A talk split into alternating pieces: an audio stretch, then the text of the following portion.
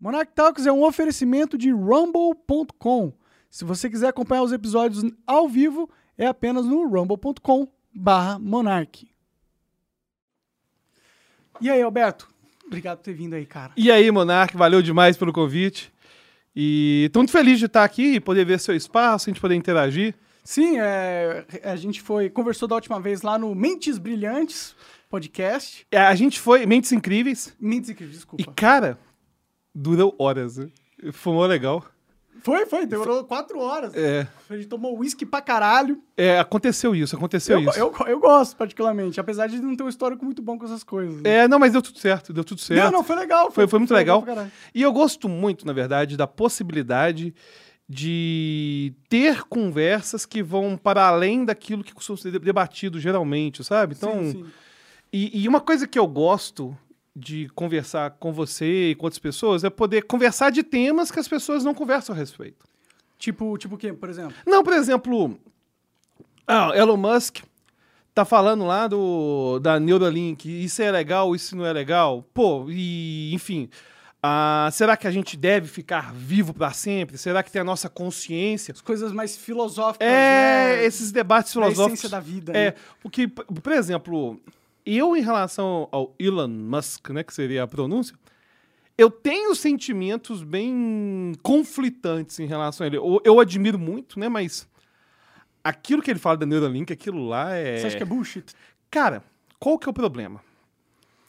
Ah, um problema que tem acontecido, por exemplo, tem pesquisas acontecendo no mundo para fazer um mapeamento do cérebro e descobrir o software da mente, enfim, deixar A linguagem. a linguagem, descobrir e tal. E, cara, isso é uma treta porque descobrir esse software envolve dois problemas seríssimos. O primeiro é conseguir extrair esse software. Então, por exemplo, a gente tinha que pegar um cérebro, teria que conseguir extrair tudo dele sem danificá-lo, e depois a gente tem outro problema, que é onde a gente vai colocar essa informação. Sim, tinha que ter um puta HD com E, aí, milhões e de... e- e aí tem um problema que o, o nosso cérebro tem uma propriedade que a máquina não tem, que o organismo se altera junto com a informação. É como se a gente tivesse um computador que a BIOS, que o, a- a ROM, ela vai alterando junto com o software, cara. Pode crer, não é necessariamente um e dois ali, né? É, não é uma questão binária de só ter a informação e colocar. Então a gente tem um problema de extrair o software. É zero e um. Inclusive, esse. É 0 e 1. Um. Esse problema foi resolvido em Rick and Morty. Não sei se você gosta de Rick and Morty. Gosto, gosto pra caralho. Tem a Operação Fênix, do, do Rick. Como que é a Operação Fênix? Pra quem não tem esse tipo de cultura edificante, Ou quer ver, memória. é, ver o, o Rick and Morty.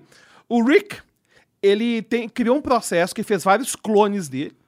Ah, pra sim. poder. Quando ele morrer em qualquer multiverso, a mente dele, ou seja, ele resolveu o problema do software. A mente dele é guardada e vai pro clone. Por que que- Aí vai pro clone e ele nasce no clone. E aí fica aquele tanto de tanque, né, de clones dele. Por que que isso é incrível? É incrível porque os criadores do Rick and Morty identificaram que a gente tem nessas pesquisas dois problemas. Que é o problema do software e também o problema de onde eu vou colocar essa informação. Se eu tenho um clone, aí eu tô. Agora, é claro que a questão ética aí, existe uma objetificação, né? Do, essa questão da objetificação do clone, que, enfim, é uma outra É discussão proibido filosófica. hoje você fazer um clone de um ser humano. Claro. E é possível, totalmente. É provavelmente possível, sim. E aí, o, o problema é que a taxa de sucesso seria muito pequena. Tu teria que matar um monte de neném aí pra fazer esse negócio funcionar. Pode crer. Além das questões éticas envolvendo identidade, por exemplo, você tem um filho. Vamos supor, você tem um filho que é seu clone. A relação de pai e filho fica alterada. Total. Entendeu? Então é uma treta. Aí o que, que o Rick fez? Ele resolveu esse problema e tá pegando a mente dele e colocando num clone. Agora, o que, que é que tá acontecendo? Por que eu tô falando sobre isso e onde eu vou chegar no Elon Musk? Tem um cara aí que chegou a fazer na, lá, lá no, no- na Europa, criou uma startup falando que, sei lá, até 2020, isso é muito tempo, até 2020 a gente já teria conseguido fazer, pegar esse software da mente humana. Pode crer. Aí conseguiu, cara, arrecadar bilhões de dólares. Lógico que arrecada. Não entregou, mas arrecadou. Então, o Elon Musk eu- é inegável as contribuições que ele tem para o campo tecnológico. O cara que nega a- o que ele fez em relação aos foguetes, o que ele fez em relação a esse reentendimento sobre o carro elétrico, enfim, todas essas questões todas, isso é inegável. Agora, o problema é que ele chega um momento que ele é quase um piramideiro. Ah, sim. Entendeu? Em termos de vender, porque o cara é tão genial para várias coisas que para ele colocar na mesa um negócio que não dá para fazer, que a gente sabe que não tem tecnologia para E isso, captar bilhões. e captar bem é é muito fácil, entendeu? Sim. Ele ganhou esse crédito com o mercado, né? Exatamente, e é uma coisa complicada. É uma coisa complicada, então, esse poder especulativo que ele tem, tanto para Bitcoin quanto para tudo que ele fala, Dogecoin, né? é, Dogecoin, eu acho extremamente complicado, sabe? Mas hoje as pessoas têm uma postura muito maniqueísta em relação aos outros. Por exemplo, ah, não, Elon Musk, ele não presta por causa de X. Cara, eu acho que as pessoas têm que ser vistas no espectro, sabe? As Então, pessoas são complexas, né? é, falar que é bom. Ninguém falar- presta, a verdade é essa. Tipo, todo É, mundo é um Vai bosta. ter sua falha, todo mundo vai ter todo seus mundo, problemas. Todo mundo é falho, mano. É tu- Agora, que o Elon Musk cometeu vários erros, é claro, ele cometeu, inclusive, durante a pandemia, em questões envolvendo a própria a empresa dele. Agora, eu falar que ele não está revolucionando o campo espacial é absurdo.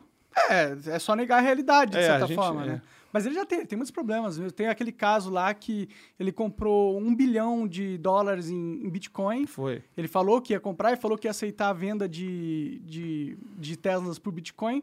O Bitcoin subiu pra caralho. E aí viram lá nos, nas entrelinhas do Bitcoin que alguém fez uma venda de um bilhão de dólares.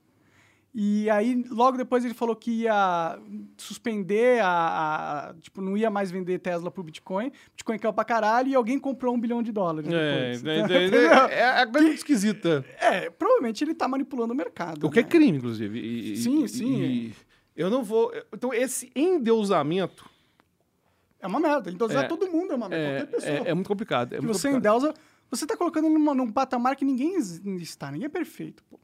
Pois é, aí, enfim, então aí tem essas questões aí. Outra questão relevante, que aliás eu descobri recentemente, que tem um teste psicológico que parece ser universal.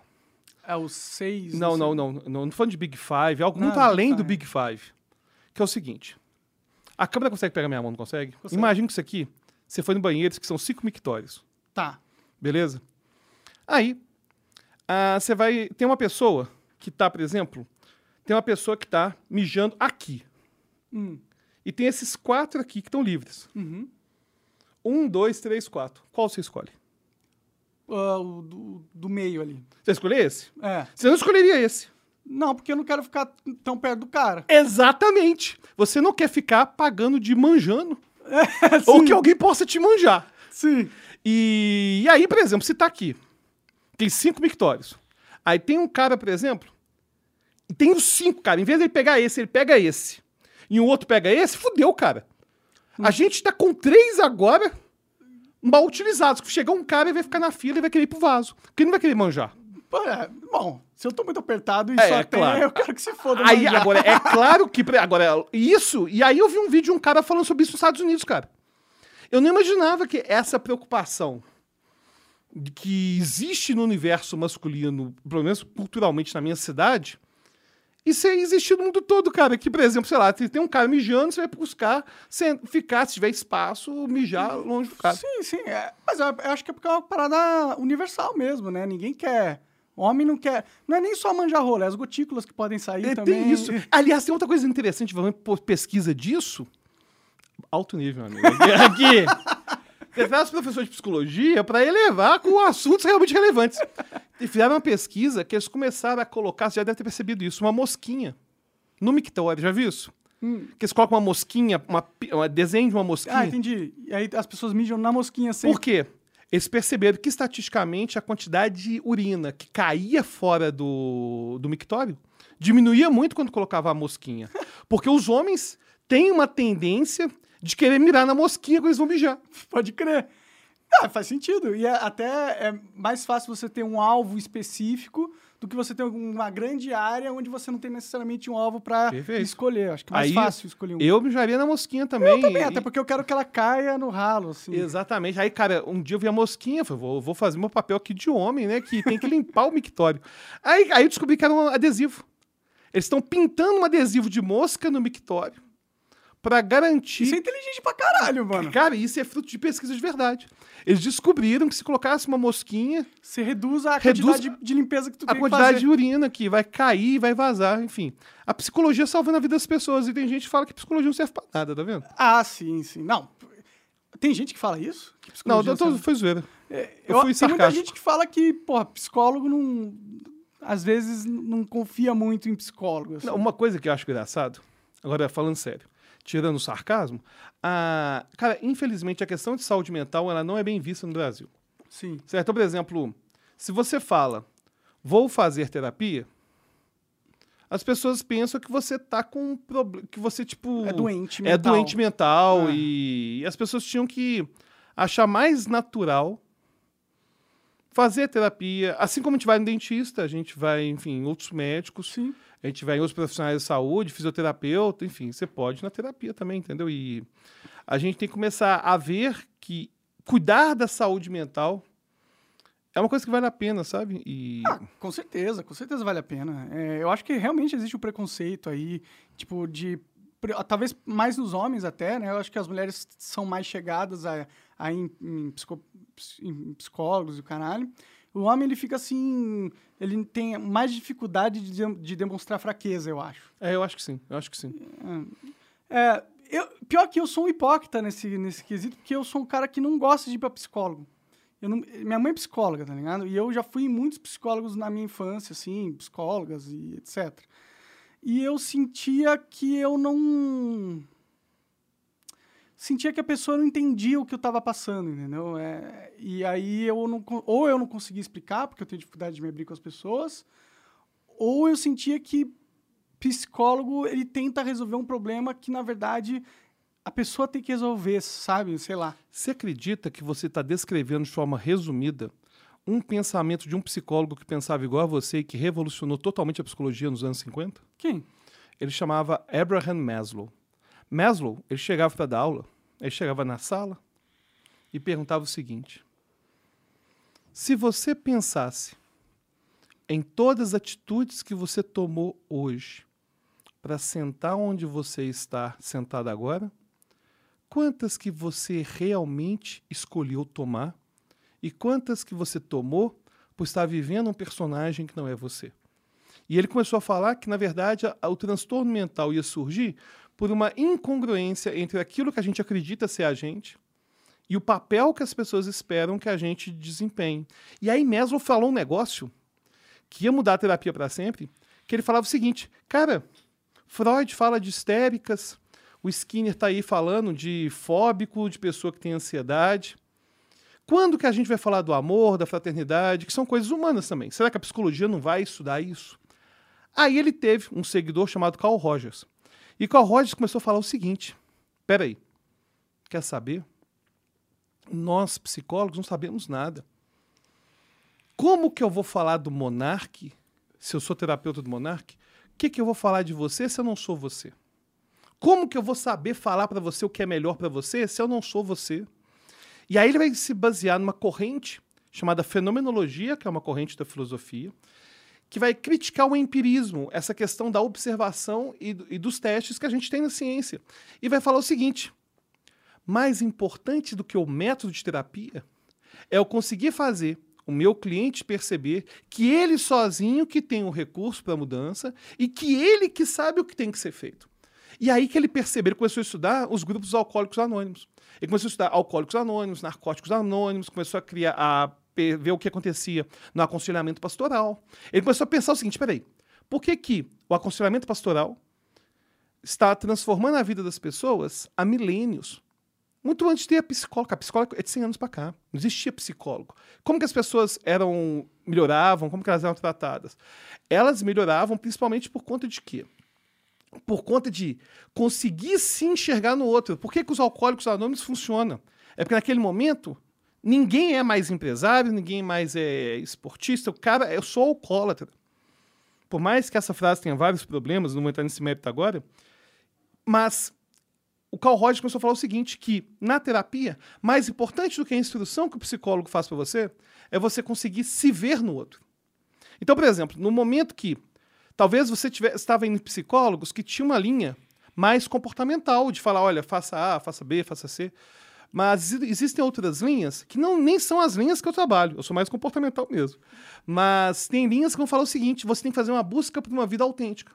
E se você se busca a autenticidade, algo até que no idealismo alemão Heidegger vai falar bastante sobre isso, é a busca do seu ser, a busca do que é ser você. Então tem linhas da psicologia que trabalham com essa perspectiva também, essa perspectiva de que, cara, eu não consigo te falar o que você vai fazer. E, e eu vou simplesmente te permitindo ter insights sobre aquilo que é importante para você e sobre aquilo que você quer fazer, sem juízo, juízo de valor. Inclusive, Carl Rogers percebeu as três coisas mais importantes que a gente vai ter nesse contexto. A primeira, e que é mais importante de qualquer técnica, é empatia. É conseguir se colocar no lugar do outro, sabe? O segundo, aceitação positiva incondicional. É aceitar o outro incondicionalmente. Não é eu chegar assim e apontar, ah, mas é o monarque. Monarque é. Cara, a gente tem que aceitar e entender que naquele momento a pessoa tomou as melhores decisões que ela tinha disponível. Não é falar que o outro fez certo. Não, não é passar a mão, não, nada disso não. Sim, sim, sim. É reconhecer, pô, cara, mas naquele momento as decisões que ele tomou, que ela tomou, ou que fulano tomou, eram as melhores decisões que aquela pessoa tinha disponível naquele momento. E aí a gente vai ter finalmente a congruência, que é você como terapeuta também ter uma vida congruente.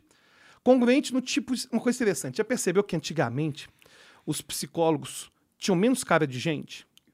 Por exemplo, se pegava é, a, roupa que eles usavam, Ah, sim. eram entendi. roupas que distanciavam. Percebeu? Não sei se você percebe, por exemplo. Tipo médico com. É, jaleco, usava, já- usava uma roupa esquisita. Os psicanalistas usavam uma roupa muito sofisticada. E isso tem sido desconstruído. Isso tem sido desconstruído desde a época de Carl Rogers, que pensa a mesma coisa que você. Essa ideia, Carl Rogers, ele já morreu, na verdade. Um momento de silêncio agora, Carl Rogers já faleceu há algumas décadas, mas ele nasceu em 1901, 1902. Então tem um viveu tempo- bem. Tem um tempinho, tem um tempinho já que ele morreu. Mas ele chegou a vir no Brasil, inclusive. Ah, que interessante. É, mas aí o Carl Rogers, ele trazia essas, essas mesmas provocações que você traz. Isso que eu gosto de você. Porque eu gosto de vir conversar com você e conversar no flow. Porque vocês mostram que fazer filosofia e estudar filosofia não é ficar entediado ou estudar um negócio chato. Não, cara, é você es- estudar filosofia ou discutir, Filosofar. filo- filosofar. É muito também debater sobre o que, que me incomoda agora como ser. Sabe, o que, que me incomoda, o que, que eu gostaria de saber. Ideias. O, tal. o que, que a gente vai, por exemplo, eu gosto muito das suas reflexões sobre Deus, por exemplo. Tipo, o, você faz reflexões muito parecidas com as que o Jordan Peterson faz. Ah, mas eu, co- eu copiei. Eu Copiou. me inspirei pra caralho. Pô, nele. o Monark é a fusão do Joe Rogan com Jordan Peterson. Sim, foram duas, inclusive, duas fontes de referência muito fortes pra mim, pra eu ter entrado no rumo de vida que eu entrei alguns anos atrás, cara. Foram esses dois caras que meio que me direcionaram, pra ser sincero, assim. Eu não tenho eu, não, eu tenho a certeza que eu não teria a capacidade de chegar naquelas conclusões sozinho, entendeu? Talvez tivesse, mas não tão cedo, né? E aquilo, eles me ajudaram muito, principalmente o Jordan Peterson, porque eu tava numa fase muito de, de muita depressão, né? E ele me indicou coisas que talvez estivessem errado dentro da minha mente, de, de como eu estava lidando com a vida, né? A questão de ser meio linista é que ela te deixa um pouco sem bússola, tá ligado? é a. E eu, da verdade, eu entendo e compreendo o niilismo. Inclusive, Rick and Morty baseia muito nessa perspectiva niilista. Mas eu, eu, eu entendo, compreendo, numa perspectiva em que essa é uma visão autêntica da pessoa.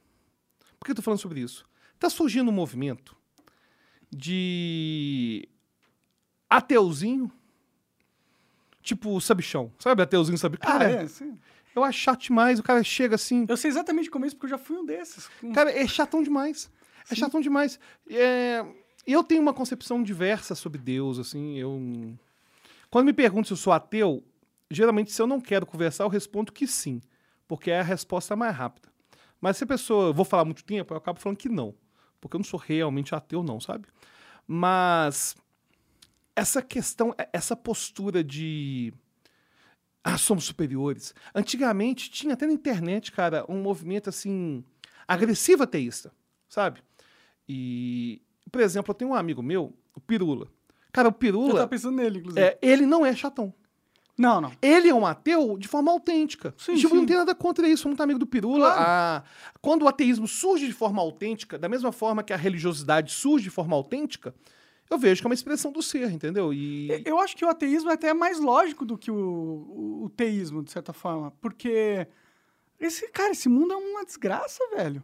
Tem É gente, horrível. tem gente que tá nascendo simplesmente sem a menor capacidade de jogar o jogo da vida.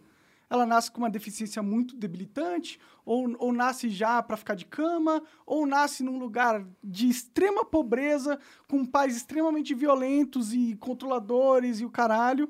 Tipo, como que isso pode ser uma vida perfeita e, e, e como que pode um Deus benéfico ter proporcionado esse tipo de experiência para milhões e milhões de pessoas ao redor do mundo? É, a perspectiva teísta não me agrada por conta disso.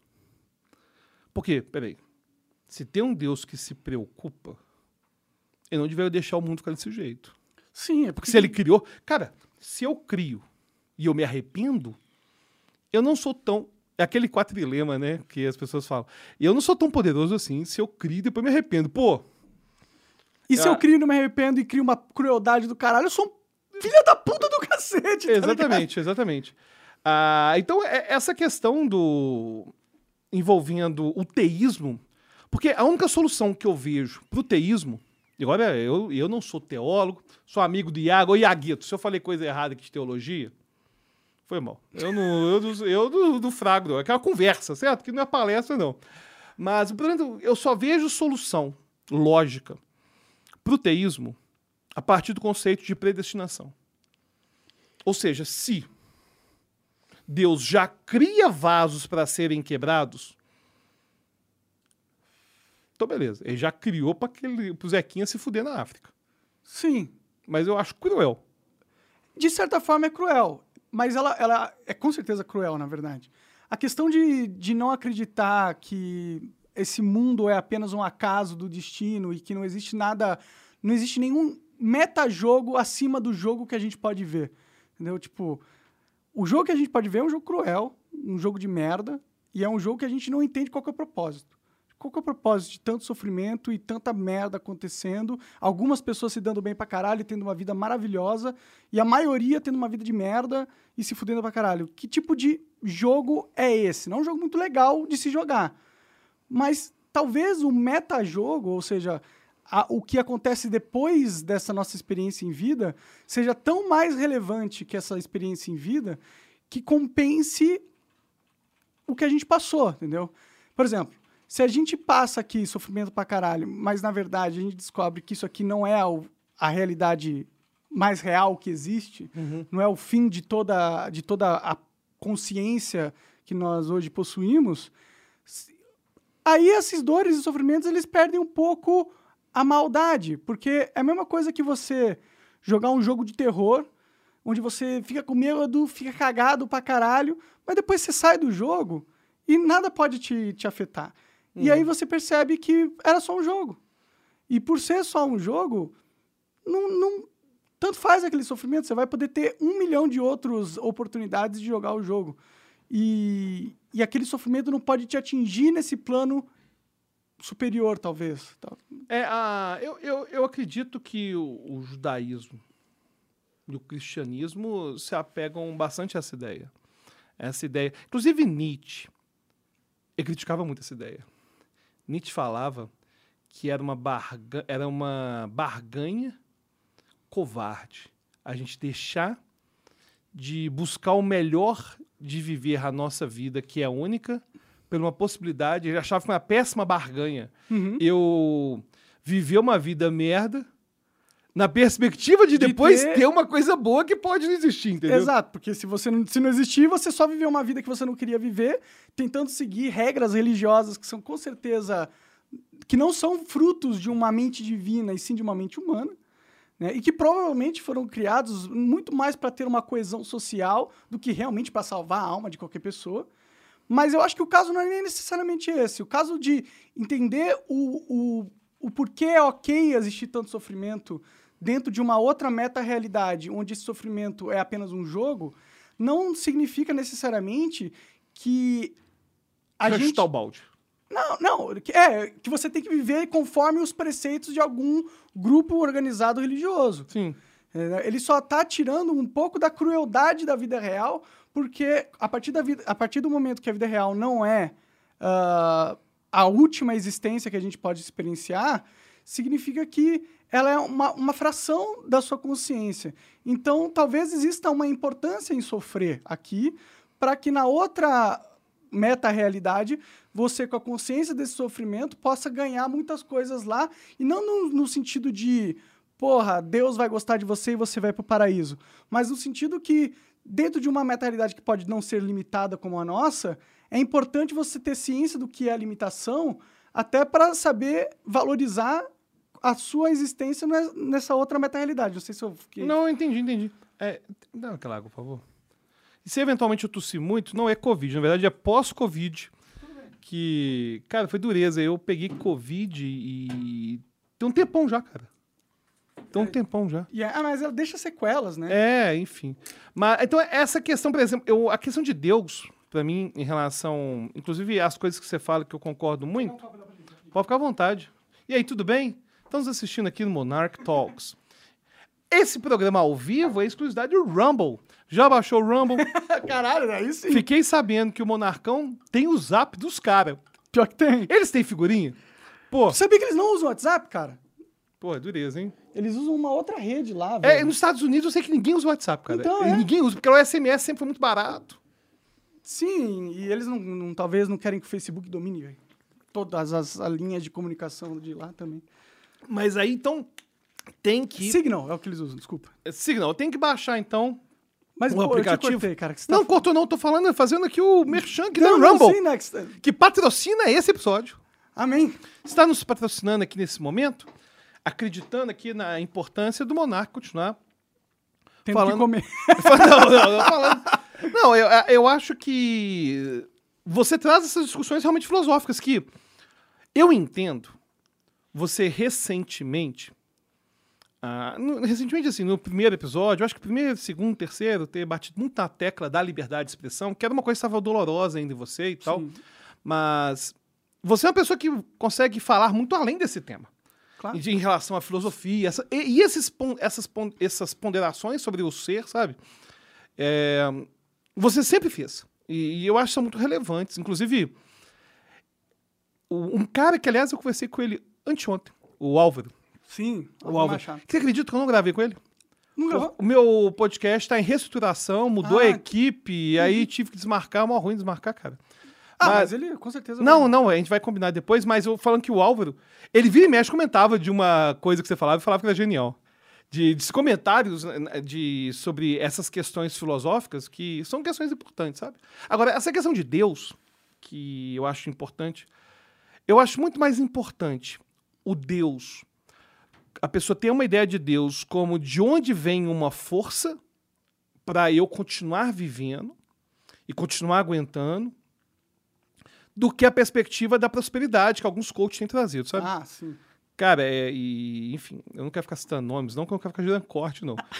Mas, já na corte, pô, legal. não, tem, tem uma galera, cara, tem uma galera que tá trazendo, o próprio Iaguito, o Iago Martins. Aliás, o Iago Martins é um cara legal pra conversar, viu? Legal, legal, já, já conversei com ele. aí. É, o Iago, ele, ele odeia essa galera da prosperidade. Aham. porque é muito ruim, né? Porque a gente tem a possibilidade de discutir sobre várias questões importantes no própria religião. Aí começa a vender coisa e vender é, que vai ficar milionário. Sim, sim. Que se você não tem milhões, cara, o cara chega, aponta o dedo. Ah, se você não tem tantos milhões, você é um bosta. Você vai fazer isso até quando na sua É porque vida? você não agradou Deus o suficiente. É, aí eu acho isso aí. Já bebeu já? Já bebi. A Marula é Não, bom esse pra negócio é caralho. bom demais. Sim, sim, sim. te Nossa, deixa Senhora. felizinho, né? Por isso que os elefantes adoram, né? É, Lá com na certeza. Ele deve, ele deve ser bom mesmo. Ele deve fazer Eu fila. já vi uns vídeos dos elefantes lá, Já. eles ficam roçando. Eu né? sei que tem, inclusive, um vídeo que eu vi, eu fiquei mal impressionado pra descobrir que era fake, você acredita? Qual? Esse, tem algum, tem um dos elefantes com os bichos ficando bêbados que foi fake. É sério? Pô, olha lá. Que ele... Propaganda de marketing da É. Marula. Agora, essa é mais gostosa que a outra. Essa eu acho que é, é- ela tem um saborzinho diferente. Que, Não sei se é esse do creme. Não, não, a marula mesmo, a marula original. Mas essa aí é a mais gostosa, eu acho. Não sei se é porque tem um tempo que eu não bebo também. Pode crer. Eu Ah, acho que a, essa marula, a marula é bom pra caralho. é bom demais, bom demais. Agradeço demais a marula. Enfim, então essa questão de você ter usado Deus, você até citou Deus, como de onde veio uma força pra você continuar seguindo, eu acho que é de mais bonito no cristianismo, sabe? No judaísmo. Mas você falou que no fim você acredita em Deus. E então, que forma você acredita em Deus? Qual a forma a longa? Cara, primeiro, eu, eu acredito. Agora eu vou falar muita loucura agora. Manda ver, estamos aqui pra isso. Eu acredito, inclusive, na perspectiva do Dragon Ball. Não, meu, gente. Pô, eu já falei de Nietzsche. Já falei de Carl Rogers. Vou lá de Abraham Maslow, não posso falar de Akira Toriyama agora. Não, pô, outro gênio. Pô, outro gênio. Aqui é proibido, no meu episódio, falar mal do Dragon Ball, do Akira Toriyama. Mas o que, que acontece? Ah, eu acredito, por exemplo, na possibilidade de a gente ter hierarquia de deuses. Por exemplo, vamos supor, se eu crio algo e eu sou o criador desse universo, eu estou num outro universo de fora que pode ter tido um criador. Fato. Entendeu? Então eu acredito que deva existir um criador. Porque, é, eu acredito muito. Na verdade, quando me falam sobre acreditar em Deus, eu penso o seguinte: a possibilidade. Eu tenho duas possibilidades. Tudo ter surgido do nada sem ter um criador, ou ter um criador. As duas são assustadoras. Sim, é verdade. As duas são muito assustadoras, cara. Sim. Por, que, por que, que a vida é tão rara? Porque, na verdade, quando a gente fala de universo, a gente fala do aleatório e fala de caos. O universo tem a ver com caos. A vida tem a ver com organização. Sim. E você, a partir do caos, conseguir, num espectro de milhares de anos, conseguir ter a organização, é bem assustador. Prova que o universo também não é só caos. E É, talvez o exato. caos ele tenha uma essência organizadora. Exatamente. Então, então existe algo de organizado aí. Então, e eu acredito mais. Eu, aliás, eu já estou bem convencido, acho que a gente vive uma Matrix. Bom, o Elon Musk fala isso aí. É, a, mas eu não a teoria fico... da simulação, né? Eu, eu acredito mesmo, cara, porque eu não teria como. Tem, tem, tem um experimento muito legal chamado Brain in a Vat. Como que é esse experimento? Vamos supor, é na verdade, é um experimento mental da filosofia da mente, que é um campo bem legal que fica falando sobre essas questões todas. Ah, imagina que eu pegasse seu cérebro e toda a interação que tem com seu corpo arrancasse e colocasse dentro de um tipo de um de uma cuba, chama cuba, na verdade é tipo, Tipo um- aquelas cabeças do Futurama. é, é, exatamente, nada como ter uma pessoa realmente alinhada culturalmente para poder dar as metáforas que a gente precisa. A cabeça futurama flutuando, né? É brain na só que é um cérebro. E aquele cérebro é alimentado e é alimentado exatamente com todas as informações que seu cérebro está sendo alimentado agora. Tá. Ou seja, se eu pegasse e com um mega computador substituísse essa interação que você está tendo com aqui agora, que é entrada e saída, é computador isso. Sim. Colocasse tudo isso num computador brain in a vat, ou seja, o cérebro na cuba, Aham. que seria? E você, a sua pessoa tá nesse cérebro que tá nessa cuba. Sim. Como saber que você não está lá? Você estaria realmente imp- impossibilitado de Impossível. saber.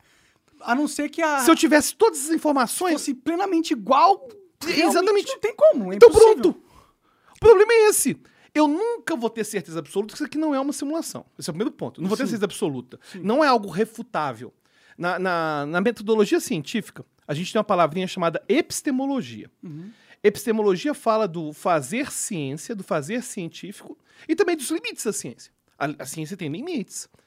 E é por isso que questões que envolvem Deus, que envolvem de onde a gente veio, para onde a gente vai, não são questões científicas. Porque existem limites epistemológicos. Ou seja, tem limites epistemológicos que me impedem de ter certeza que agora meu cérebro não está igual no Matrix. Inclusive, a Matrix, aquela cena lá do Neo, na, na, naqueles, naqueles. Enfim, Mas Pode, né? é, Assim, é, aqueles pods. Então, aquilo lá é inspirado no Brain Navet, nessa ideia do Brain Navet. Pode crer. Como que Neil ia descobrir Que ele tava num que pod. tava no... Não tem jeito. Não tem como, realmente. É impossível, é impossível. E, e o problema é o seguinte: igual quando falo de hipnose. Aí a gente faz hipnose com alguém e a pessoa vê o Michael Jackson, igual aquele dia lá do, do Do Igor, Igor. do Igor. Inclusive, muita gente não sabe, você viu. Eu hipnotizei o Igor antes no corredor. Sim, sim. E ele viu o Felipe Neto no corredor, aquela brincadeira que a gente fez ao vivo, a gente chegou a fazer ela nos bastidores, né? E alguém pergunta: Mas o Igor realmente viu o Felipe Neto? É real? Cara, como diz Cypher, que foi o grande traidor de Matrix 1, Matrix 1, o único filme do Matrix que existe, Cypher diz: se real é aquilo que eu posso tocar, que eu posso sentir, o real são padrões elétricos do meu cérebro. Então, na verdade, Diz ele comendo bifão. exatamente, exatamente pifão.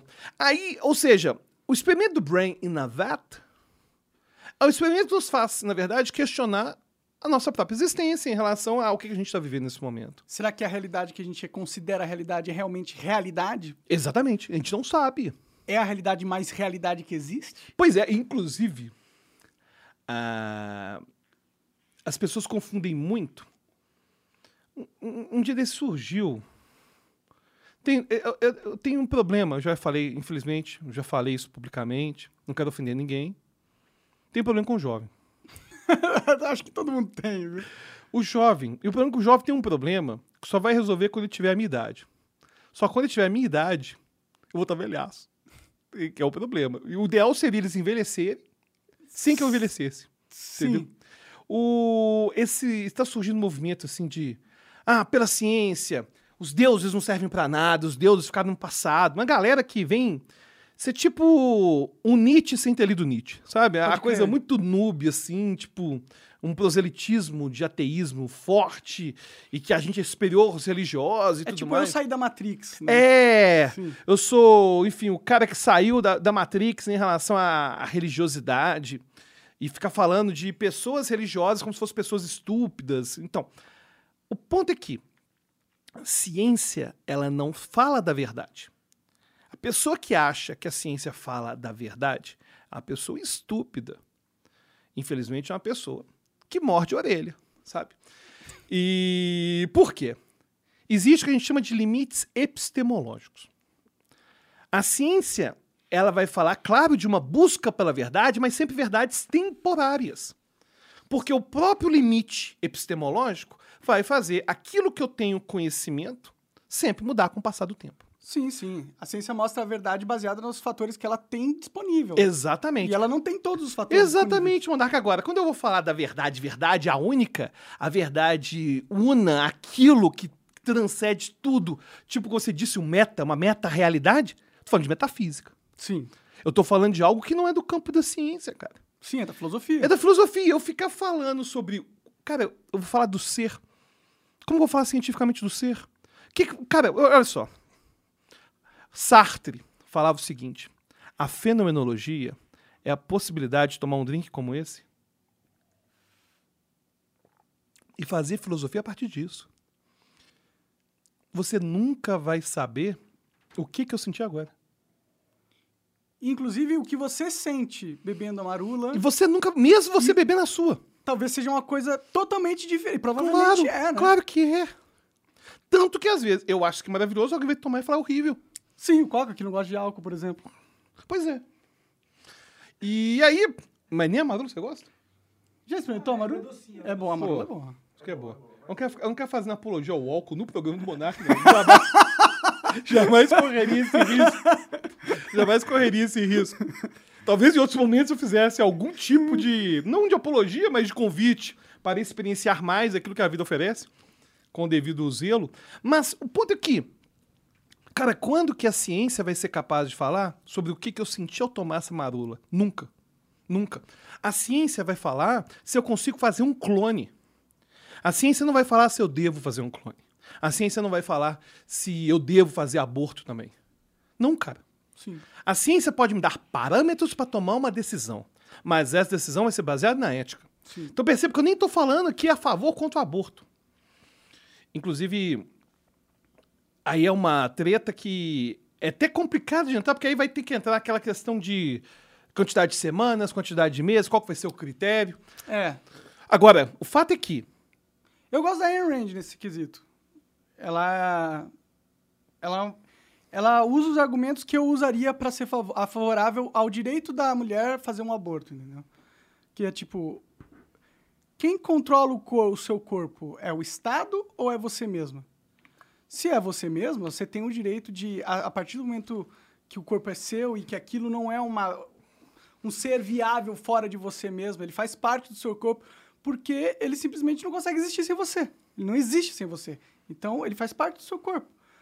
E nesse momento, eu acho que você é a única pessoa que tem o direito de saber o que, que você vai fazer com o seu próprio corpo. Eu não acho que a sociedade tem o direito de pegar e falar assim: não, eu acho que, pela minha moral religiosa, você não pode fazer isso com o seu corpo, porque eu não acho certo. Porque, no mesmo tempo, essa pessoa que fala isso é a pessoa que não vai te ajudar em porra nenhuma e tá cagando pra você.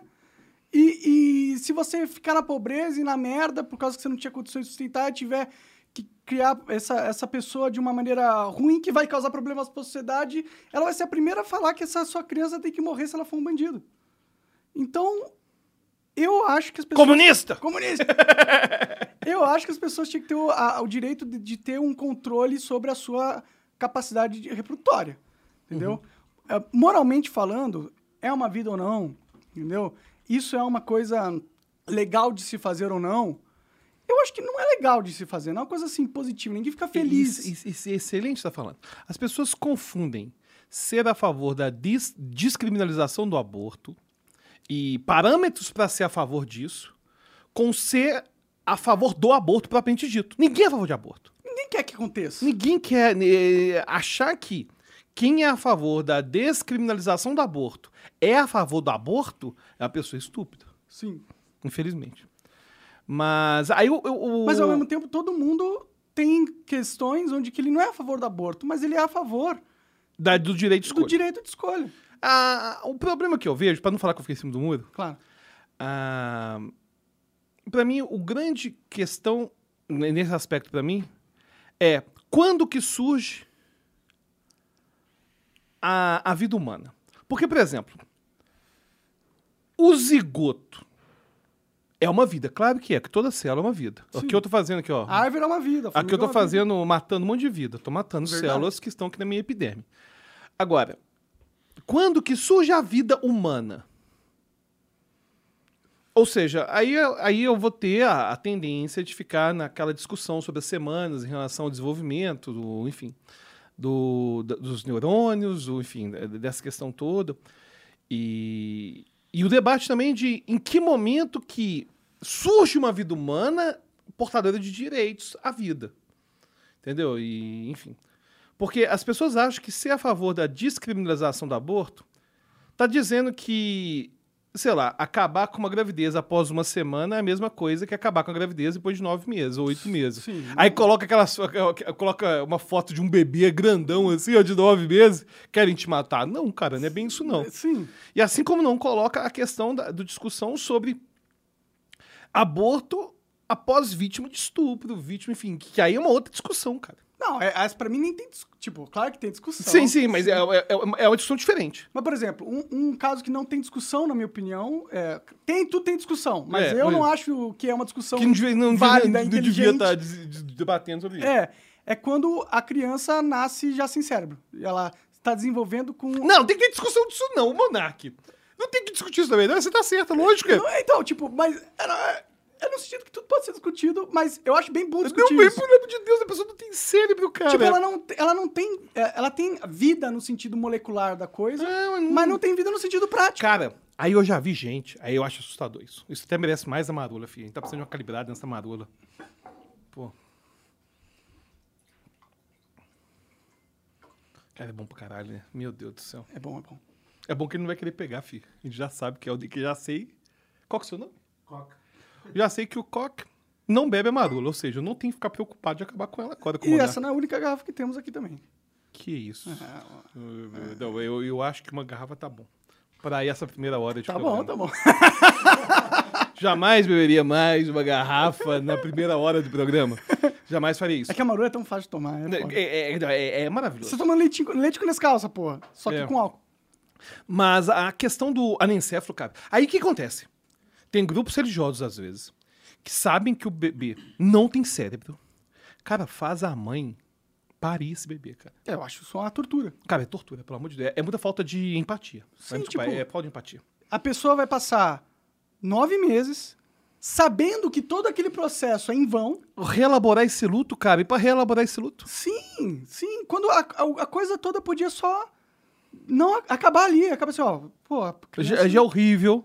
Não significa que eu a favor. Não, cara, não tem outro jeito. Vou fazer o quê? Nesse sentido, eu sou a favor. Eu acho que Não, toda sim, mulher não, que tem é, um, de- um pelo amor de Deus. com- Pelo amor de Deus. que tá, vai nascer sem cérebro, ou seja, Pelo não vai de nascer, vai morrer Pelo de qualquer forma. Pelo amor de Deus. Ah, agora, uma questão que eu acho que deveria ser mais debatida sobre aborto, falei que eu ia falar de aborto, quis falar de aborto a meia hora, né? Mas é a questão do. Que não é simples para mulher fazer um aborto. Sabe? Ah, mulheres muitas vezes fazem um aborto, ainda que nos, nas semanas iniciais. E depois ficam com esse fantasma do aborto também ao longo da vida delas, sabe? E e isso também tem que ser, tem que ser pensado, sabe? Sim. Então, ao mesmo tempo que tem que ser pensado a questão da mulher não querer e o direito que ela tem de não querer naquele momento, existe, eu acho algo muito, muito ruim de certos movimentos sociais que tem esse objetivo, às vezes, de realmente. Agora, é claro, né? São só pessoas que estão fazendo isso, algumas pessoas fazendo isso. Meio que valorizam essa postura de desvalorizar a, não só o feto, a vida do feto, mas desvalorizar o sofrimento que é a- o, todo esse fardo que é fazer um aborto. Cara, não é uma coisa simples. Não é uma coisa simples, Sim. tipo, várias mulheres depois, algumas conseguem lidar com isso melhor do que outras, mas tem várias mulheres que não lidam com isso tão bem, não. Sim, Então tem que ter um apoio psicológico, a gente tá falando de apoio psicológico antes, né? tem que ter um apoio psicológico muito intenso em relação a isso. sim, sim. É, é, é aquela coisa, ninguém deseja que aconteça, né? De verdade, assim. Não, pelo amor de Deus. Achar que a, a pessoa que fala a favor da descriminalização do aborto é a favor de aborto é um absurdo. Sim. Agora, sobre, inclusive, movimentos né, que fazem coisas sem sentido, ah, é esse movimento de. Ah, o bebê não é uma vida. Você já viu essa coisa? Tipo, meu bebê que tá aqui na barriga não é uma vida ainda. É, não, Eu- não eu- faz eu- sentido. Eu acho que não faz sentido. É. Agora, também não são todos que estão fazendo isso. Tem várias pessoas que estão a favor do direito da mulher, igual você disse, sobre, enfim, resguardar isso. Agora, o que eu acho mais curioso desses movimentos, saindo um pouco dessa questão do aborto, Claro. para o clima ficar melhor, é o paradoxo de que, atualmente, um dos produtos que mais vende no capitalismo, nos países capitalistas, é o anticapitalismo. O anticapitalismo, ele hoje é um dos produtos que mais traz dinheiro, cara. O, por exemplo, pega série The Boys. É uma série claramente anticapitalista. Sim. A gente tem várias produções que são anticapitalistas. Se a gente pega a própria Casa de Papel, é uma produção anticapitalista. Mas por que. O The, a Casa de Papel eu gostei, mas por que exatamente o The Boys é anticapitalista? Não, essa questão do. Aquele super-homem loiro lá, o Homelander, Aham, o Capitão ele, ele é uma representação dos Estados Unidos. Representação dos Estados Unidos. Sim. Entendeu? E essa questão do, do poder, e, e o poder, a, a, o a perda de controle a respeito do poder, sabe? E essa crítica em relação a de que tem alguém dominando e todo mundo que pegar o poder vai ser ruim, não significa que os. Tipo, não tem vilão, todo mundo é ruim, sabe? É, tem muito mais essa questão do todo mundo é ruim. E aí o, o acho interessante é pegando até Casa de Papel, pegando essa questão do, do The Boys, hoje vende muito você falar que você é anti-americano. Você pega as séries da Disney, você pega, por exemplo, eu até gostei bastante daquela série do, não sei se você viu, do Capitão América, que é o Falcão. Falcão e o Soldado Invernal. Nada como ter um cara especialista pra ajudar a gente. Soldado Invernal.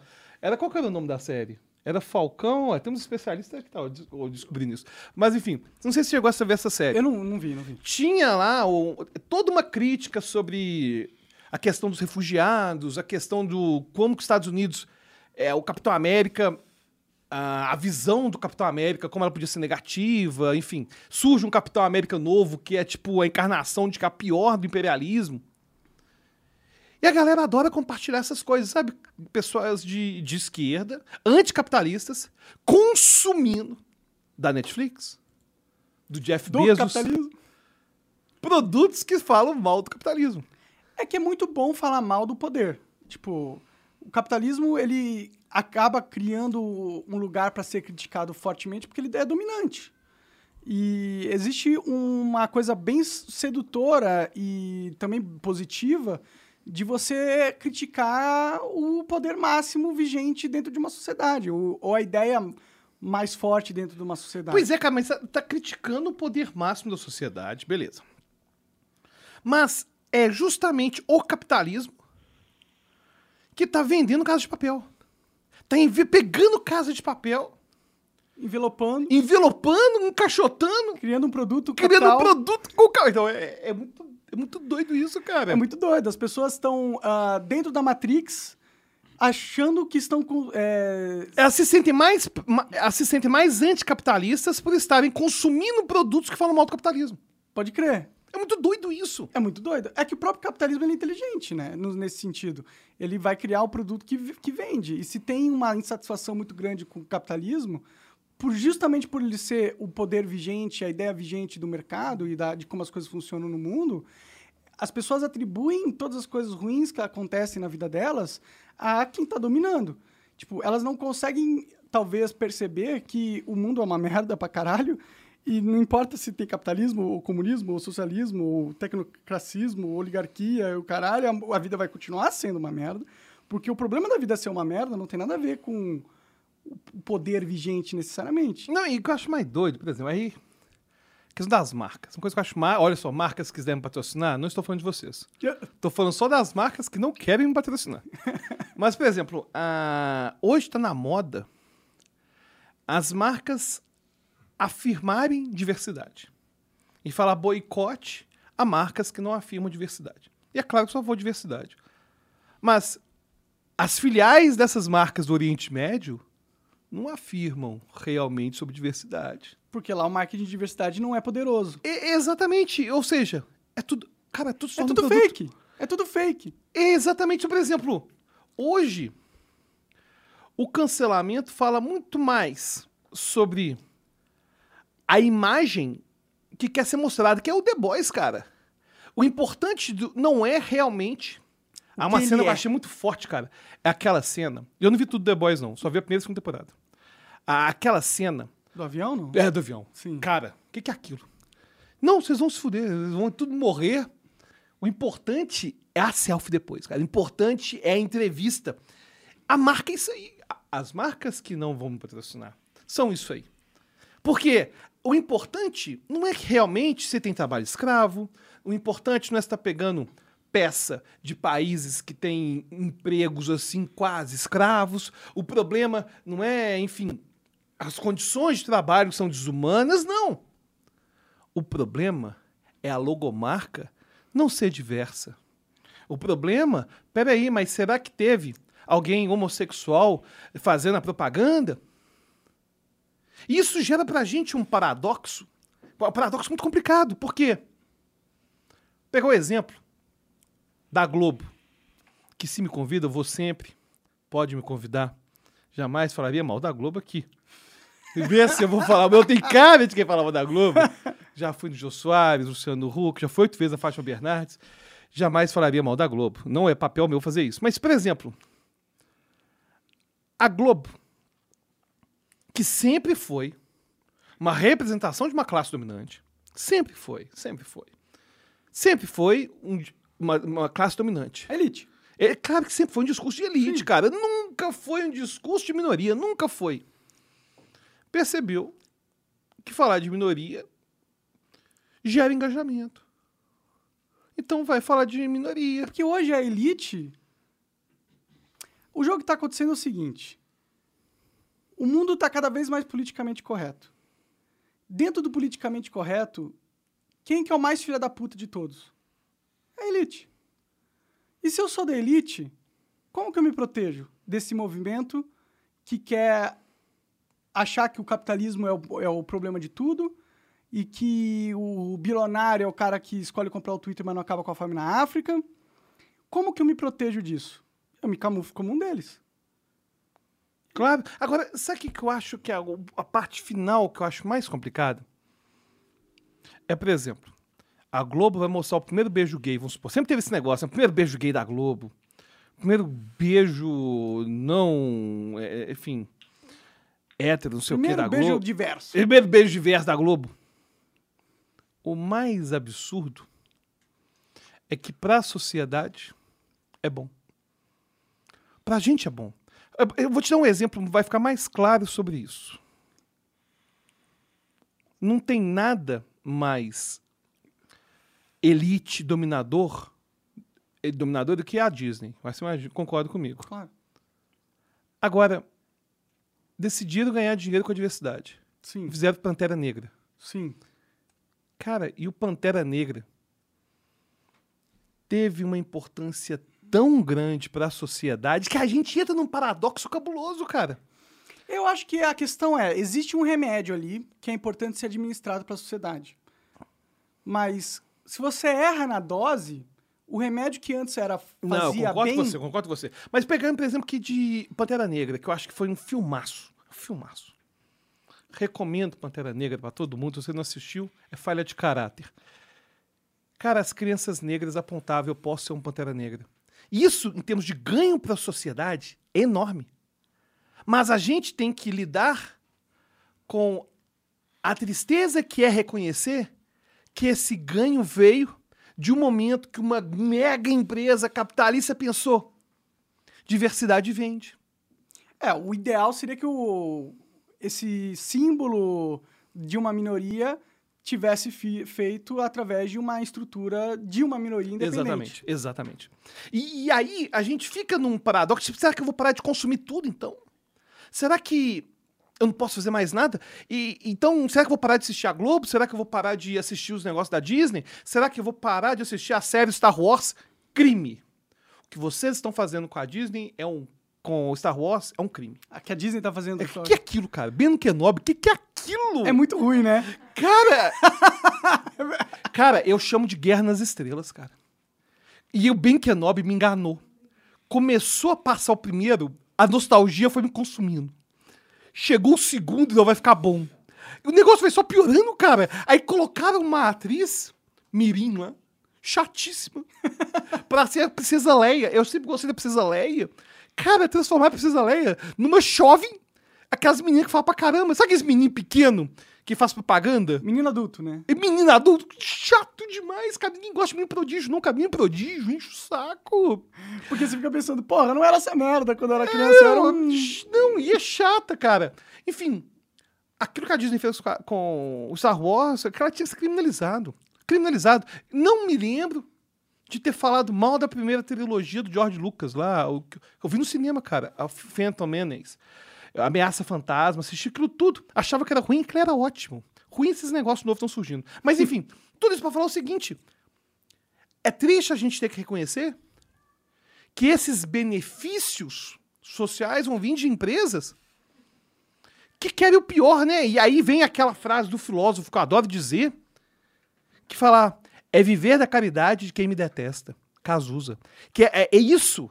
A gente assistir Pantera Negra e achar aquilo fantástico é viver da caridade de quem me detesta. É a Disney que tá nem fudendo, cara. Sim, sim. E a gente tem que pensar também no plano macro das coisas. Tipo, é muito importante para uma população segmentada da sociedade, uma minoria, se ver representada dentro do mainstream através de um filme como Pantera Negra. Importantíssimo. Mas, ao longo prazo, o que que isso constrói?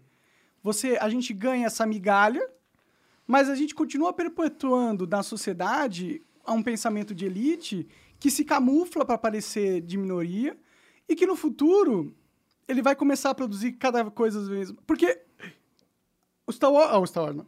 A Disney não tá criando, a Marvel não tá criando esses heróis porque eles querem ajudar a minoria. Claro que não. Tô ganhando dinheiro. Eles, eles querem porque agora é muito cool e é muito bom Claro que seja que é. cool.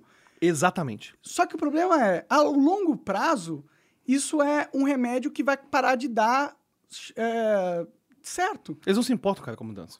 Eles não querem a mudança. Sim, e aí a gente vai criar, eles vão insistir tanto nessa pauta que eu acho que ela vai criar um movimento reverso, entendeu? No sentido. Se, o Ark gosta de participar Que gatão ele, grandão, cara. ele é rabudo, né? Tem um rabo Nome que de foice. bonito. E. E, porra.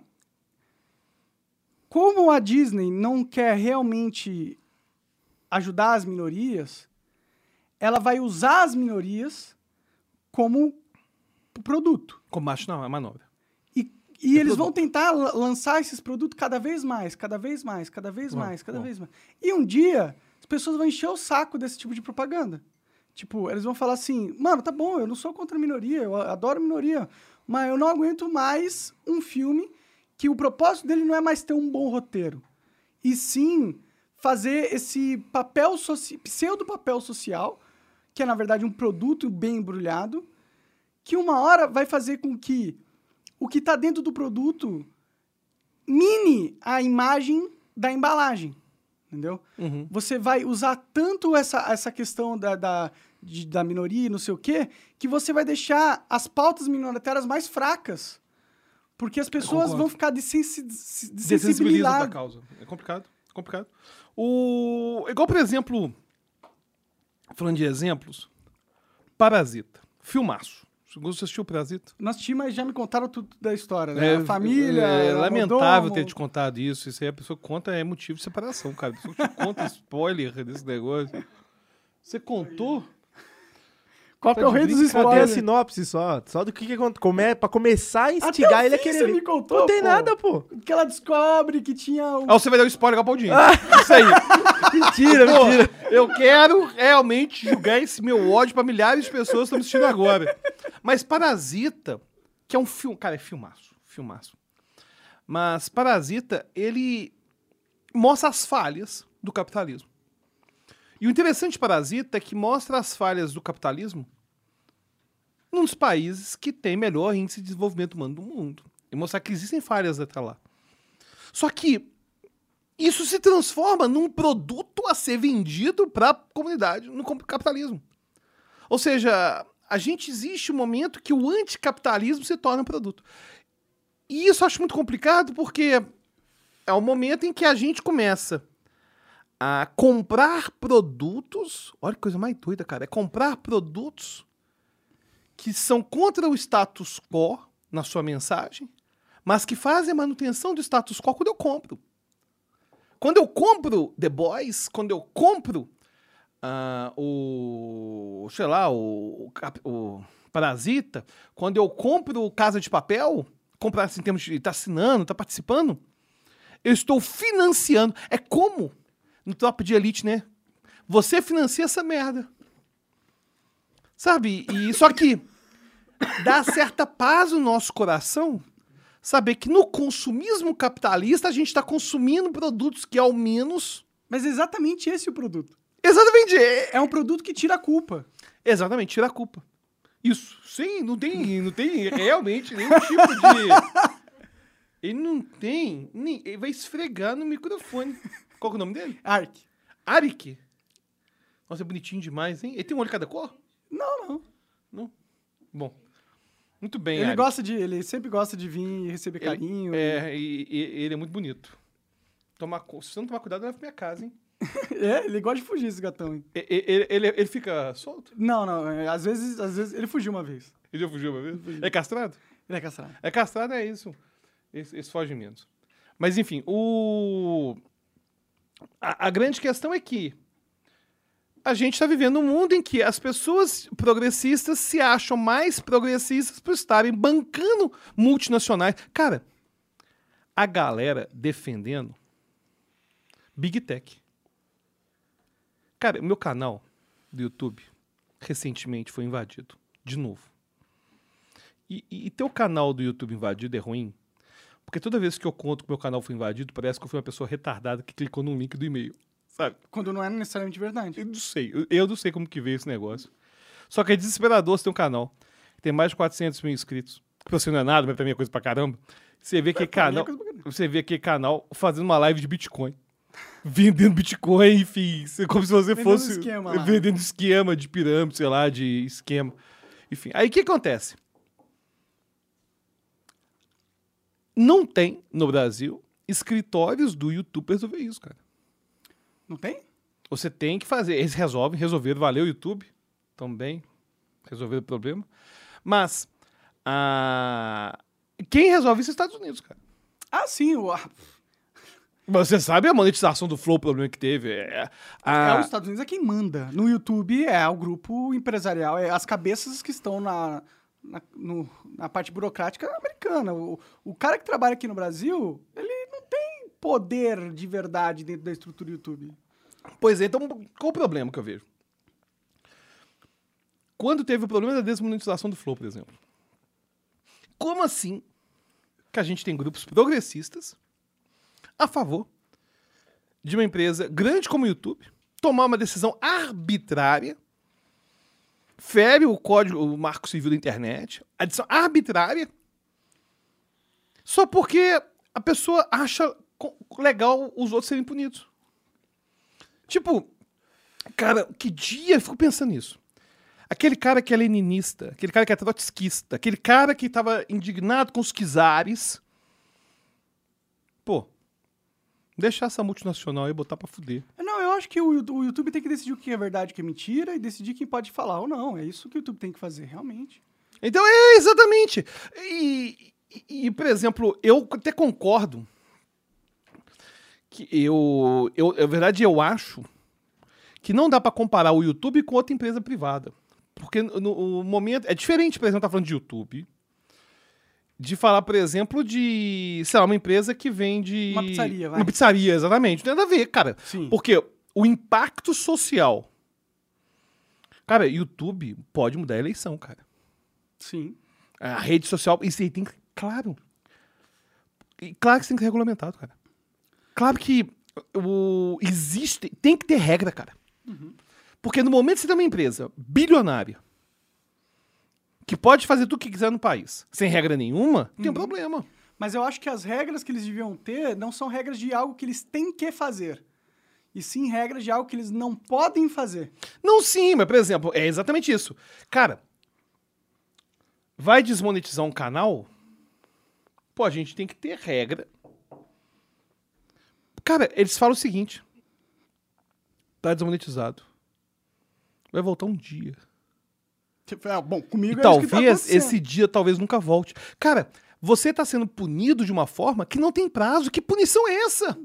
Que punição? Cara, onde no direito, Estado Democrático de Direito, a gente tem punições no Brasil que são eternas? Não existe isso, não, é? Sim.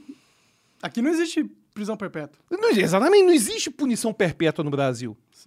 Como que você vai chegar? Não, beleza, beleza, eu quero saber quando que eu vou poder então voltar a monetizar.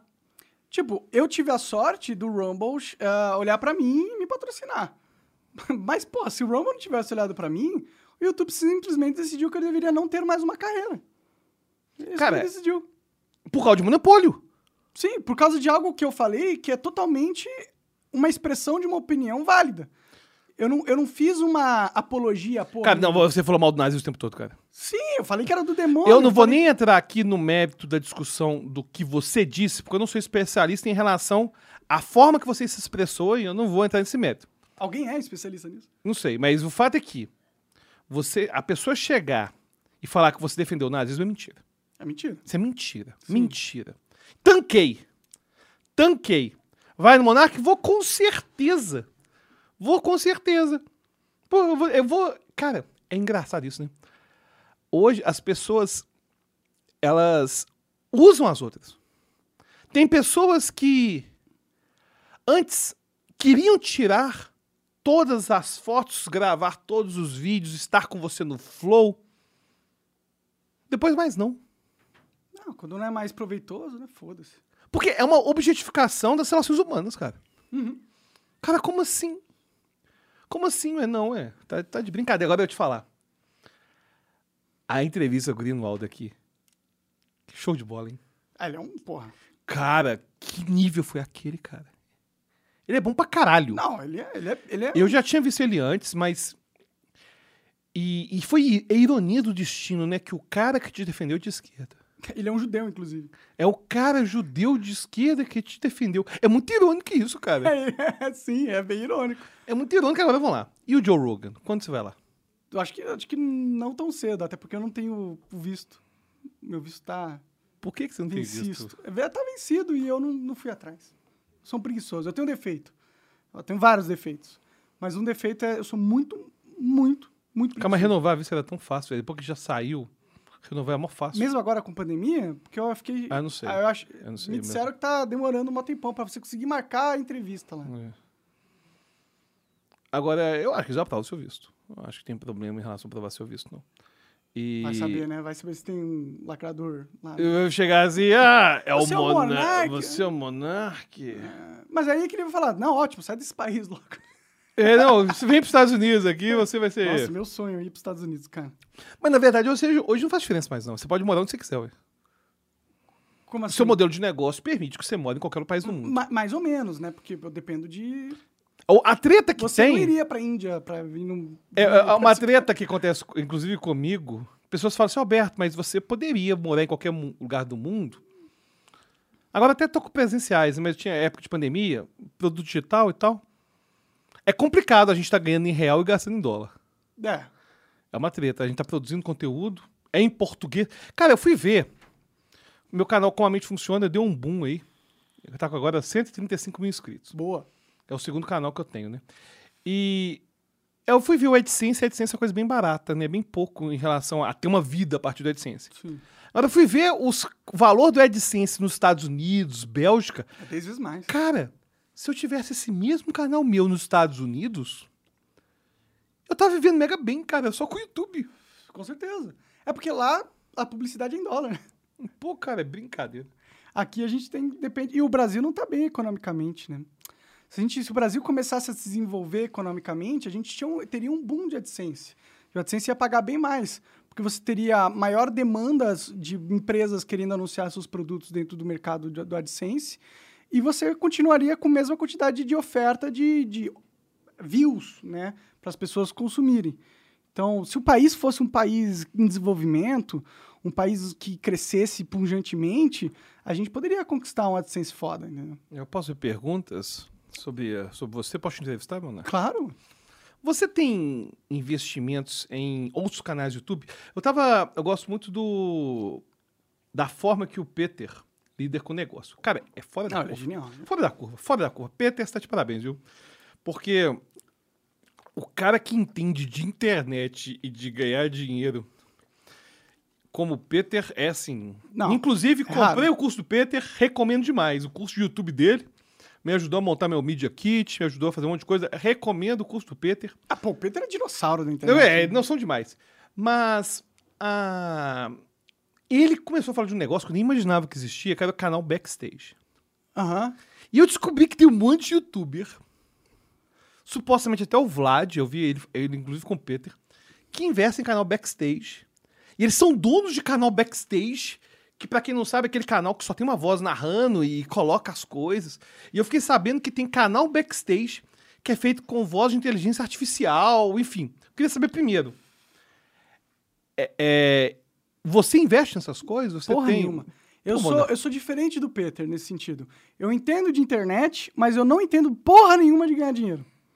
Não entendo. Eu, não, sou, eu não sou um bom capitalista. Eu achei que se fosse falar assim, Alberto, você descobriu meu segredo. É, nossa, eu tô ganhando fortunas ali. Eu- eu vários... tenho dez Aquelas- Treta canal- News, meu canal. Pô!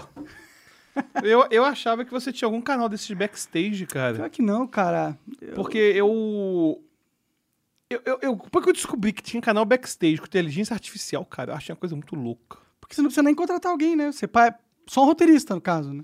Pois é, e YouTube tá monetizando esses canais tem voz de inteligência Pior que artificial. monetiza pra caralho, cara. Tem um monte de canal aí que faz lista de, de animais mais perigosos da selva. Tipo, 10 E tecnologias não tem o inovadoras. cara pra narrar, é inteligência artificial. Põe a voz do Google lá. Que brincadeira. Aí tá fazendo view pra caralho.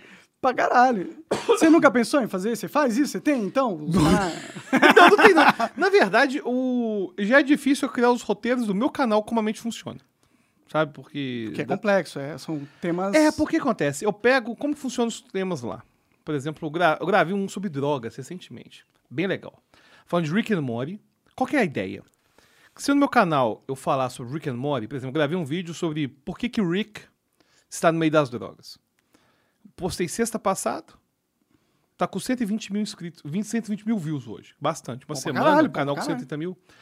O que que eu faço? Eu pego o negócio de Rick and Morty pra chamar o cara pra falar de coisas depois que são coisas filosóficas, enfim.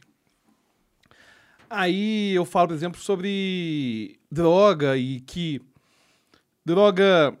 As pessoas têm problema com droga não é porque a droga causou algo ruim no cérebro delas.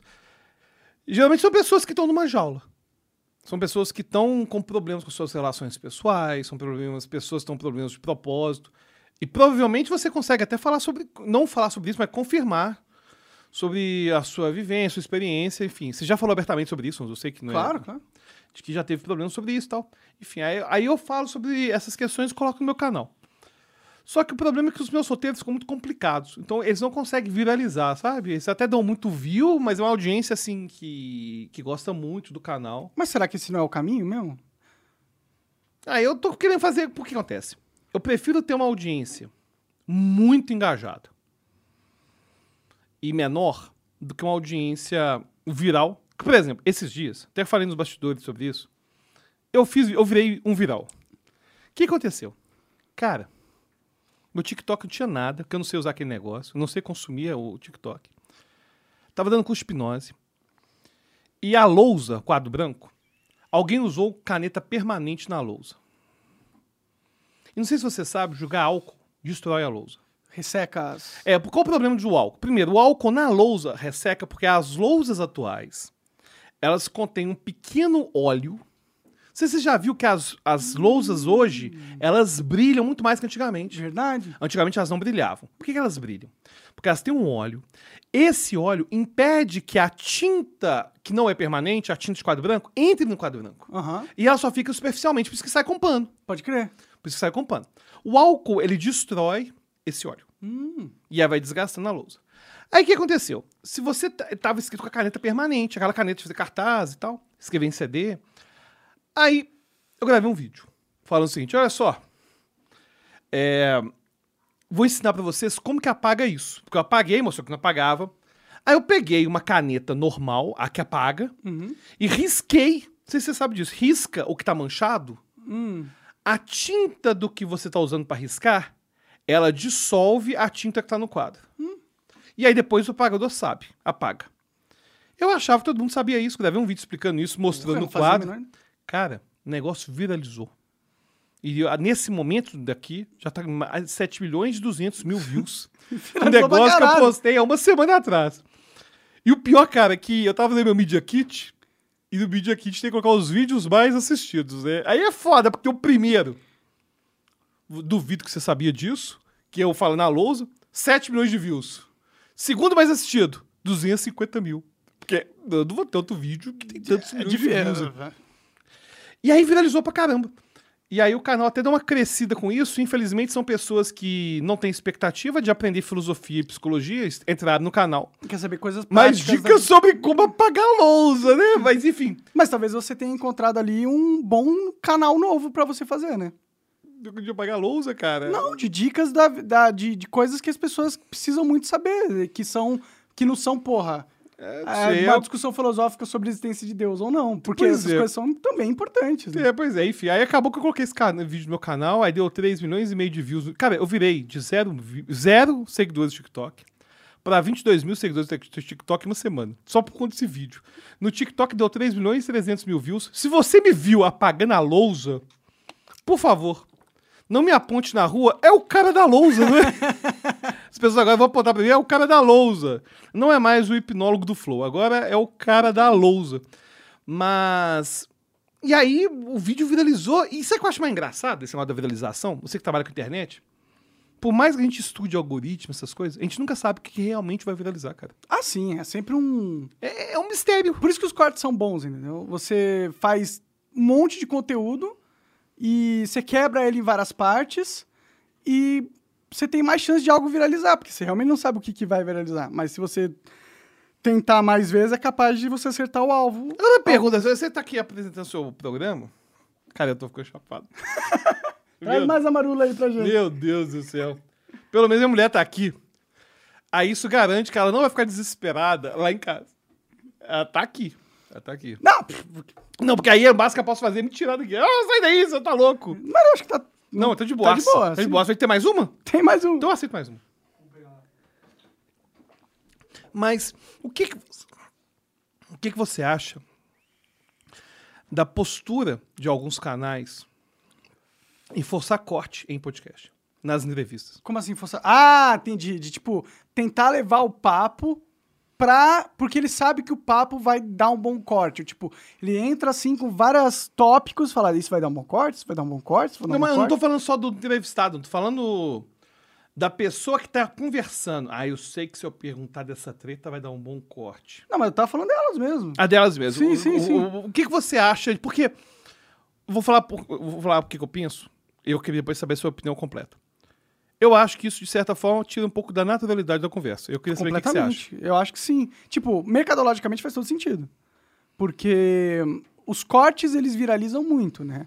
E se você quiser que os seus cortes viralizem mais, faz sentido você pensar em tópicos virais para conversar. Eu acho que com certeza é uma estratégia mercadológica. muito boa. Aí vai do seu interesse do que tipo de conteúdo você quer produzir dentro do seu podcast. Você quer fazer um negócio para ter muita view ou você quer ter um- uma experiência humana que você não tá muito se importando com Você se preocupa com com, o isso? resultado. Eu não vejo você se preocupando muito com isso, não.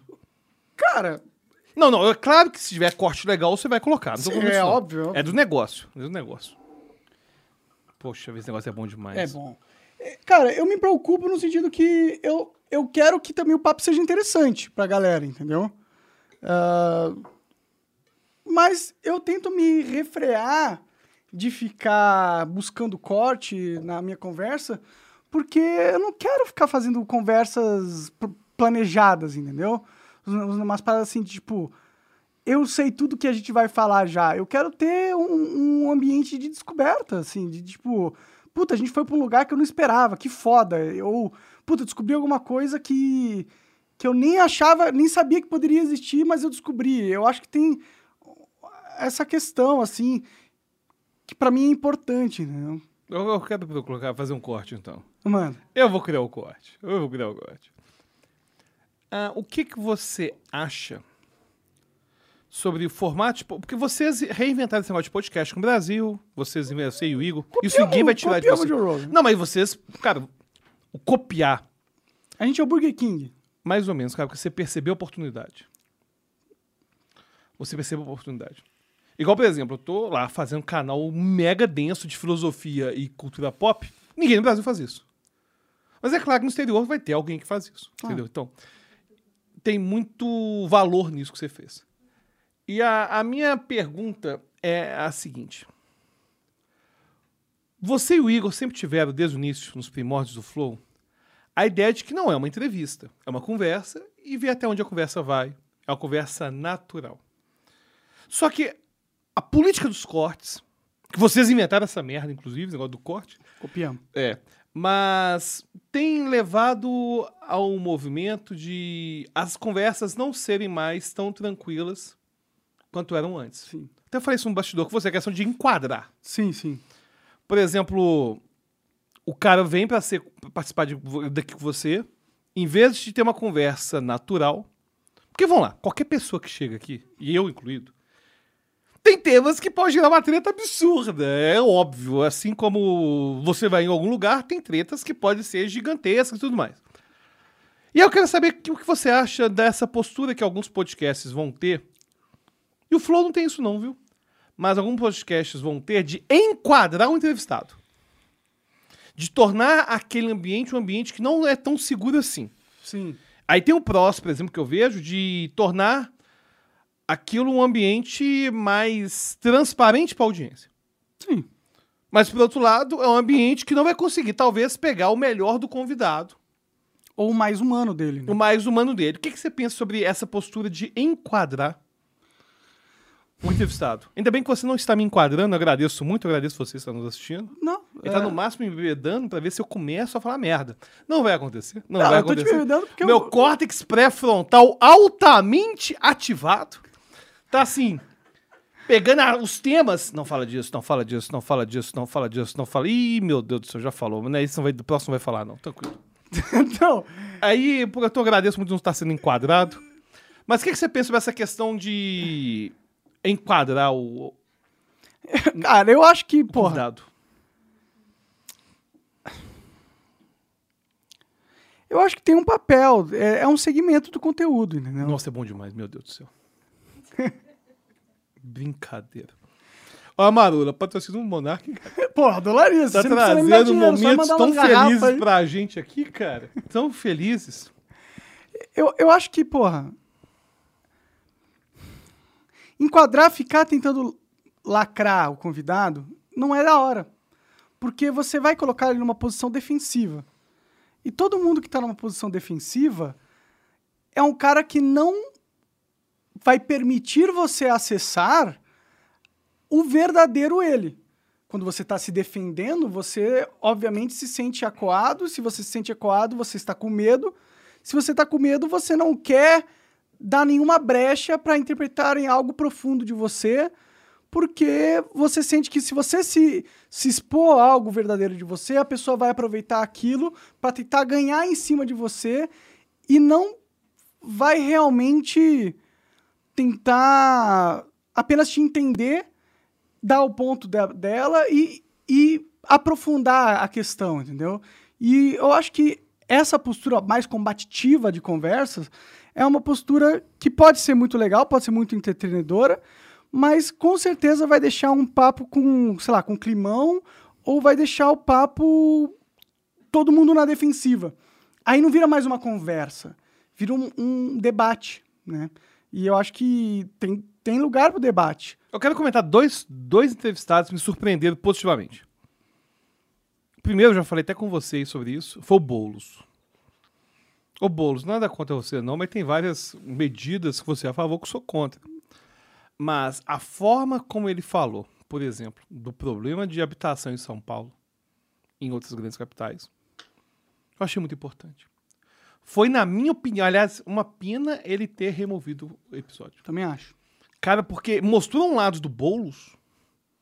Ô, Boulos, não sei se você vai fazer eu votar em você, não. Mas mostrou um lado do Boulos, cara, que é foda demais. E pautas que são importantíssimas. Beleza?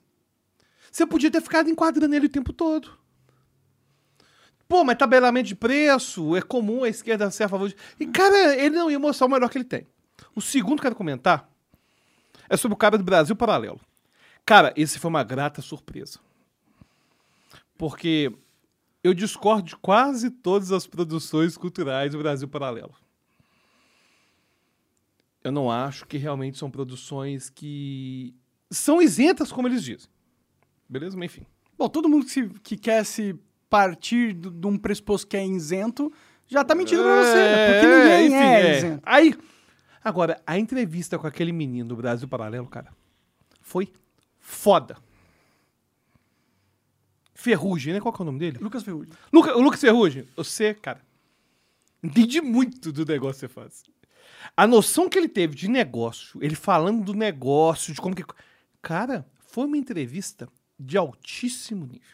Pô, agradeço, cara, agradeço. Eu- Foi mal, falei com entrevista. É que eu tô, cara. Não, não, não, eu, maduro. eu agradeço de verdade. Foi foda demais, foi foda demais. É, é que, que. que- Cara, eu acho engraçado. É que tem entrevistas que eu já sei que vão ser boas, igual o Greenwald. Sim. O cara é foda. O cara é foda. Então não tem como ser ruim. É, tipo, como que você vai tirar algo ruim do cara, né? O cara é foda. Agora, eu- o cara do Brasil Paralelo, porra! Eu achei, cara, eu assisti. Ó, todo respeito, hein? Jamais falaria mal. Mas eu assisti na mesma perspectiva que eu assisto os vídeos de Terra plana, sabe? Tipo, pô, vamos ver o que, que o cara vai falar. Cara, e ele pegou a minha expectativa. Pá, pá, pá. Sou foda, fi. Eu sou o Lucas Ferrugem. cara, foi bom pra caralho, cara. Cara, não- e eu tô falando desses dois. Tô falando desses dois. São dois espectros totalmente opostos. É, exatamente. Cara, são entrevistas de altíssimo nível. E eu acho que esse negócio de ficar emparedando, cara, eu vou dar a minha opinião. Eu acho que é o papel do jornalismo, não acho que é o papel do podcast. Sim, sim. Eu acho que uma coisa é aquelas entrevistas, né, desconfortáveis, do Cabrini, ou do Fantástico, que vai chegar a Glória Maria. Sou you sem. É, então você quer dizer, então, que aqui, a gente tem aqui alguns dados que dizem, porra, isso é o Fantástico vai fazer, cara. Sim, e. e, e- E tem o papel social do jornal, o jornalismo, cara. Agora, isso aqui não é jornalismo, cara. Não, eu tento falar isso pras pessoas. Isso aqui não é jornalismo. Isso aqui é a conversa. Mas que não pode. Se você tem audiência, você automaticamente é jornalismo. Não, não é jornalismo nunca. Cara, tu bebe não barulho, cara. É jornalismo, jornalismo. Cara. Tem, um, tem uma galera assistindo a gente, cara. Tendo uma galera assistindo a gente, tudo que a gente fala aqui é. Vocês podiam se inscrever no Como a Mente Funciona. Pronto, é o recado que eu podia fazer agora pra essa galera que tá assistindo. Mas não é eu tô jornalismo. usando esse argumento porque foi o que o Skylab usou pra mim na hora que ele queria dizer que o Flow era um programa jornalístico sério. Não, não é jornalismo. Eu também discordo com essa porra. Eu, Eu, não acho que inclusive, eu não vou entrar numa discussão aqui porque eu não sou advogado. Porque Eu se- acredito, eu até entendo quando as pessoas dizem que existe uma responsabilidade social em relação ao podcast. Claro. Mas não é jornalismo, cara. Sim, mas o que... Sim, Cara, se for jornalismo, é hora de chegar o Lula e falar de petrolão, falar de mensalão. Isso é o Fantástico faz, cara. Agora, se chegasse o Lula pra mim, cara. Pô, mas. E aí? E o Coringão esse ano, hein? Pô, e o Galo doido, filho, vai detonar o Corinthians esse ano. Pode ficar tranquilo. sim. É saber de um lado que não é o lado que o Fantástico vai fazer, ué. Ou, ou, tipo, você até pode falar perguntas que não são conf- necessariamente confortáveis pra pessoa, mas se você tiver numa, numa perspectiva de, de conversa, mesmo de falar, tipo, cara, tu foi preso, né, um tempão, como foi lá na cadeia? Pois é, cara, a gente tem que saber aproveitar esse ambiente pra ter uma noção de um lado humano do cara. Sim. E agora eu queria saber uma opinião sua. Poxa vida, não sei. Então me dá mais Lula, então, pra poder responder. Peraí que Pô, tá, tá tampado. Quando o cara não É, já percebe que tá também, tampado. já. é. Pô, é opinião. Agora eu posso falar, não vou responder também, né? Claro. Porra, aí a gente passa pra próxima. Já Sim, pensei em senhor. duas, então. É, Quando eu chegar primeiro, eu vou falar, não vou responder. Enfim, é minha opinião. Mas vamos lá, minha opinião. Bom, você falou o seguinte. Pô, também não, não me responsabilizo por isso que eu falei, também não. Você falou que existe uma responsabilidade de você estar num ambiente público, é, com audiência, falando sobre coisas. E eu, eu concordo com você que existe uma responsabilidade. Claro, eu posso chegar aqui, tá num ambiente e falar assim, vamos suicidar. E Vamos fazer tal coisa, vamos, vamos usar droga tal. Sim, Porque, na verdade, não é porque a gente tá num ambiente livre que a gente tá fora do Estado Democrático de Direito claro, e das regras do Estado Democrático de Direito. claro. Só que a gente não está num problema jornalístico. Não, sim, mas, tipo, eu queria entender... Porque, Não significa que é terra sem lei. ó, o que, que eu acho que é a, a nossa responsabilidade Hum. estando num programa público? É ser verdadeiro. Acho que essa é a única responsabilidade que a gente tem, na minha opinião, assim. Uhum. ser um cara verdadeiro, não tentar manipular as pessoas com o que a gente Uhum. fala, não tentar enganar as pessoas. Essa é a maior responsabilidade que um cara público deveria ter, na minha opinião. Mas há quem argumente Hum. que você não pode falar certas coisas porque você está num lugar público. Por Ah, exemplo, não. aí não. por exemplo, eu não poderia falar que eu sou um maconheiro e gosto de fumar maconha porque eu posso estar influenciando milhões de crianças que acompanham a fumar maconha também. Então, eu tenho que entender a minha responsabilidade como influenciador ou, sei lá, como criador de conteúdo e não falar das minhas experiências com os- Pessoais. que possam levar eventualmente alguém a cometer uma atitude que eu não considero positiva para ela. hein? Como que alguém pode falar que esse podcast não tem perguntas boas? Pergunta muito boa, vou responder. Respondendo em você. Você sabia que o Rumbles é onde você consegue pegar esse episódio ao vivo? Pô, então baixa o Rumble. Quantas pessoas estão assistindo a gente? Um abraço pra todos vocês que estão assistindo agora. É, E aí o que acontece é o seguinte, Monark. Alguns podem dizer que eu bebi muita marula. jamais diria isso, jamais diria isso. Eu não acho que bebeu muito. A gente tá Jamais dividindo bebi. uma garrafa. Pra mim, pra mim, assim, passado o ponto, são duas garrafas sozinhos, eu. Pô, Na minha opinião. Tá dividindo. Sim. Tem mais de modo de programa A gente já. não consegue passar do ponto com duas Não, garrafas. jamais. O que, que eu penso sobre isso? Ah, tem uma coisa que eu acho pra mim muito importante. É a gente compreender que não existe lugar sem lei. O Estado Democrático de Direito existe. Existem leis. Bom, existe lugar sem lei, sim. Bom, aqui no Brasil a gente tem que ter lei. Tem que ter lei, certo? Por que eu tô falando sobre isso? Porque é muito diferente você falar sou monarca, gosto de maconha, igual, igual eu tô falando que eu gosto de álcool. É diferente de apologia. Concordo plenamente. Diferente. Eu não Mas tô é falando... subjetivo também. Sim, eu concordo com você com as duas questões. O ponto é que eu elogiar, agora é claro, o álcool é uma bebida que é permitida, é uma droga, que é uma droga legalizada. Mas existe uma grande distância entre eu falar abertamente sobre o meu comportamento e eu fazer apologia. Aliás, você é um cara que tem feito, inclusive, várias declarações contra o abuso de drogas. Inclusive, você fez uma coisa que eu só vi Cauê Moura fazer. Abração, Cauê Moura aí. Te conheço não, mas eu gosto do seu trabalho. Cauê Moura falou o seguinte, maconha vicia sim. Porque tem um discursinho aí do Zé Droguinha, classe média alta, que adora falar que, enfim, ah, eu sou um desconstruído. Tem um, um discurso de que maconha não, maconha não vicia. Falar que maconha não vicia, isso pra mim é apologia. Além de mentira, né? É mentira, entendeu? Ela pode não viciar quimicamente, ou pode ter uma abstinência não, tal. não tem uma crise de abstinência. Cara, a gente tem evidência de que 8% das pessoas que testam a maconha ficam viciadas. Mas 15% das pessoas que testam álcool, eu falei testam por causa do trial, na verdade que experimentam álcool. Sim. 15% das pessoas que experimentam álcool ficam viciadas. E 32%, um abraço pro Drauzio Varela, 32% das pessoas que experimentam nicotina ficam viciadas. Então a gente tem já bastante evidência de que algumas pessoas viciam sim. Sim. Agora, você ter que viver um mundo de. Tem até um nome. É... Tem uma expressão. Não é mundo de Penélope, não. Mundo de. Enfim. Um mundo de ilusões de que você é o cara que. Sei lá, que fa- é aquele cara que é perfeito, que não comete erro. Não, cara, peraí. Você tem o direito, na minha concepção, de falar a sua opinião sobre o consumo de alguma coisa ou que você gosta daquilo. O que pra mim tem uma distinção em relação a fazer apologia. E agora o próprio Estado Democrático de Direito tem é, recursos para poder avaliar isso. Certo? Eu concordo que vai ter uma zona cinzenta em algum momento, como qualquer decisão judicial vai ter uma zona cinzenta. Sim. Então eu tô falando tudo isso para dizer que é claro que eu nas minhas redes sociais eu quero levar, mostrar o melhor de mim. Agora mostrar.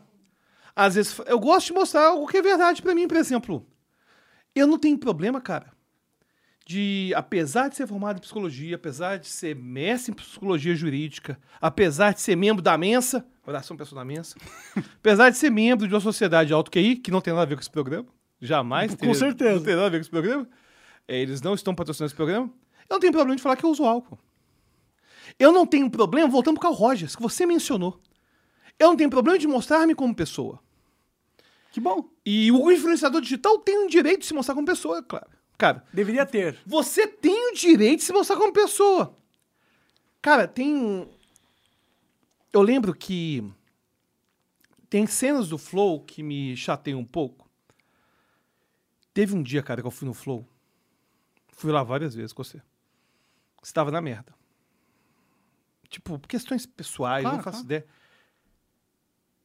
E eu achei muito triste aquilo, sabe? Tipo, eu vi que você tava na merda. Você mandou pros peitos. Bora lá fazer um negócio. Eu acho triste fazer isso, sabe? E. E essa é a vida do produtor de conteúdo. A vida do produtor de conteúdo é mostrar que tá tudo bem sempre. E você não tem, além de ter que mostrar que tá tudo bem sempre, não, não uso álcool. Não uso maconha. É uma edução das pessoas, né? Quando eu transo, eu faço três vezes. Eu acordo de manhã e faço caminhada. Meu pai é bom pra caralho. Eu nunca erro o desafio do urinar, de urinar. Sempre na mosquinha. Sempre na mosquinha. Então, então é, tudo isso pra dizer o seguinte, que na verdade... é, na verdade, eu acho que tirar a humanidade do criador de conteúdo é um absurdo. Sim, mas você percebe que é exatamente isso que estão tentando fazer. E não só do criador de conteúdo. Estão querendo tirar a humanidade de toda a sociedade. Cara, O que, que é discurso de ódio? Peraí, eu vou te falar o que eu penso sobre isso. Eu até acho que existe discurso de ódio. Tem mais água? Tá. Já, eu, eu tinha comentado. Se tiver com gás, eu ag- agradeço. Eu não me responsabilizo pelas coisas que eu posso falar hoje, agora, nesse momento. Mas, pra mim, existe uma grande diferença entre eu chegar e falar. Pra mim, discurso de ódio, Monark, são as pessoas mandarem mensagem pra você, pra sua mãe, pro seu pai, ameaçando de morte. Isso é discurso de ódio. Discurso de ódio é alguém chegar e falar assim: vai lá no influenciador tal, manda mensagem pra ele. Todo cancelamento, então, é discurso de ódio. Ah, exatamente. Cara, cancelamento é sinalização de virtude. Cancelamento, cara, é aquilo que eu até comentei com você no meu podcast. Meu podcast começou com o Monarcão, né? Mentes incríveis. Mentes incríveis. Cara, no momento que a gente vive numa sociedade que entrevistar Pedrinho Matador, uma pessoa que eu não tenho nada contra, jamais falaria mal. no momento que entrevistar Pedrinho Matador causa mais, causa menos repulsa numa sociedade que entrevistar o Monark, a gente vê que a sociedade faliu completamente em relação à ética, em relação à moral. Não, isso, é, isso é fato. Ô Pedrinho Matador, nada contra você não, cara. Mas a chance de você ser convidado por Mentes Incríveis é muito pequena. Aqui também. Eu não vou chamar um cara que matou 50 Eu tenho pessoas. medo dele. É lógico! Ele matou 100 pessoas, velho. Eu não vou chamar o Pedrinho Matador não, cara. Agora, cara, isso é muito doido. O Pedrinho Matador... Cara, quando eu vi... Eu, eu lembro que eu sempre assisti muito Flow, né? E perguntava pro Igor o seguinte.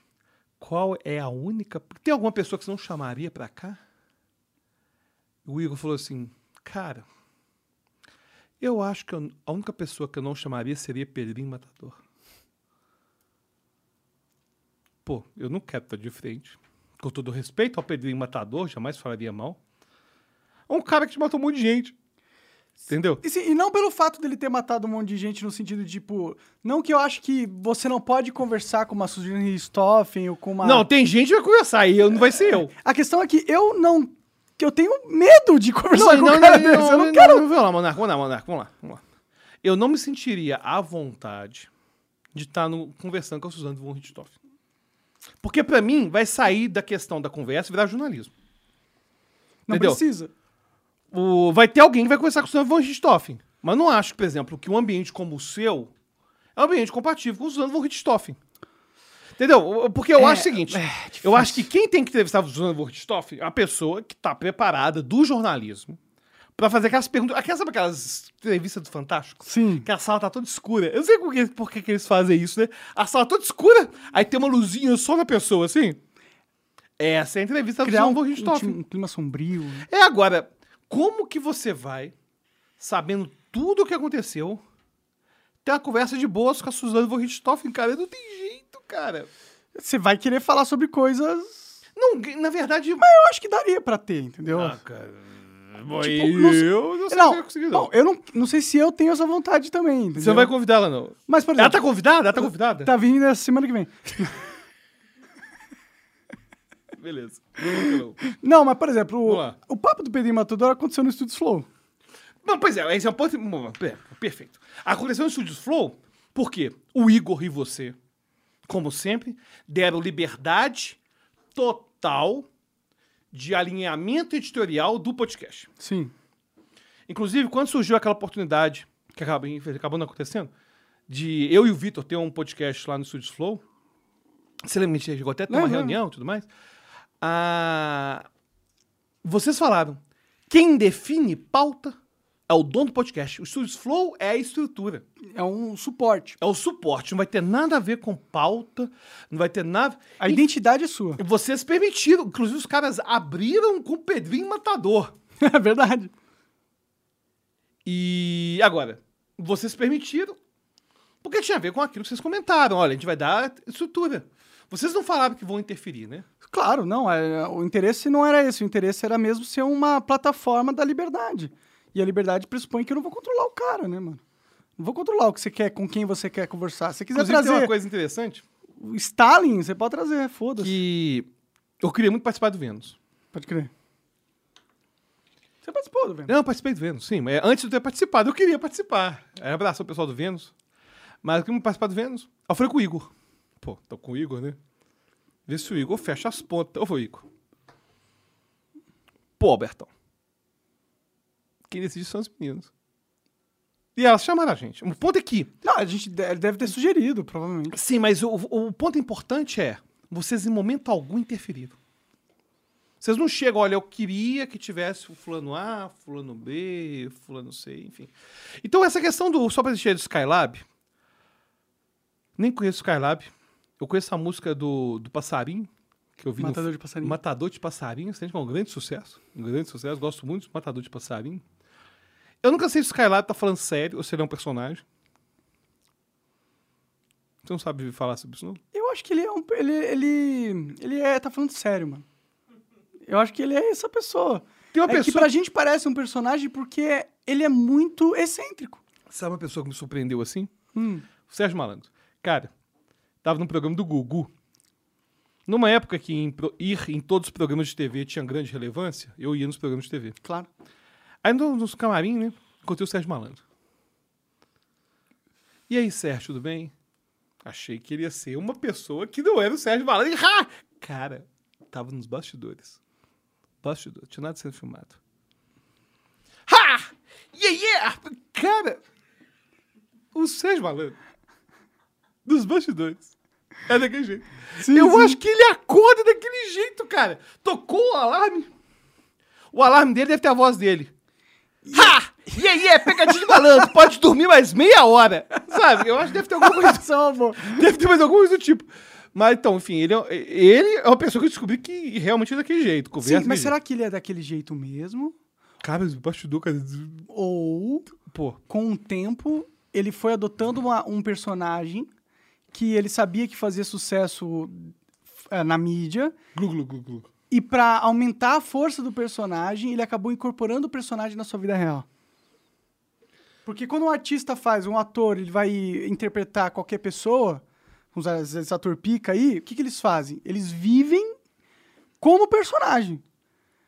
Porque eles sabem que se eles incorporarem o personagem dentro da vida deles, eles vão entender mais do personagem, desenvolver mais o personagem. Na hora que eles forem representar o personagem em cena, eles vão parecer mais autênticos do que se eles não tivessem trazido o personagem para a vida real, para a vida pessoal deles. Mas, mas, mas- eu, acho que ele automatizou aquilo. Sim, tenho certeza que seja um processo já, que hoje tá você já chegou a gravar com o. Fui, eu fui lá no Papagaio Falante. Como e ele foi, no- lá no Flow também. E como foi no bastidor? Foi do mesmo jeito? Ha, yeah. Glu, glu, Foi, glu, foi parecido. Mais ou menos, mais ou menos. Não foi tão. E as histórias são boas pro caralho, né? Sim, não, ele é, ele é o ótimo. stand-up dele, cara, é Não, ele é ótimo, ele é é, bom pra caralho. engraçadaço, sim. bom sim, e sim, engraçado demais. Mas enfim, é questão do, do personagem, né? Aí então eu acho que a responsabilidade pra mim está naquilo que a lei diz. E eu não acho que as pessoas têm que deixar de ser humanas, inclusive em relação a drogas, cara. Em relação às drogas. Ah, a gente tem que começar a se conscientizar que a guerra às drogas é uma guerra perdida. Sim, é uma guerra contra a própria humanidade. Cara, qual que é o problema que eu vejo com as guerras às drogas? Cara, existe duas coisas que movem a sociedade capitalista: oferta, procura. Eles tentam acabar com o problema das drogas, que é um problema gravíssimo de abuso de drogas. Você já teve problema com as drogas, você sabe que as drogas podem ter problemas mesmo. Já abusei muito de Já droga. abusou de drogas. Mas, se eu tenho lei de oferta e procura, eles estão tentando, no mundo todo, resolver o problema da guerra às drogas, com o problema de drogas, impedindo a oferta. Exato. O que é estúpido, porque as pessoas não dão um jeito. Sim, você não consegue controlar todo mundo. Você não consegue controlar, não, cara. Sim. A guerra às drogas é uma guerra perdida. E é, na verdade, o maior problema das drogas hoje em dia, na minha opinião, Hum. muito mais do que as pessoas que abusam dela, é a própria guerra contra ela. Claro. Cara, a quantidade de gente que morre. Cara, hoje, a gente tem pessoas. Cara, o cara traficante é preso. Por causa de maconha. Aí, a namoradinha, às vezes, cara, que tava lá fazendo um papel de aviãozinho é presa, cara. Tipo, você destrói a vida da pessoa, coloca na, na, na prisão, que é uma escola do crime. Ela não é um ambiente de, re- de reabilitação. Muito Que é pelo o- contrário. Não, o problema, qual o problema da prisão? Vou te falar o que eu acho de prisão. As pessoas veem a prisão da mesma forma que na antiguidade as pessoas viam a tortura, Uhum. como uma forma de fazer as pessoas sofrerem. Eles não pensam que, olha, talvez se a gente reabilitasse essas pessoas seria melhor para a sociedade. Sim, que no fundo, no fundo, o papel da sociedade é tornar a sociedade melhor, mais coesa e mais saudável. E é não, a gente, o papel da sociedade não é ser Deus. Não é punir as pessoas ao ponto de que você acha que você se vingou da pessoa é. a- a- ao- a- na mesma proporção do crime que ela cometeu. Você sabia que no Renascimento, para te mostrar que eu sou uma pessoa intelectualizada, certo? Eu não sou uma pessoa que vai chegar aqui e, e se drogar com álcool e não conseguir agregar ao debate. No Renascimento, os, os laboratórios e os chamados, tipo IML que a gente tem hoje, e os laboratórios de anatomia, eles ficavam lotados de pessoas que não eram médicas que iam lá para assistir a anatomia humana. E por que, que eles iam assistir? Geralmente, os estudos de anatomia eram feitos com os corpos de criminosos. E, cara, fazia plateia para ver o criminoso tendo seu braço arrancado, tendo suas vísceras expostas. Então, existe essa ideia que a gente chama no direito de retributivismo. Porque a gente pode ter dois tipos de pena: retributivismo e consequencialismo. Sabe qual é a diferença? Não. Retributivismo é o seguinte: ele está por trás de um termo em latim chamado mens rea, mente culpada. É a ideia de eu te fazer sofrer e fazer você pagar porque você fez algo errado. Retributivismo vem falar disso, vem falar de a tortura. É falar de fazer você sofrer. Eu quero ver ele pagar. Cancelamento é retributivismo. O que é consequencialismo? É eu pensar numa medida de punição que seja melhor para a sociedade. Você provavelmente ouviu falar de um cara chamado Jeremy Bentham, que vai falar do utilitarismo. O utilitarismo tem vários problemas, é uma, uma doutrina filosófica, que vai falar sobre medidas do Estado para promover o maior bem para o maior, o maior prazer para o maior número de pessoas. Então, por exemplo, o, e tem vários problemas com essa perspectiva, não vou entrar nesses problemas agora, porque senão vai ter que ter mais três horas de podcast. E considerando que o nosso passado teve quatro horas, eu não quero chegar em três horas de podcast falando só disso. Pode falar de outros assuntos. E tendo bastante amarula, a gente pode ficar sei lá, sete horas. Bater o recorde. No Vilela foi só seis horas. Sim. Ele foi oito, na verdade. Não, no Vilela, o meu foi seis Ah, o 40. seu, ah, meu foi O re- é que o 6,40. recorde do Foi do Vilela Cossielo, não foi? Foi Foi quem? com o Cossielo oito horas, é. do loucura. Mas, enfim, o que que é o consequencialismo? Jeremy Bentham, ele ia falar de tomarmos atitudes que vão promover o menor sofrimento possível e o maior bem-estar para o maior número de pessoas. A punição deveria ser baseada em consequencialismo. Concordo. Ou seja, eu tenho que pensar, o Zequinha matou 70 pessoas, beleza. Mas eu prefiro para a sociedade que ele se ressocialize e que ele tenha uma chance de depois de ter cumprido aquilo que ele deve à sociedade, ter uma outra vida sem ser realmente cometendo crimes, entendeu? E, e o ponto é que Eu- Com cara de set- 70 mortes, eu não sei se eu concordo, mano.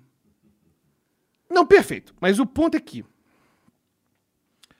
Eu tô pensando no ordenamento jurídico no Brasil. Porque se eu pensar nos Estados Unidos, é prisão perpétua. Sim, você acha que depois que você, porra, matou uma porrada de gente a, sangue frio, porque você quis. Não, perfeito. se Agora, eu tô falando sobre. Dá pra ter uma esperança de ressocialização. Perfeito, mas eu não vou entrar nesse mérito. Mas eu quero que você entenda o seguinte: o mérito que eu acho importante é que esse cara que matou 70 pessoas, se ele tá num, pro- num sistema que a punição é retributivista, ele vai voltar pior.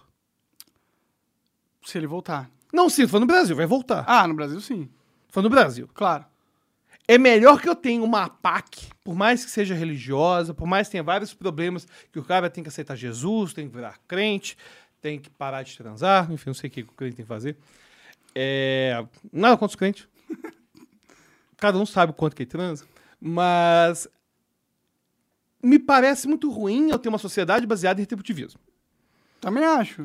Vira E aí- coliseu, né? E o que, que acontecia, cara? A gente tinha, desde o Renascimento, as pessoas querendo ver, as pessoas sofrendo nos laboratórios de anatomia. Tipo, a pessoa tinha morrido, mas queria ver o corpo dele sendo dilacerado. Mas será que é um negócio de querer ver sofrer, mano? Cara, eu vou te falar. Será que não é uma coisa de curiosidade da mente humana sobre o corpo? Cara, eu vou te falar. E não eu vou te explicar por quê. Tá. Ah, quando tinha nos Estados Unidos, quase já foi abolida a pena de morte em quase todos os estados. Mas tinha cadeira elétrica. As pessoas queriam ver o cara sofrendo cadeira elétrica. Não, é verdade. O ser humano adora um show. Adora ver o cara sofrendo. Sim. Tem um filme bom, aquele A Espera de Milagre, é mó bom. Que fala dessa, dessa questão do- da cadeira elétrica. Inclusive, tem outra coisa interessante sobre medicina. Na verdade, eu já estou com pensamentos um pouco desconexos. Mas, Papo, foda-se. É, foda-se, não tem que ter. Se tiver coisa que vale a pena, vai fazer um corte. É. Esse corte vai ter milhares de views. E vai estar no YouTube, não vai estar no Rumble, né? vai estar no YouTube. Sim.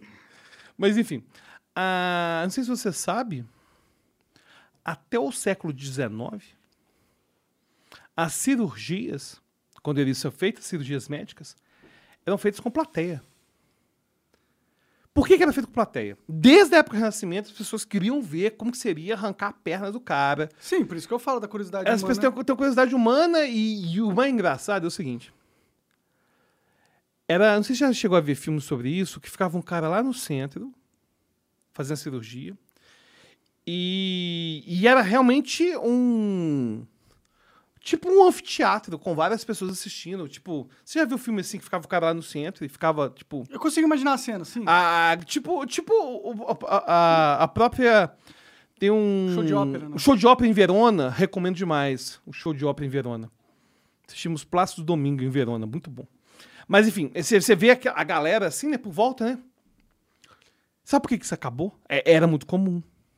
O pessoal não sabia dos problemas de asepsia.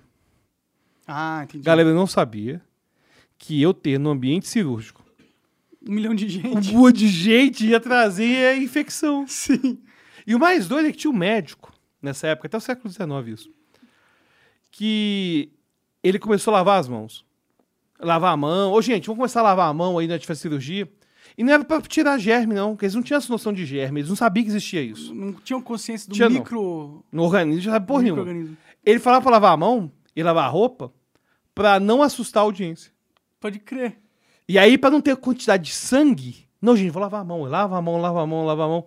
E aí ele começou a ter melhores resultados. E ele não sabia que tinha melhores resultados que estava lavando a mão.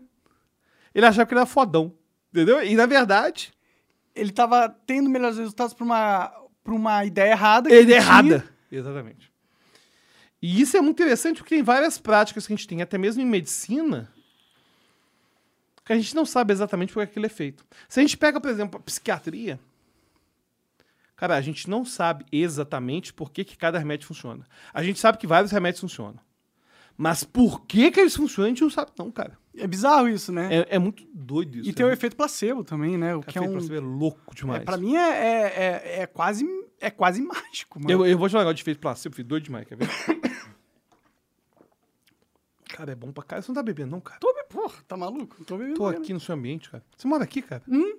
Lá é que a bosta demais. Pô, lugar bom pra caralho. Bom, é bom porque eu não tenho que fazer... A São Paulo, você sabe, é um inferno, é trânsito, né? Cara, eu vou te falar do- da minha narrativa pra chegar aqui. Eu chamei o Uber. Estávamos marcados pra 19 horas. Sim, mas Eu nunca quero atrasar. Eram 15 para 6. Eu estava a 13 quilômetros. Chamei Uber. Fala, meia hora eu consigo, pô, 15 pra 6, né? Pelo amor de Deus. É o tempo que um carro demora pra chegar. Aí eu demorei um tempão, te mandei mensagem. Pô, cara, eu vou demorar. Tu acha eu vou, eu vou chegar. E o engraçado é que o Uber, o Waze, vai falando assim: ó, você vai chegar 18h45. Você vai chegar 18h50. Talvez você chegue às 19 Entendeu? Enfim. Não é um. Agora, a- é- essa questão da cirurgia, inclusive, é um negócio muito interessante. Não gera corte, não, mas é interessante. Que, você já viu que barbearia tem um negócio girando? Barbearias.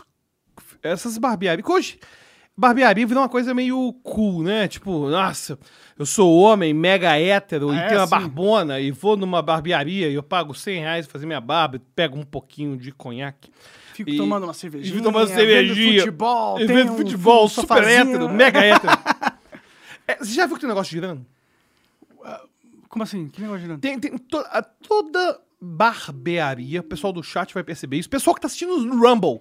Porque onde que a gente assiste os seus episódios ao No vivo? rumble.com.br, Monark, vá lá Se no não Rumble. for, cara, se não tiver no Rumble, assiste ao vivo? Não assiste. Não assiste não, cara. Não assiste. Até ele, que dá spoiler, que conta o fim do filme, sabe que tem que estar no Rumble. Eu baixei o Rumble, cara. Ba- Obrigado, eu acho Eu baixei o Rumble. E é bom que eu podia exercitar meu inglês. Foi bom pra caralho. É, é, não é, bom, não é o propósito do Rumble. Você É, eu pude exercitar meu inglês lá no Rumble. Mas enfim, você tá no Rumble, cara, tamo junto aí, filho. Valeu. Ô, Rumble, se quiser patrocinar também, não sei como poderia ser, mas pode me patrocinar também. É possível? Pô, pode me patrocinar, ué. Tamo aqui à disposição. Mas o que acontecia na barbearia? Ah, as barbearias que são consideradas as barbearias mais. É, mais. Cool. Cool, essa coisa. É, vamos falar, vou, vou admitir uma coisa, vamos lá. Mano, Vou admitir uma coisa, senão eu já admitiria. Classe média é meio ruim, né, cara? Classe média tem uns valores bem merda. E- Tipo o quê? Tipo. Ai, vou fazer uma barba lá num lugar que eu vou ficar igual um viking. E eu vou ficar hétero pra caralho. E, e vou sair de lá, vou jogar, sei lá, God of War. E, e vou jogar God of War, Valhalla. Não, cara. Aqui, ó, fã, fã máximo do God of War. Fica me insistindo todo Vai dia. pra sair o Ragnarok, né? Vai sair, vai ser em novembro, né? É, eles anunciaram só um trailerzinho aí de 30 segundos cada data, né? Pois é. Acho que é 9 Enfim. de novembro. Sou, sou o God of O War. Kratos, Sou encarnado. Kratos, sou bom pra caralho. Rapei minha cabeça deixando a barba. Quando você vai nessas barbearias, você pode estar achando que é só um cara que bebe muito ma- marula, mas tem conteúdo. Tem conteúdo. Tu tá pirado demais nessa porra da marula. Não, velho. quem tá bom pra caralho? Acabou a barula? Tem Não, mais. tem. Você tá mais. Bom pra caralho. Mas o que acontece? Quando você vai na barbearia, tem como mostrar na televisão um negócio girando da barbearia? Sabe o que eu tô põe falando? aí, põe aí, claro. Ele vai achar lá, ele vai achar, vai colocar lá. Giroscópio barbe... sei Não, não, não, coloca- eu não- eu não sei como vai colocar isso. Barbearia. Oi? Faixa. É Ah, barbearia. eu tô ligado do que tu tá falando. O negócio, negócio- com várias cores. Tem, tem, exatamente. Tem, vermelho, tem branco, tem azul.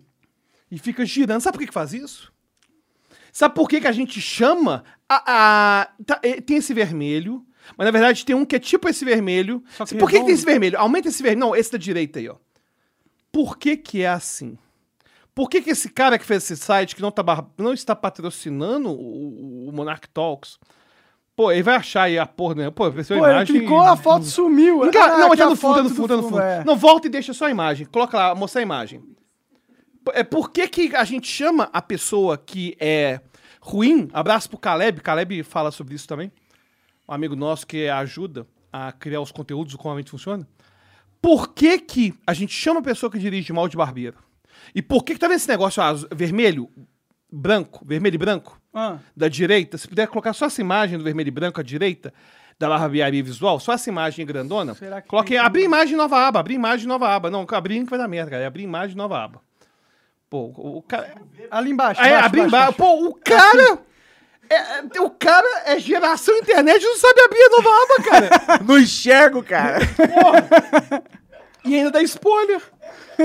Por que, que tem esse vermelho? Sabe por que tem esse vermelho na barbearia? Por quê? Você já viu esse símbolo? Já, já tô ligado. E tem um que mostra o azul. Por que, que é vermelho? Porque, na verdade, até o século XIX, o barbeiro não apenas cortava o cabelo, não apenas fazia barba. O barbeiro fazia cirurgia. Sério? Ele, inclusive, até o século XVIII, tinha a chamada sangria. A medicina do século XVIII, cara, é absurda. O cara perdia sangue porque as pessoas estavam conectadas totalmente com a ideia dos humores de Hipócrates e Galeno. Achavam que eu tinha humores e esses humores tinham que ser estabilizados. E para estabilizar meus humores, eu tinha que perder sangue. George Washington, cara, teve uma pneumonia. Um dos fundadores dos Estados Unidos, lá dos fundadores lá dos Estados Unidos. E ele morreu por causa da sangria. Deixava o cara sangrando. É na época que onde o médico fazia mais mal do que bem, né? Com certeza, médico era ruim demais. E aí o que acontece? Quem fazia sangria era o barbeiro. Esse vermelho simboliza um dos serviços Caralho. que o barbeiro oferecia. E aí o cara coloca isso, barbeariavisual.com. Eu não sei se tá querendo dizer que se eu for lá, ele pode tirar dois litros de sangue meu pra poder equilibrar meus humores. Tá fazendo na navalha ali o negócio, tira um pedaço da Porque, na verdade, quem entendia da circulação, arrancava dente, era o barbeiro. Você tá brincando? Quem amputava membro, frequentemente era o barbeiro. Caralho! E, e só depois do século. Foi no século XIX que isso parou, cara.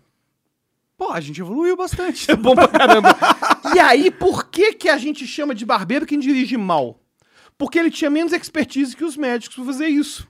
E os Caralho! serviços frequentemente eram mal feitos. Oh, isso é bizarro, hein, mano? Como Pô. que é umas coisas que têm um significado pré- pré-histórico, não. É mais tipo... Mas é louco, né, cara? E continua até hoje. Até hoje você chama o hoje. cara, ô, tá fazendo navalha. Por que que tá falando? Por que que barbeiro é usado? Inclusive, essa questão do barbeiro, o Caleb, Caleb Silva, um abraço pro Caleb Silva, ele ajuda a criar os conteúdos, o como realmente funciona. Ele até chegou a gravar um TikTok sobre isso. Ah, essa expressão barbeiro pro trânsito existe inclusive em Portugal. Porque vai vir dessa barbearia. Porque é uma coisa que começou na Europa, A barbeariavisual.com tá me dizendo o seguinte, pô, Alberto. Se você tiver com algum tipo de pneumonia, pode vir. Porque aqui a gente tá na vibe do século XVIII, fi. A gente pode pegar a navalha, tirar uns dois litros seu de sangue e torcer pros seus humores darem realmente uma reequilibrada. Pode crer. E aí, como eles fazem um serviço muito mal feito, por não entender de anatomia, o tanto que os médicos, eles usavam esse símbolo do vermelho. Esse símbolo é sangue. Faz sentido. Agora, eu não acho, e não imagino, que as barbearias gourmet saibam disso. Porque elas deixam esse negócio girando, você já viu, isso fica girando. Aham, aham. Fica girando, girando, girando, girando. E eles imitaram isso do exterior, porque no exterior era histórico isso. Faz sentido. Eles estão querendo trazer a autenticidade de uma verdadeira barbearia para um ambiente onde o cabeleireiro dominava. E como você não tinha uma construção da identidade da barbearia aqui no Brasil, você tinha que aproveitar Importou. ela. Importou? E fica esquisito.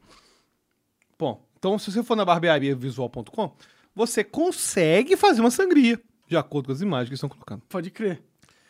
Caralho. E é claro que é uma brincadeira, o site. Todas as barbearias usam isso. Todas as barbearias usam Não, isso. sim, sim. É, que E é um virou- virou símbolo que, na meme, verdade. Né? É, virou, um meme. e isso vai surgir por conta que. Cara, eles faziam. Inclusive, uma coisa engraçada é que até o século XVIII a gente não tinha anestésico.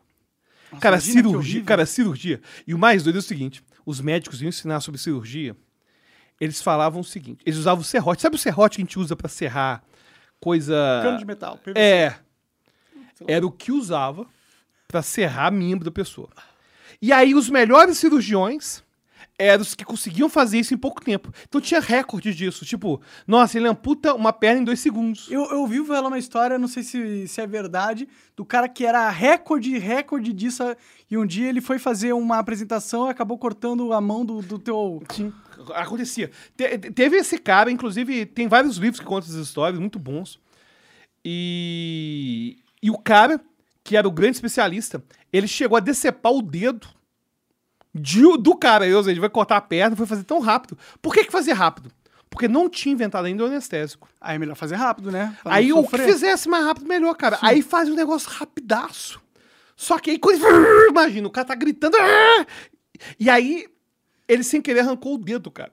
Mas o dedo, cara. E, e- e o pessoal. Tem um livro muito legal, tem uma trilogia que eu recomendo. Da Dark Side. Não estão nos patrocinando.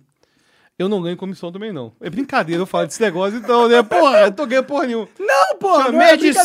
você se se eles patrocinam a nossa merda. Mas se me patrocinar, eu aceito. Medicina Macabra. Eles têm uma trilogia muito legal que conta essas histórias. É, o autor é o seguinte: ele era um cara acadêmico, médico, que ia fazer um estudo sobre cirurgias cardíacas do século XVIII e século XIX. E aí eu tava fazendo um negócio mó chatão, né? Aí ele começou a ver as histórias loucas que tinham de medicina na época. De o cara fez a cirurgia em dois segundos, o cara que foi atropelado e teve as vísceras pra fora e os médicos que colocar pra dentro. E ele começou a pegar essas histórias e colocou em livro. Chama Medicina Macabra. E ele conta esse, esse campo da medicina. Inclusive, uma coisa interessante, já deve ter ouvido falar de Mesmer. Mesmer era um cara que foi chama, considerado charlatão. E ele é considerado o pai de hipnose nos dias de hoje. E Mesmer, tem inclusive em inglês um termo mesmerized. Ah, pode crer. O termo eu conheço. Vem de Mesmer. E eu entendo porque ele foi considerado charlatão também. É porque ele fazia curas pela imposição de mãos. Ah, então eu não entendo, não. Achei que era por causa da hipnose mesmo. Tipo, Não é porque, na verdade, Porque as é uma pessoas pessoa- melhoravam é por causa da hipnose. entendi. Porque as pessoas tinham preconceito com hipnose. Não, mas na- naquela época nem sabia de hipnose, cara. Eles achavam que era magnetismo animal. Eles achavam o seguinte: Magnetismo animal. o que é o magnetismo animal?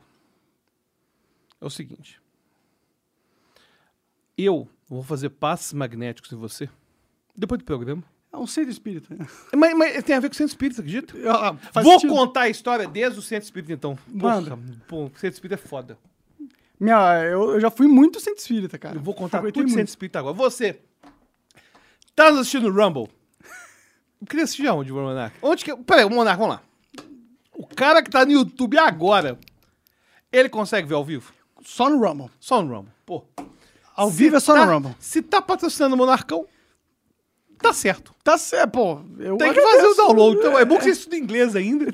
Aprende inglês, é bom pra caralho. E aprende também como que era a internet em 2000. Não, tô brincando, tô brincando.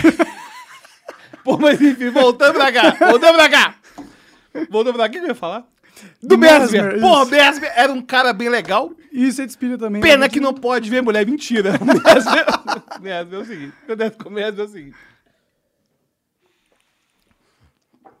O bom é que eu vou pegar esse corte depois, vou, vou cortar e colocar no meu curso de hipnose. Boa. Então é o seguinte. Até o século XVIII, medicina era uma merda. Era sangria. Eram as ideias de Galeno que eu tinha que perder muito sangue, tinha que rebalancear os humores e tudo mais. Dois caras viram isso e pensaram: cara, não faz sentido deixar o cara sangrando. Um cara chamava Mesmer e o outro chamava Hahnemann. Vou contar primeiro de Hahnemann. Hahnemann começou a criar homeopatia. A homeopatia surgiu. Hoje a gente sabe que é placebo. Claro que é placebo, cara. Eu não vou entrar no mérito. Claro que é placebo. A gente já sabe que é placebo. Mas na época dele, ele queria uma solução que era melhor do que deixar o cara sangrando por horas. Ele salvou vidas pra caralho. Pra caramba!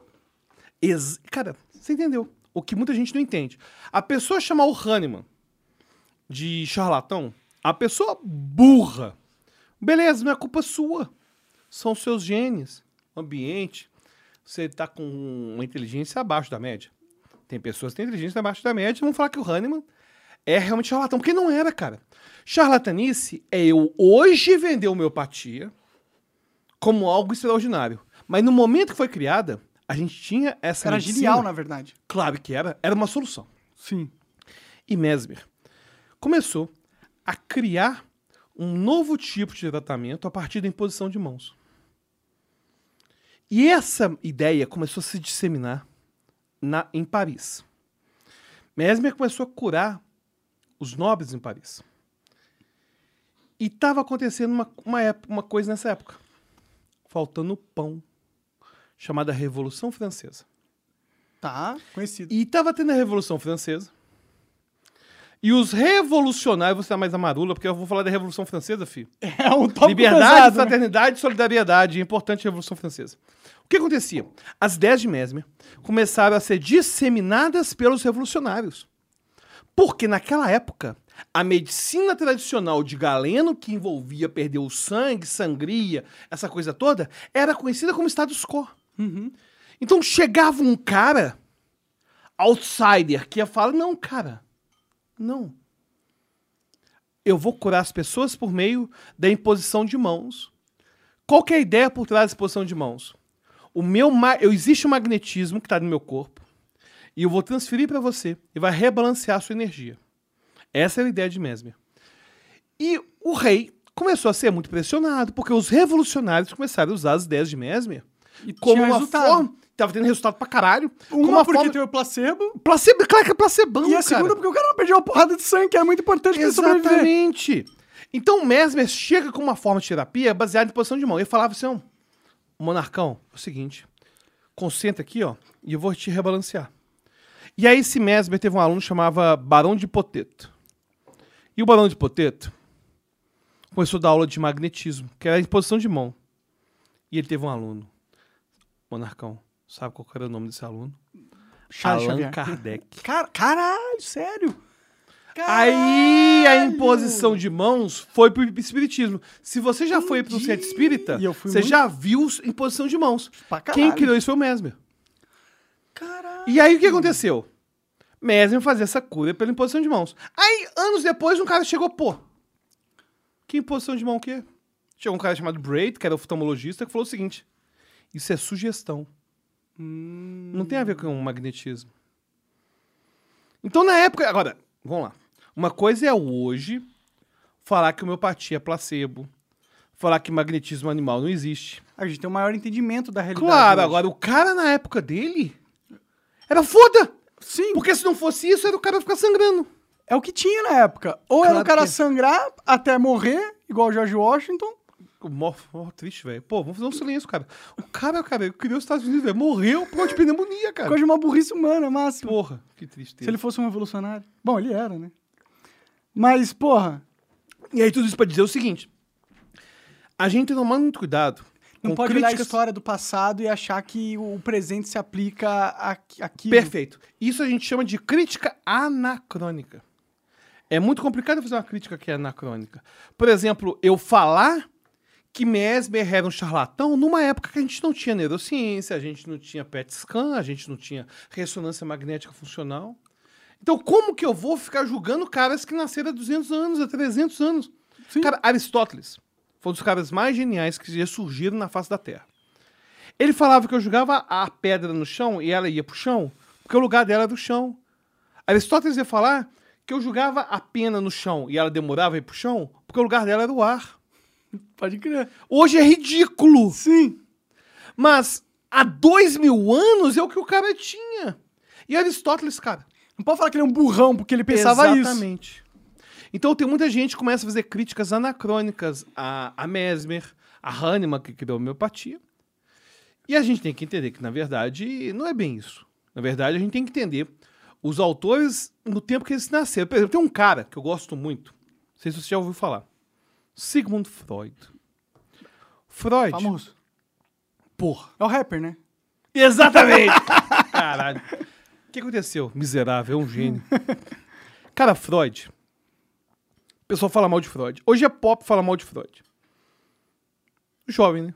O jovem fala mal, cara. O jovem quer, quer desconstruir todos os ídolos do passado, porque hoje já entenderam. Eles entenderam, Eles são são evoluídos, é. São foda, mas se chegar no Street Fighter, vai perder pra mim. vai perder pra mim igual o Igor do Flow. Você viu o dia do Igor? Que eu Sim. dei, dei 3x0. Cara, eu E fiz... ele ficou botando uma banca que ia Ele te botou destruir. banca, coloquei 3x0 no Igor, filho. Pois é, ele ganhou de 5x3 depois. Mas esse é o final da história, não importa. É, não- Você não vê mas, caso. Mas, mas, enfim. A, a grande questão que eu acho importante.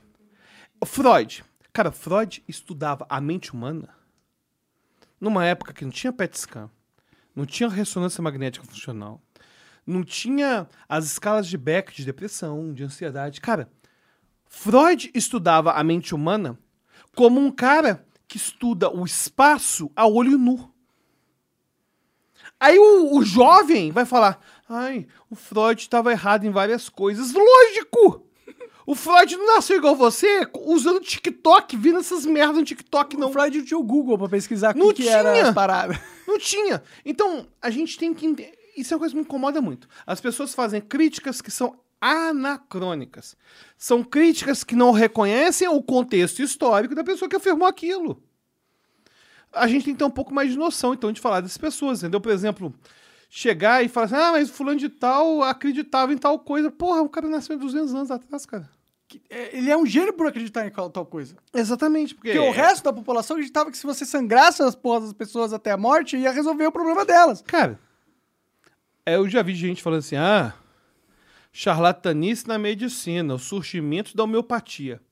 É uma pessoa que, infelizmente, desconhece por completo a história da medicina. Cara, até o século XVIII, o pessoal não lavava a mão para fazer cirurgia. Você tem uma ideia? Os médicos achavam que pus era Cagava na normal. rua e limpava a bunda com a mão. Exatamente, cara. o pessoal achava que pus era normal. Eles achavam que pus Era só a resposta natural do corpo que Exatamente. o eles, eles não entendiam que o pus, na verdade, era sinônimo de infecção. Então a gente tem que ter uma noção assim um pouco mais clara sobre tudo isso, sabe? E, enfim, então essas críticas, o jovem adora fazer crítica anacrônica, sabe? Enfim, O ah, jovem é aquele que entendeu toda a realidade, por ser jovem e não teve o tempo ainda de levar na cara da vida constantemente, que é o que a gente acontece, não teve tempo de quebrar a cara para entender que a sua a sua percepção da realidade não basta, não é apenas mais uma autoilusão sua de que você já entendeu tudo. E isso é o mal do jovem, é normal, né? Inclusive é normal, né?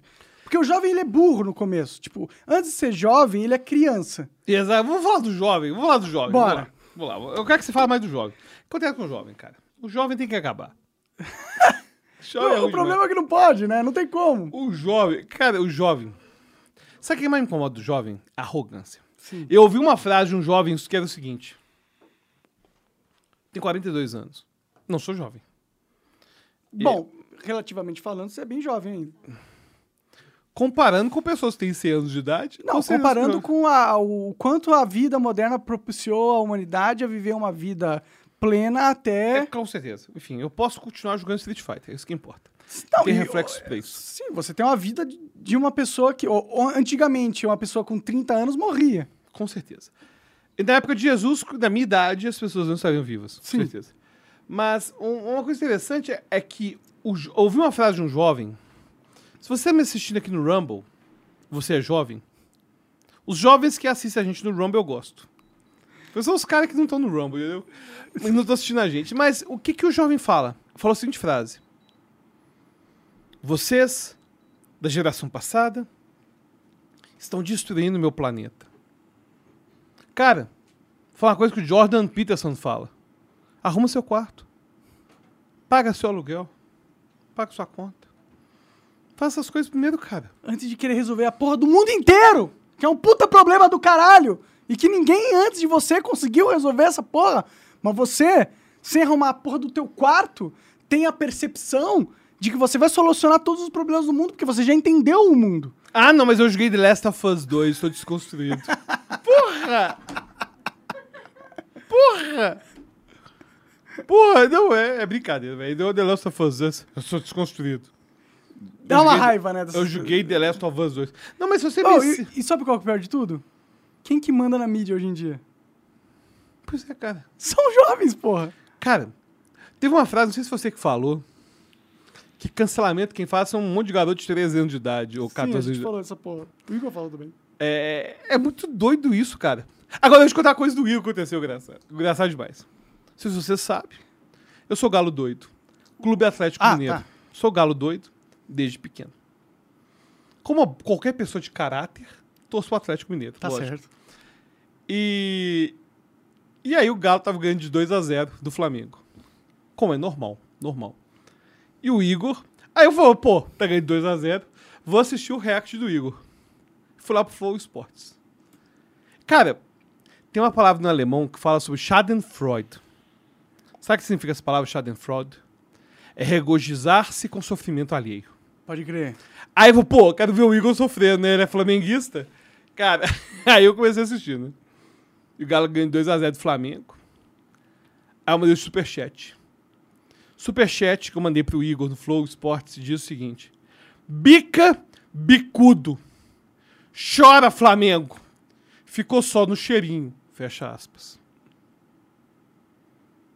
O Igor disse o seguinte. Aí fala: Alberto, seu filho da puta Bem, Igor. a gente vai reagir. Você acredita que no momento que ele leu a minha mensagem, o Flamengo fez gol? Caralho! Aí ele leu, o Flamengo fez gol e ele falou: Chupa, Alberto! Agora você tá com medo, né? Tá 2x1. Fiquei com medo, cara. Mas felizmente a gente venceu. Eu não sei porque que eu introduzi esse assunto, não. Mas eu achei que teria algum tipo de relevância no nosso debate aqui. Entendi. Eu falei que eu mandei mensagem pro Igor no momento que o Galo tava ganhando do Flamengo. Entendeu? Pode crer. Mas a gente tava falando de, de como as pessoas eram geniais e hoje em dia as pessoas eh, acham que elas são burras porque elas são burras e elas não acontecem, conseguem entender o contexto. É, o, Onde o- tudo foi- O, o problema que eu vejo, cara, hoje a gente tá numa sociedade em que as pessoas querem sinalizar a virtude a qualquer todo preço, cara. A qualquer coisa. Ganha-se coisa com isso, né? Por Porque que pessoas querem se sentir melhor. Lembra que a gente sabe? tava falando do, da Disney? Por que, que eles estão sinalizando virtude através de falar, de trazer pessoas de minoria para um, pra um patamar de. Quando o cara tá no meio, tá, é o principal da coisa. Um patamar de. Começa com P, não. Piolho. Caralho, esqueci completamente Pomba. a palavra. Pa- é, Patufu. A bandada de BH, cara. quando você é o primordial, é o. Prota- Protagonista! Ah, Boa! meu Deus do céu. Boa. Tinha que ter alguém sóbrio aqui. Porque eu sou um ébrio. Igual aquela, qual que é aquela música? Eu sou um ébrio. Quem que canta? Vicente Celestino. Tamo junto, Vicente Celestino. Sim. Eu sou ébrio. Eles trazem ah, uma minoria no, no. Cara, já até esqueci a palavra qual que era mesmo. É protagonismo, exato. Porra. Tá vendo? É, é, bom. é, traz pro protagonismo. E agora eu já até esqueci a porra do ponto que eu Porra, aí, falar. porque que porque na verdade, cara, eu faço o seguinte, eu faço o seguinte, eu faço o seguinte. Eu vou te falar o seguinte, o que acontece é o seguinte, na verdade, a gente tá tendo uma conversa. Não é uma entrevista. Não tem pauta. Sim! Então vamos falar de polêmica, pô. né? Bora! Que Vamos falar quer de Vamos polêmica. falar do que é. Foda-se! Cara, foi engraçado. Ca- Cara, eu tava assistindo o seu. Eu sempre assisto Monarch Talks. né? Aliás, eu gostei muito desse nome, cara. É sé- sério? Gostou mesmo? Eu gostei eu, porque- muita gente falando mal do Não, eu achei legal. Inclusive, eu vou te falar uma coisa muito sincera. Hum. Antes de criar o nome Mentes Incríveis, eu pensei em chamar Alberto Talks. Porque eu achei o nome bom pra caralho. É, ele, é, ele é meio tipo. Ele é autoexplicativo. Auto-explicativo. É o que a gente faz. A gente talks. Agora, eu fiquei sabendo da, da treta do Christian Figueiredo no seu canal, cara. Pode crer! Eu nem fazia ideia, cara. Cara, eu fiquei sabendo dessa treta também por causa do Coca, eu acho. Coca é o spoiler man. Ele acompanha, né? Dei Acompanha. spoiler da treta, fui lá e já mandei logo. O Pula cara no final, deu pula no final. O cara deu spoiler do, prota- do Parasita. Do quê? Do Parasita, do filme Ah, Parasita. do Parasita, sim, sim. Deu spoiler do filme Parasita. Contou que o Goku. Não, ele é o rei dos morre. spoilers. Ele é o rei dos spoilers. Você não tá entendendo. Você tá zoando ele aqui agora, mas você acertou no chin cheio. Ele é o rei dos spoilers. Todos, ele vai contando e é- ele, ele fala que é pra me convencer a assistir a parada. Mas ele só para de tentar me convencer quando eu já sei toda a história. Mas quando que você assiste os bagulho que eu falo? Nunca. Eu- é, foda. Então ele nunca Não, assiste, assisti então eu Kai. falo, porque Assisti eu já Cobra sei que ele Kai. não vai ver. Eu Eu, falo Cobra assim, ah, Kai. mano. Cobra Kai. É, Cobra Kai você assistiu porque eu tinha que pôr. Eu pus. Aí eu, falei, eu comecei a assistir. Peraí, você chegou pra ele, colocou. Peraí, senta aí, Monark. Não, ele tava aqui, aqui, entendeu? ó. Ele tava aqui, aí eu pus o Cobra Kai. Aí ele ficou assistindo, assistindo. Aí do nada ele, ó, é legal esse Cobra Kai aí, né? Não, mas vamos lá, uma dúvida sobre Cobra Kai, uma dúvida relevante, pertinente. E- Eu não sei avaliar se Cobra Kai é bom. Sabe por quê? Por quê? Porque eu vou falar o seguinte. Porque eu gostava tanto de Karate Kid nos anos 80 que eu não sei o que que eu achei que é bom de verdade. O quanto que é nostalgia que me pegou assim de forma arrebatadora Pode crer. por ter conexão com os personagens. Mas você assistiu antigos. Cobra Kai? Com certeza. Eu vi a primeira e a segunda temporada só. O, o Obi-Wan Kenobi, você rapidamente a sua nostalgia morreu. Cara, morreu, acabou. Cara, eu vou te falar, eu vi até o quarto episódio. E o Cobra Kai aconteceu a mesma coisa? Só aumentou. Então talvez você tenha uma resposta de se era a sua Não. nostalgia te levando no negócio. Não, a gente tem um gênio aqui, cara. Cara, podia ter ganhado um prêmio Nobel. Mas infelizmente, Eu ganhei um cancelamento em o, massa. disco, o infelizmente o, o oráculo disse, o oráculo de Delfos disse para Monarque, Monarque, você pode descobrir a cura do câncer. Não, vou falar merda ao vivo no podcast. Eu vou sofrer cancelamento. Mas é, é uma coisa interessante, cara. Porque, porra, velho, você, você resolveu tudo. Porque eu achava que Cobra Kai só era bom por causa de nostalgia. Obi-Wan Kenobi, cara, nem a nostalgia segura. Nada segura aquela merda. É, be- é bem ruim. É bem ruim. Você assistiu eu Obi-Wan assisti Kenobi? até o, até o último episódio que lançou. Eu não vi o último, cara. Eu Tá, então eu não vou te dar spoiler, que eu não quero ser o Coca. Não, não, eu quero spoiler, eu quero spoiler. E você que tá assistindo vai tomar spoiler também. Porra, o Obi-Wan regaça o Darth Vader na porrada. Eles brigam? Eles brigam. Mas não pode brigar, não, cara. Então, A esse é o história- problema. Primeiro, eles não podem brigar. Eu concordo plenamente. A história faz... Quem que inventou essa história, cara? A Disney que quer sinalizar Meu virtude Deus, cara. na parada e não tá preocupada com as coisas Isso não é intrínsecas crime, da não, história. cara. Isso não é crime. Deveria ser crime. não. Eles nunca se encontraram depois daquele, daquela luta na lava. Ah, é? Não, eu Isso é canon? não, não sei. Não, é que eu não, eu não manjo muito. eu também não, cara. Eu joguei os jogos de Super Nintendo. Não, mas pra mim não faz nenhum sentido o Obi-Wan ganhar do Darth Vader depois dele velhaço. Ele ficou 10 anos sem treinar a força. O Darth Vader ficou treinando a força o dia inteiro, todo dia, controlando todo mundo, sendo o cara mais pica do universo. O Obi-Wan, que era um cara enferrujado, pega e arregaça o Darth Vader na força, tá ligado? E o pior, ele deixa ele vivo. Ele deixa ele vivo. Sabendo o quanto o Darth Vader é mal e tá, e tá fudendo a galáxia. Uma pergunta relevante. A menina continuou enchendo o saco? Cara, pior que eu não achava que ela enchia tanto Ah, não, saco cara. assim. Nem prodígio, cara. Nem prodígio enche o saco, cara. Ela chegava e falava assim: O Obi-Wan, nossa, me prove que você é um Jedi. Me faça levitar. Cara, é- ela falava umas frases muito esquisitas, cara. Ah, faz sentido, né? A criança crítica que ah, acha que é dona do mundo e que sabe toda a verdade e, tem, e desconfia do. Agora, o Luke só aparece no comecinho, né? Ele morre, né? No, na história. Não mostra nada do Luke. Eu vi o Luke no início. não, ele aparece, ele aparece. Ele Eu aparece vi no inicinho só, depois... Bom, no- spoiler. Eu não quero spoiler, eu vou assistir essa merda não, cara. O, Ruim demais. o, ele reencontra o Luke, o Obi-Wan. Depois que ele arregaça o Darth Vader, ele vai lá e conversa com o Luke. Que bom essa história, cara. história ruim. Ah, eles estão cagando na, na matriz do, do Star Wars. Eles chegaram a lançar um livro que eu gostei muito do Obi-Wan, que é Faroeste. Chegaram a lançar um livro há uns 15 anos. De uma história que era Obi-Wan e era uma boa, cara. Mas aí faz essa série mó ruim. Cara, a minha opinião polêmica aí pro mundo.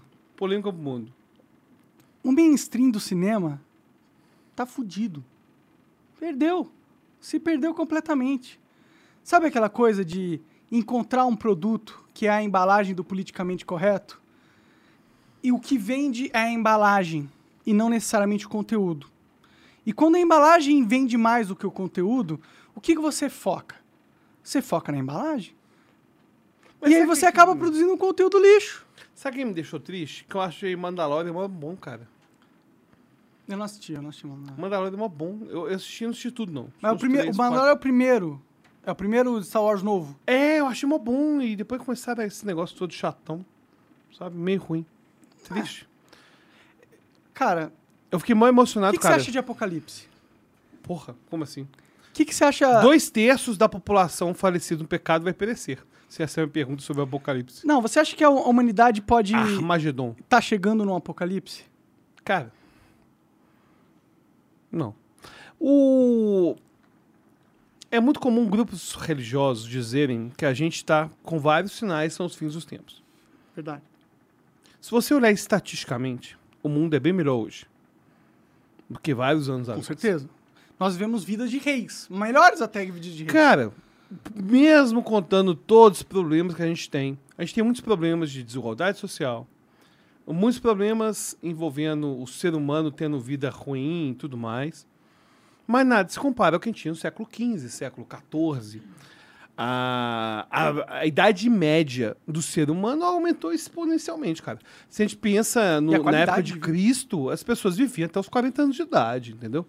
Eu acho que a, a nossa vida, por mais que o mundo esteja melhor hoje, a gente tem a impressão que está pior, porque hoje a gente tem um desenvolvimento de divulgação de informação que a gente não tinha antigamente. Te vê mais tragédia acontecendo. É, a gente não tinha na época de Jesus É rede social. Olha quantas pessoas estão vivendo só até os 40 anos. Não, cara. Jesus morreu idoso. Pra concepção da época. Na época, 33 anos de idade, cara, era idade pra caralho. As pessoas que chegavam aos 60 anos eram pessoas que estavam chegando no ápice do ápice. Eu preciso de uma água com gás. Você eu teria mais um, por favor? Muito obrigado. Pessoas estavam vivendo no ápice do ápice da sua existência, entendeu? Então, essa ideia que a gente está vivendo um apocalipse. Eu acho que é uma ideia que, infelizmente, é uma ideia de grupos religiosos mais extremistas Por que, infelizmente? ah, Não, felizmente, felizmente. Falei errado porque eu me confundi. É muita informação, a gente acaba se confundindo. né? Mas, É porque eu, eu- eu conversei com o Pyong, ele, tá, ele, ele, ele abraça o apocalipse. pô, me Ele fala que Como, como foi a sua relação com o Pyong? Eu fiquei interessado agora. Ele Não, o Pyong, o Pyong veio aí no, no podcast. fez mágica. Ah, ele é, tentou... Ele me- fez alguma coisa sumir? Não, Porra. ele- É mágico, mágico tem coisa sumir. ele velho. era mágico. Agora ele é empresário, hipnólogo. Não, é. A câmera tá focada nele, né? Me fala aí, como foi? Então, cara, ó, eu, eu gosto do Pyong, é- foi um cara super simpático, gente fina, não, não tenho nada... Gente boa, tem nada contra também. Nada contra. É, Não, foi legal, foi legal o papo e tal. Mas ele é um, é um cara que. Ele falou pra mim que, que. que acharia bom o apocalipse acontecer. Ele se sentiria feliz com isso. Bom, mas se dois terços da população falecido no pecado que vai desintegrar foi ele, tranquilo. Eu acho que ele tinha a percepção que ele não seria um desses, tá entendendo? Cara, vamos lá, vou, eu quero saber isso. É porra! Peraí, peraí. Só vi os cortes, não assisti tudo, não. Vou lá, vou lá. Ele acha Apocalipse legal. Ah, ele, foi- ele falou de passagem, não é? Não, eu algo- quero saber se ele acha legal. Ele acha legal o Eu Apocalipse. acho que ele tá cansado desse mundo. E eu que é também. um mundo tô. diferente? Eu- às vezes eu penso que o apocalipse seria melhor também. É, tipo, essa porra desse mundo tá perdida. Eu não aguento mais os jovens dominando a porra toda. Entendeu? Eu não aguento mais a gente. Pô, antigamente a gente tinha uma perspectiva de que as coisas estavam melhorando, mano. Várias tecnologias novas, celular sendo inventado, internet, computador. Caralho, a humanidade tá chegando num lugar muito foda. Tá melhorando. O, o problema que a gente tem hoje, Mas Benark, não sei se tá não tem. melhorando mais. Tá melhorando, tá melhorando. O problema é que hoje a gente não tem mais curadoria de informação. Você acha que esse é o problema? Eu acho sim. Eu acho que esse é a solução, ser a opinião. informação.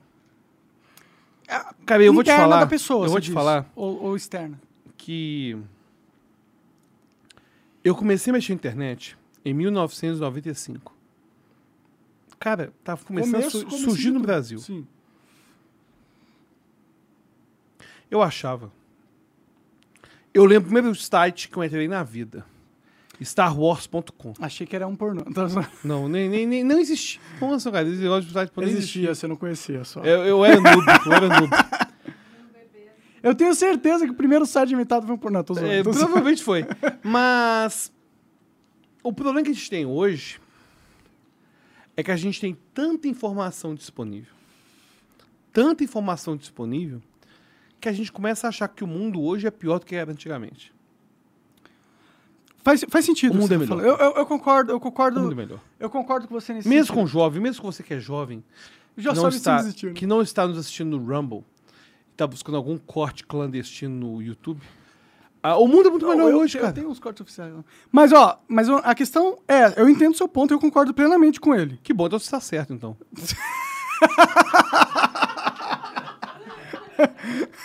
Não, eu concordo plenamente com ele. Esse é realmente o problema. Inclusive, é um problema que existe um mercado para solucionar, no sentido que existe uma oportunidade de mercado para solucionar esse problema.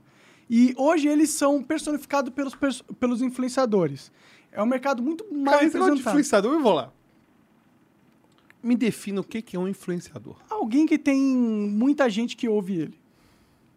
Cara, na minha época, quando, eu odeio falar na minha época, porque eu pareço ovelhaço. Talvez eu seja.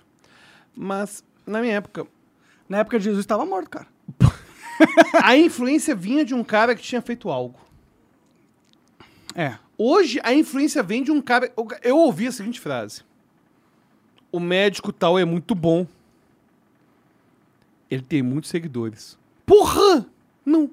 Não. Não, cara, tem seguidor, foda-se ter seguidor. Por exemplo, tem um cara que eu acho que é muito foda, que é o Muzi. Sim. Eu acho que o Muzi é foda, não é porque ele é gigante. Até é importante ser gigante, Sim, né? ele é bonitão. Bonitão. Pô, sua mulher fala assim, ó, sua mulher, vou no médico que é o Muse. Pô, você fica preocupado. Caralho, cara gigante. Mas eu acho o Muse impressionante pelo conteúdo que ele entrega. Verdade.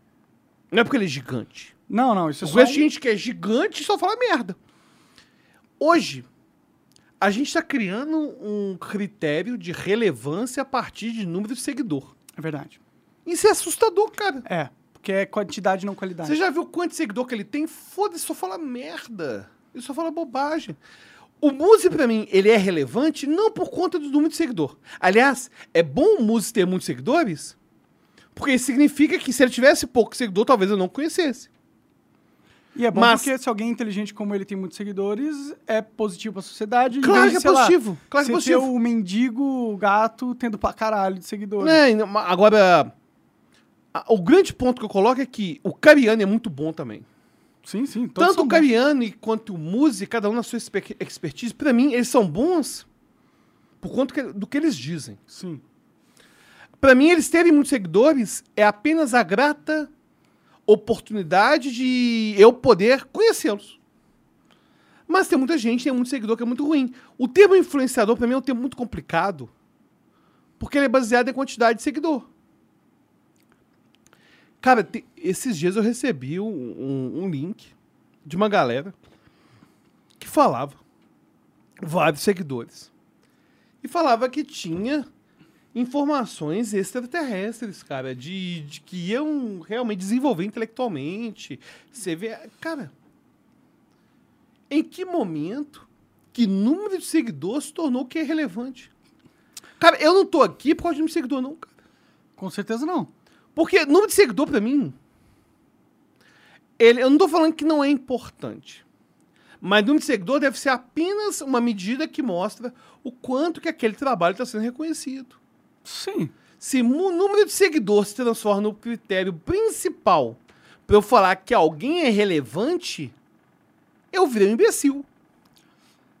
Sim. Ser imbecil é ruim. É ruim. Ruim pra caralho. Eu sei como que é. Então, ah, eu tô falando sobre isso porque, cara, tem gente decidindo o médico que vai com base em seguidor. Eu acho muito doido isso. É Cara. doido, mano. É doido, mas tem uma complexidade nessa parada também, né, cara? Cara, eu vou no médico de acordo com aquilo que ele fala, de acordo com as publicações que ele teve, de acordo com indicações que amigos que foram lá tiveram. Mas, sabe? ó, um médico que não fala nada, cara, eu ele não vai ter seguidores. Não, não vai. Não fala nada? Como que ele vai, alguém vai seguir ele Mas se não um parente meu foi e gostou, eu vou. Eu acho mais relevante que o número de seguidor. Depende do parente. Claro. Claro, com certeza. Eu concordo com o depende do parente. Mas eu tô te falando o seguinte: que eu prefiro a, o relato idiosincrático, anedótico de um amigo que foi no médico Claro. do que ele tem um milhão de seguidores. Fato. Entendeu? Fato, fato. Não, não. E a gente tá numa sociedade que ideusa muito o número de seguidores e também de visualizações. Agora me fala do Armagedon. Vamos lá, Armageddon. Armageddon. Por que, que o, seu amigo Pyong acha que ter um apocalipse é bom? Deve ser porque ele se acha numa posição de não ser dois terços da população falecida no pecado que vai perecer. Pode ser considerando a perspectiva judaico- judaico-cristã. Ou pode ser também, isso é com certeza uma coisa que você falou, pode ser com certeza, provavelmente é. Mas também pode ser que ele tá cansado dessa porra dessa vida e, e prefere ver essa merda tudo acabar. Que existe uma raiva existencial que todo mundo tem, na verdade, eu acho. Qual raiva? Que tipo de A, raiva, raiva é essa? da- a mesma raiva que faz a gente não acreditar em Deus, cara. A raiva de, de achar que essa merda é só uma merda mesmo. E que é mais torturante que a realidade exista do que realmente significativo de alguma coisa. Mas você acha que alguém que não acredita em Deus vai querer buscar o Armagedon? Acho. Poxa, fita. Acho. Você acha que é o caso do seu melhor amigo Pyong? Não, é- ele parece acreditar em Deus. Mas eu vou te falar o porquê que eu acho que a gente tá indo pro apocalipse. Você acha mesmo? Acho que é uma grande possibilidade, cara. Pô, então abre seu coração, Monark. Conte sobre isso. Fermi Paradox. Eu, eu, eu- pô, esse, paradoxo é, é- é- é famoso. O que, que ele é? Por que, que a gente não vê nenhuma extra. Você sabe disso com certeza, tô só explicando pra galera. Por que, que a gente. Eu achei legal agora a forma que você enaltece a possibilidade do saber de conhecimentos.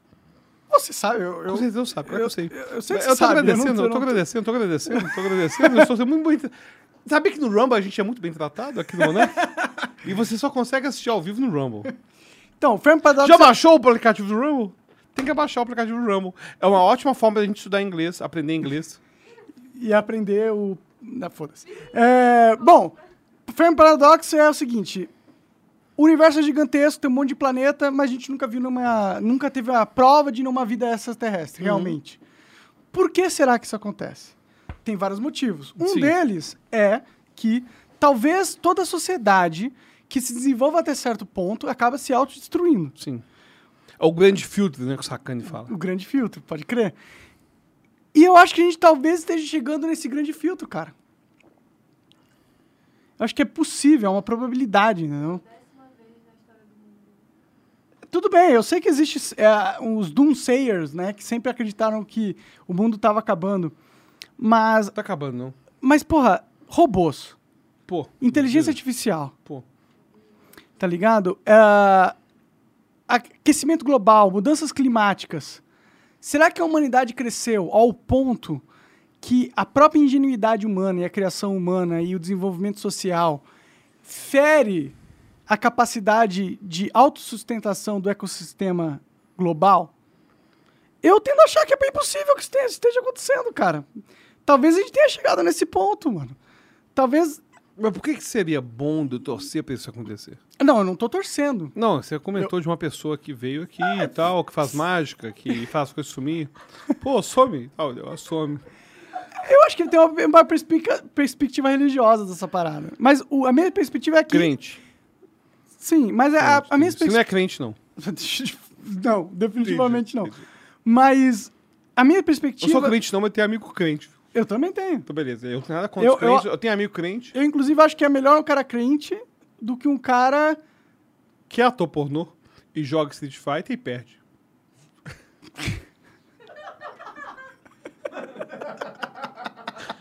Eu acho isso relevante aqui pro debate. Eu achei relevante o debate. Mas eu- você, não, você não tem medo da inteligência artificial? Claro que eu tenho. Vamos lá, vou explicar tudo. Tem mais amadura? Tem mais. Ih, acabou, cara. Tem, tem água com gás. Tem. Não, mas tem aqui, tem essa aqui, tem aqui. Só queria te testar. Ver se eu estou realmente preparado aqui, se eu estou realmente bem equipado. Bom, vamos lá. Sobre inteligência artificial. Pra mim, nada tira da minha cabeça pequeno monarca. Pra mim, eu vou te ser bem sincero, pra mim você é uma criança. Você tem quantos anos, monarca? 31. Essa porra nenhuma, velho. Você é uma criança, você é um Só neném. sei que nada sei. Você é um neném, você é uma criança, nasceu esses dias, tá jogando Minecraft. Sabe por quê? que- Eu, eu lembro de você na capa da época, o maior youtuber do Brasil. joga Minecraft. Eu vi aquela capa e falei, vou jogar Minecraft. Instalei Minecraft. Pensei, porra, o que, que eu faço nesse jogo? Porra, eu não sei o que, que eu Tinha que faço meus aqui. vídeos pra saber. Pô, eu não assisti. Aí eu pensava assim, caralho, que jogo chatão, só tem morcego à noite, o que, que eu faço com esses morcegos? Enfim, tudo isso pra dizer o seguinte, pequeno monarca. Hum. Pequeno monarca, acontece o seguinte.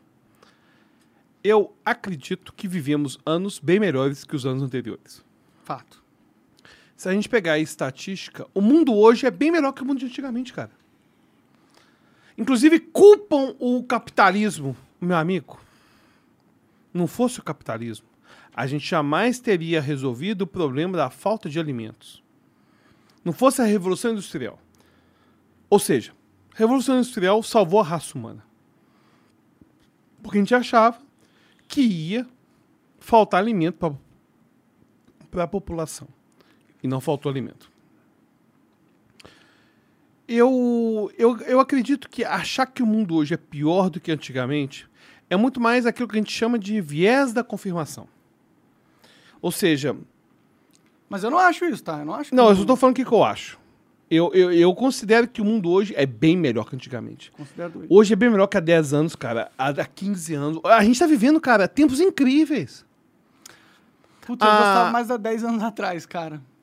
Cara, tá surgindo um negócio. Não sei se você chegou. Chegou a ver a, a questão de biohacking envolvendo genes?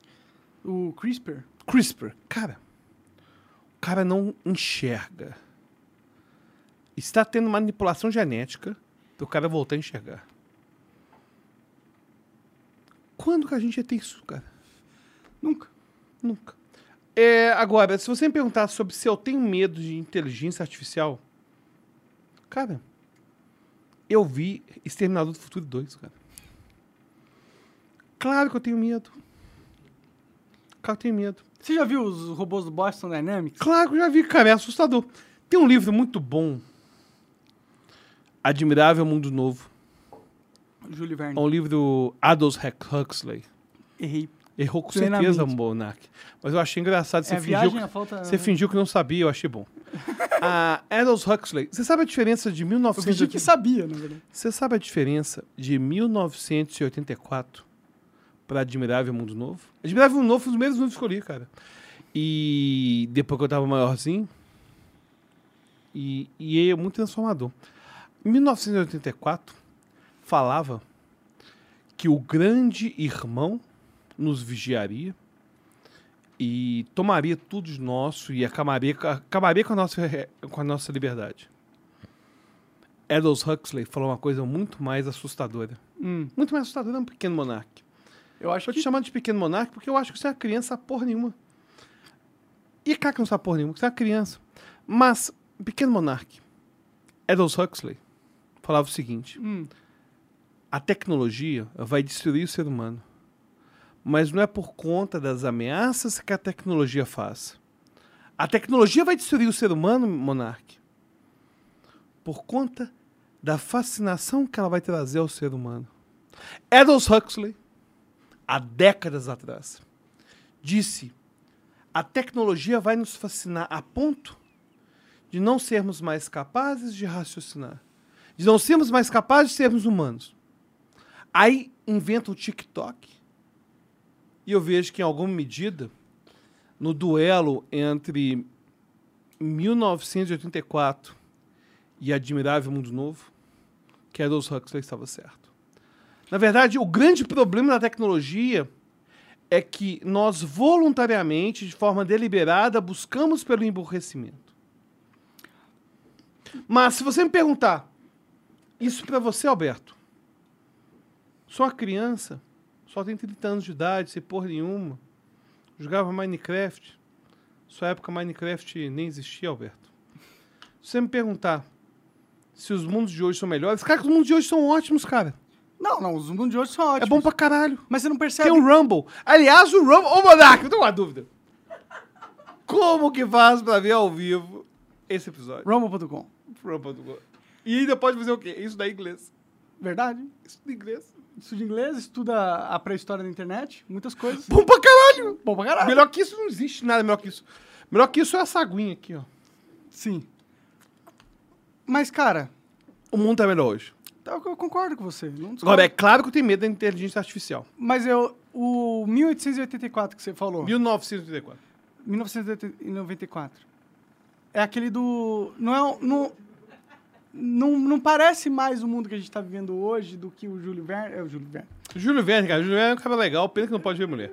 Mas. Mas, ó, o que, que a gente tem hoje? Uma supervigilância cara, eu de acho. todas admirável as interações sociais que acontecem. E existe o grande irmão. Existe o grande A gente irmão. achou que ia ser o Estado. Mas é uma política público-privada, mano. É uma Big Tech. Exato, isso que eu tô falando. Mas eu vou te falar que, pra mim, o Admirável Mundo Novo é muito pior. Por que, que é muito pior? Admirável Mundo Novo nos mostra um universo em que aquilo que vai me dominar é aquilo que eu admiro. Admirável Mundo Novo me mostra o TikTok. Admirável Mundo Novo me mostra o Instagram em que eu estou preocupado em mostrar aquilo que eu estou comendo hoje. O Admirável Mundo Novo me mostra não uma inteligência que está dominando a minha mente. O Admirável Mundo Novo me mostra que eu, voluntariamente, vou querer perder 20% da minha memória operacional.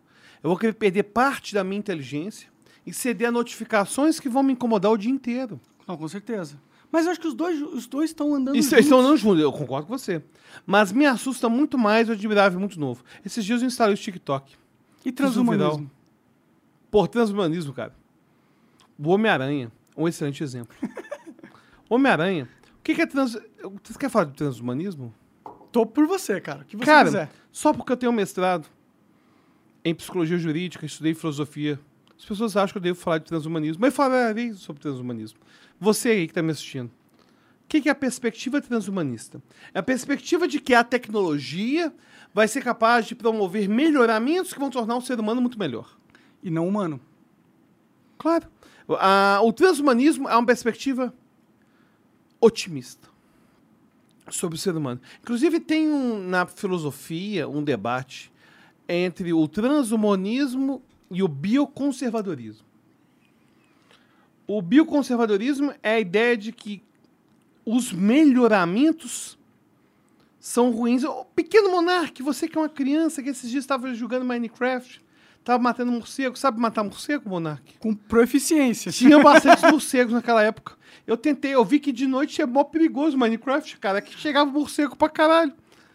Mas... O morcego nem era o problema, né? Eram os zumbis e os creepers. os creepers, mas o transhumanismo e o biconservadorismo vão trazer perspectivas que vão falar o seguinte: os bioconservadoristas vão ser contra melhoramentos. Sim. Por Por exemplo- natureza da humanidade. É, Por exemplo, você acha que o ser humano deveria ter o direito de ter um braço biônico? Sim, Você é a favor de perspectivas transhumanistas, melhoramentos. sim. Ou seja, você é a favor de eu virar um Homem-Aranha e ser capaz de soltar teias. Com certeza. Os bioconservadoristas vão dizer que isso é muito errado. Que eu não tenho direito ao meu próprio corpo. E eu não teria direito, por exemplo, de virar um homem arara. Já viu o homem arara? Não. É um homem que disse que tem o direito de ser uma arara. E virou um homem arara. Eu vi o cara que se transformou num border collie. Porra, é tipo o homem arara. Essa do Border Collie eu não vi. Agora, Border Collie tem que passear pra caralho. Eu não sei se tá passeando O muito. cara fez um traje de 70 mil reais onde ele coloca e vive 100% do tempo da vida dele como um border collie. Pô, é uma coisa muito complicada. Mas o transhumanismo é uma perspectiva filosófica que vai falar que os melhoramentos vão trazer uma vida melhor pro ser humano. Mas vai além do braço robótico, né? Acho que o transhumanismo eles pressupõe aquele negócio do Elon Musk. Pressupõe o chip no cérebro. Pressupõe uma, uma consciência conectada à internet. Sim, mas o problema é que isso aí do. Cara, o Elon Musk. A minha. Cara, vamos lá. Essa ideia da minha mente conectada à internet Você acha é impossível? um truco. Você acha que é um truco? Cara, a gente, pra ter isso, a gente tem que saber o software. É sim, aquela história. É que o problema é grave. O. Já jogou truco, Monark? Joguei, jogava, joguei. Já tomou seis só? Vixe, várias vezes. Pois é. O Elon Musk é aquele cara que tá trucando. A gente sabe que não tem porra nenhuma. A gente fala seis só. E ele fala nove. E você fica, porra. Será? Será? Será? Mas é foda, é porque é um cara que falou. Não, porque ele já nove fez muita e, coisa. E deu nove! O problema do Elon Musk é que ele já fez tanta coisa incrível. Qualquer merda que ele fala, a gente acha que é razoável. Ah, eu acho que não é essa a questão, cara. A questão é que, porra, tem alguém tentando algo foda. Tem alguém tentando fazer. Cara, mas, mas essa coisa Neuralink, cara, não existe nenhum. Essa ideia de eu conseguir acessar a internet não tem nenhuma evidência que a gente vai conseguir fazer isso pelos próximos 50 não, anos, tem- cara. não tinha também porra nenhuma de evidência que o foguete ia dar ré, caralho. Não, mas a distância é muito grande. A distância entre a- as pesquisas envolvidas. Porque o, o foda é o seguinte: o, o Miguel Nicolelli chegou, chegou a falar sobre isso algumas vezes. Se tiver um brasileiro que vai ganhar um prêmio Nobel, vai ser o Miguel Nicolelli. É muito foda. Ele chegou Tá até no? Flow. Ele foi no Flow, cara. Cara, ele foi no Flow? Porra, cara. Que foda, mano. Ele foi no Flow. Pô, queria trazer ele também aqui. Pô, eu não tenho o zap dele, o Igor tem o zap dele. Vou cobrar lá dele. Vai, vai. Foi, ele foi lá, cara, foi o Miguel Nicoleles, eu acho que foi o Sacani e o Álvaro. Porra. Ah, eu vi, na real, eu vi. Viu Eu vi, porra nenhuma sem saber eu vi a thumbnail. Você viu o thumbnail. Você viu o, o, pô, o... A treta é o seguinte. A ideia do software da mente, cara, é uma ideia muito complicada. Muito complicada. Sim, eu concordo que é complicado, mas é E- impossível. Não, o problema é o seguinte. Eu chegar e fazer igual o Elon Musk. Prometeu o impossível É. é Então, foda. É, eu, Não, eu concordo com Ele você. é um. Cara, nesse momento, no momento que o Elon Musk faz promessas impossíveis pra poder captar dinheiro, É foda. Ele tá jogando o jogo do capitalismo de um jeito ruim. e ele faz isso com certa frequência. entendeu? Faz pra caralho. Agora, se você me falasse, ele é um cara incrível, com certeza. Agora, a distância entre As soluções que ele trouxe em foguete e a mente humana. Cara, a mente humana, a gente não sabe até hoje o que que é o autismo. A gente não sabe até. Cara, tem um negócio. Eu tenho uma teoria do autismo. A gente não sabe até hoje por que, que as pessoas mudam. Como, né, que funciona? Por exemplo, você pode fazer de terapia. Tem um dia que a ficha cai. Por que, que caiu? A gente não sabe, cara. O ser humano é um ser biopsicossocial e tem tantas possibilidades. A gente não sabe exatamente sobre isso. Qual que é a sua teoria do autismo? Que eles são a próxima evolução da etapa cognitiva humana. Não, eu não sei. O, o autismo. Existe uma romantização do autismo, mas se a gente pegar os níveis mais. Pessoas que estão no autismo com mais limitações, não, não conseguem aquisição de linguagem, as pessoas sofrem muito, sabe? Mas é que talvez o, o cérebro dela seja conectado de um jeito onde a nossa linguagem não faz sentido para eles. É, eu não sei, eu não sei abrir, eu não sou especialista Mas em como que. Ó, por exemplo, eu percebo que muitos autistas acabam sendo muito inteligentes também. Eu sinto que tem uma correlação nessa parada. Mais ou menos, mais ou menos. O, o ponto é o seguinte: os autistas que são superdotados chamam atenção. Faz sentido. E os autistas que estão, são superdotados geralmente são nível 1. Ou seja, eu tenho vários amigos que são autistas. Inclusive, superdotação frequentemente vai estar conectada com ou autismo ou com déficit de atenção. Ou com outros problemas correlacionados. O, o problema é que o autismo é um espectro que tem crianças que não conseguem se comunicar, que não conseguem adquirir linguagem. Quando a gente fala do autismo gênio, tá falando de autismo nível 1, cara. É o antigo Asperger. Sim, mas não parece que todo gênio é autista? Mas não é não. Não é não? não, é não. O... Se a gente pegar alto QI, a Mensa, por exemplo, é uma sociedade de alto QI que vai ter associados que tem um QI acima de 98% da população. Nem todos são autistas. O Tá. autismo vai, vai ter uma prevalência, que é a porcentagem, que vai atingir várias pessoas que têm baixo QI. O ponto Entendi. tem um, tem um critério legal que a gente chama na psicologia de viés da confirmação. O que que é viés da confirmação? Quando surge um autista superdotado, e eu conheço vários. Conheço vários. Inclusive tem alguns que estão nessa sala nesse momento. São. Aí, Coca, falando de você. É, boa. Pô. Ah, o, o ponto é que chama atenção. Você vê um cara autista que é superdotado, pô, caralho. E eu acho isso complicado porque gera uma certa romantização de transtorno. Ah, autismo, cara, frequentemente traz muito sofrimento. Assim como ser muito inteligente, né? É, o problema de ser super inteligente, pensando em porcentagem, é que existe uma correlação entre transtornos mentais e inteligência acima da média. Mas será que são transtornos mentais ou é uma hipocrisia da sociedade que considera a mente menos intelectual como normal e todo mundo que é muito inteligente começa a, a apresentar coisas que as pessoas a consideram como doença, que na verdade não é necessariamente doença, é apenas uma... Cara, é transtorno mesmo, transtorno mesmo. É, te falar da mensa. Hum. Eu tô nos grupos do Zap. Tem, tem um grupo do Zap do Brasil aqui na mesa? Tem um monte, velho. Cara, vou falar da mensa. Esses dias eu até fiquei constrangido. As pessoas me perguntaram, Alberto, o que, que vocês discutem no grupo da mensa? Essas pessoas estavam expectativa que eu ia falar que a gente discute sobre a cura do câncer ou geopolítica. Na verdade, eu tava querendo falar sobre Darkest Dungeon, que é o jogo que eu jogo, cara, do RPG. Age é da hora. Você joga Darkest Dungeon? Já joguei pra caralho.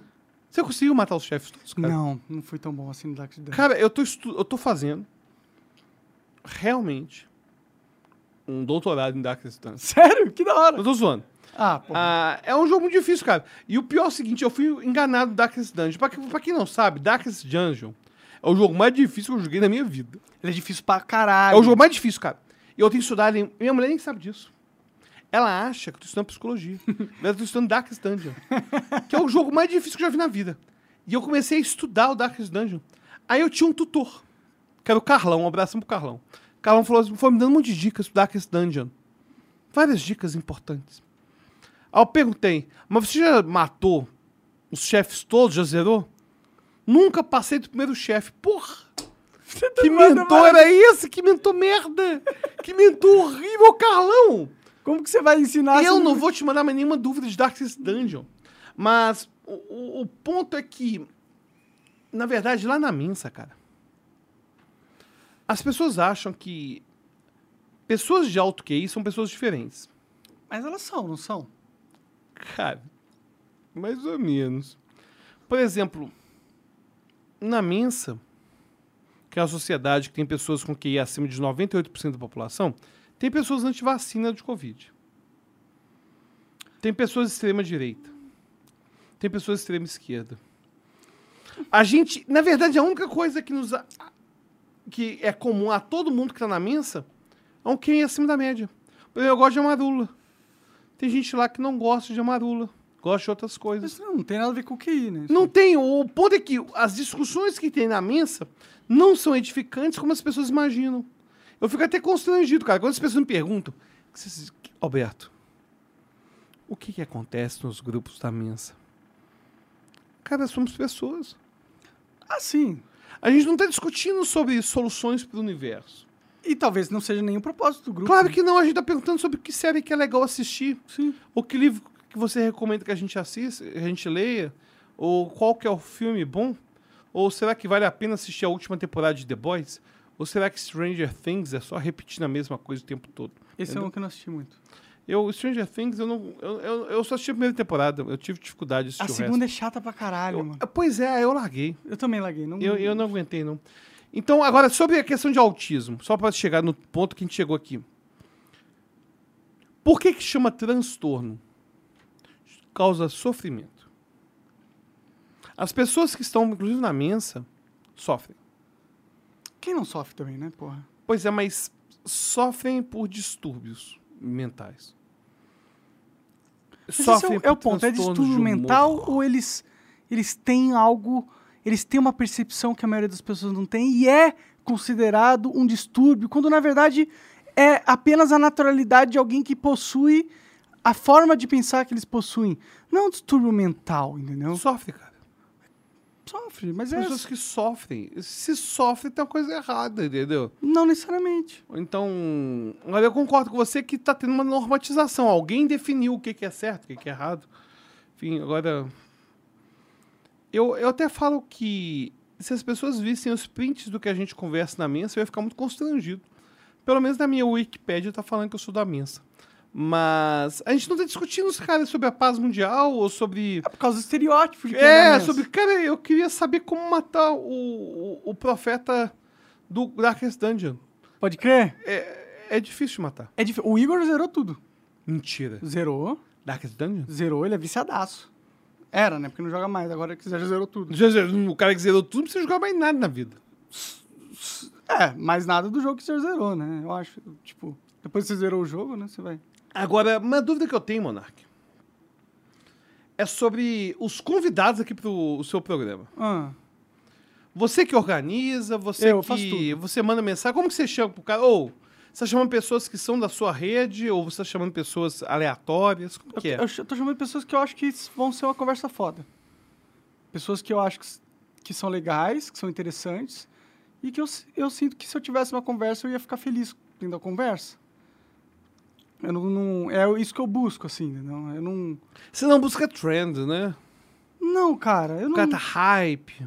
Cara, não, mano, porque normalmente a pessoa do hype. Ele é aquele cara que agradou a maioria das pessoas, mano. Se você agradou todo mundo, um é porque você não é você mesmo. Uhum. Porque você tá se colocando como uma personalidade que consegue agradar todo mundo. E se você é a sua personalidade mesmo, você não agrada todo mundo, mano. Se você é você mesmo, de verdade, Uhum. você não vai agradar todo mundo, velho. Não existe essa porra, não.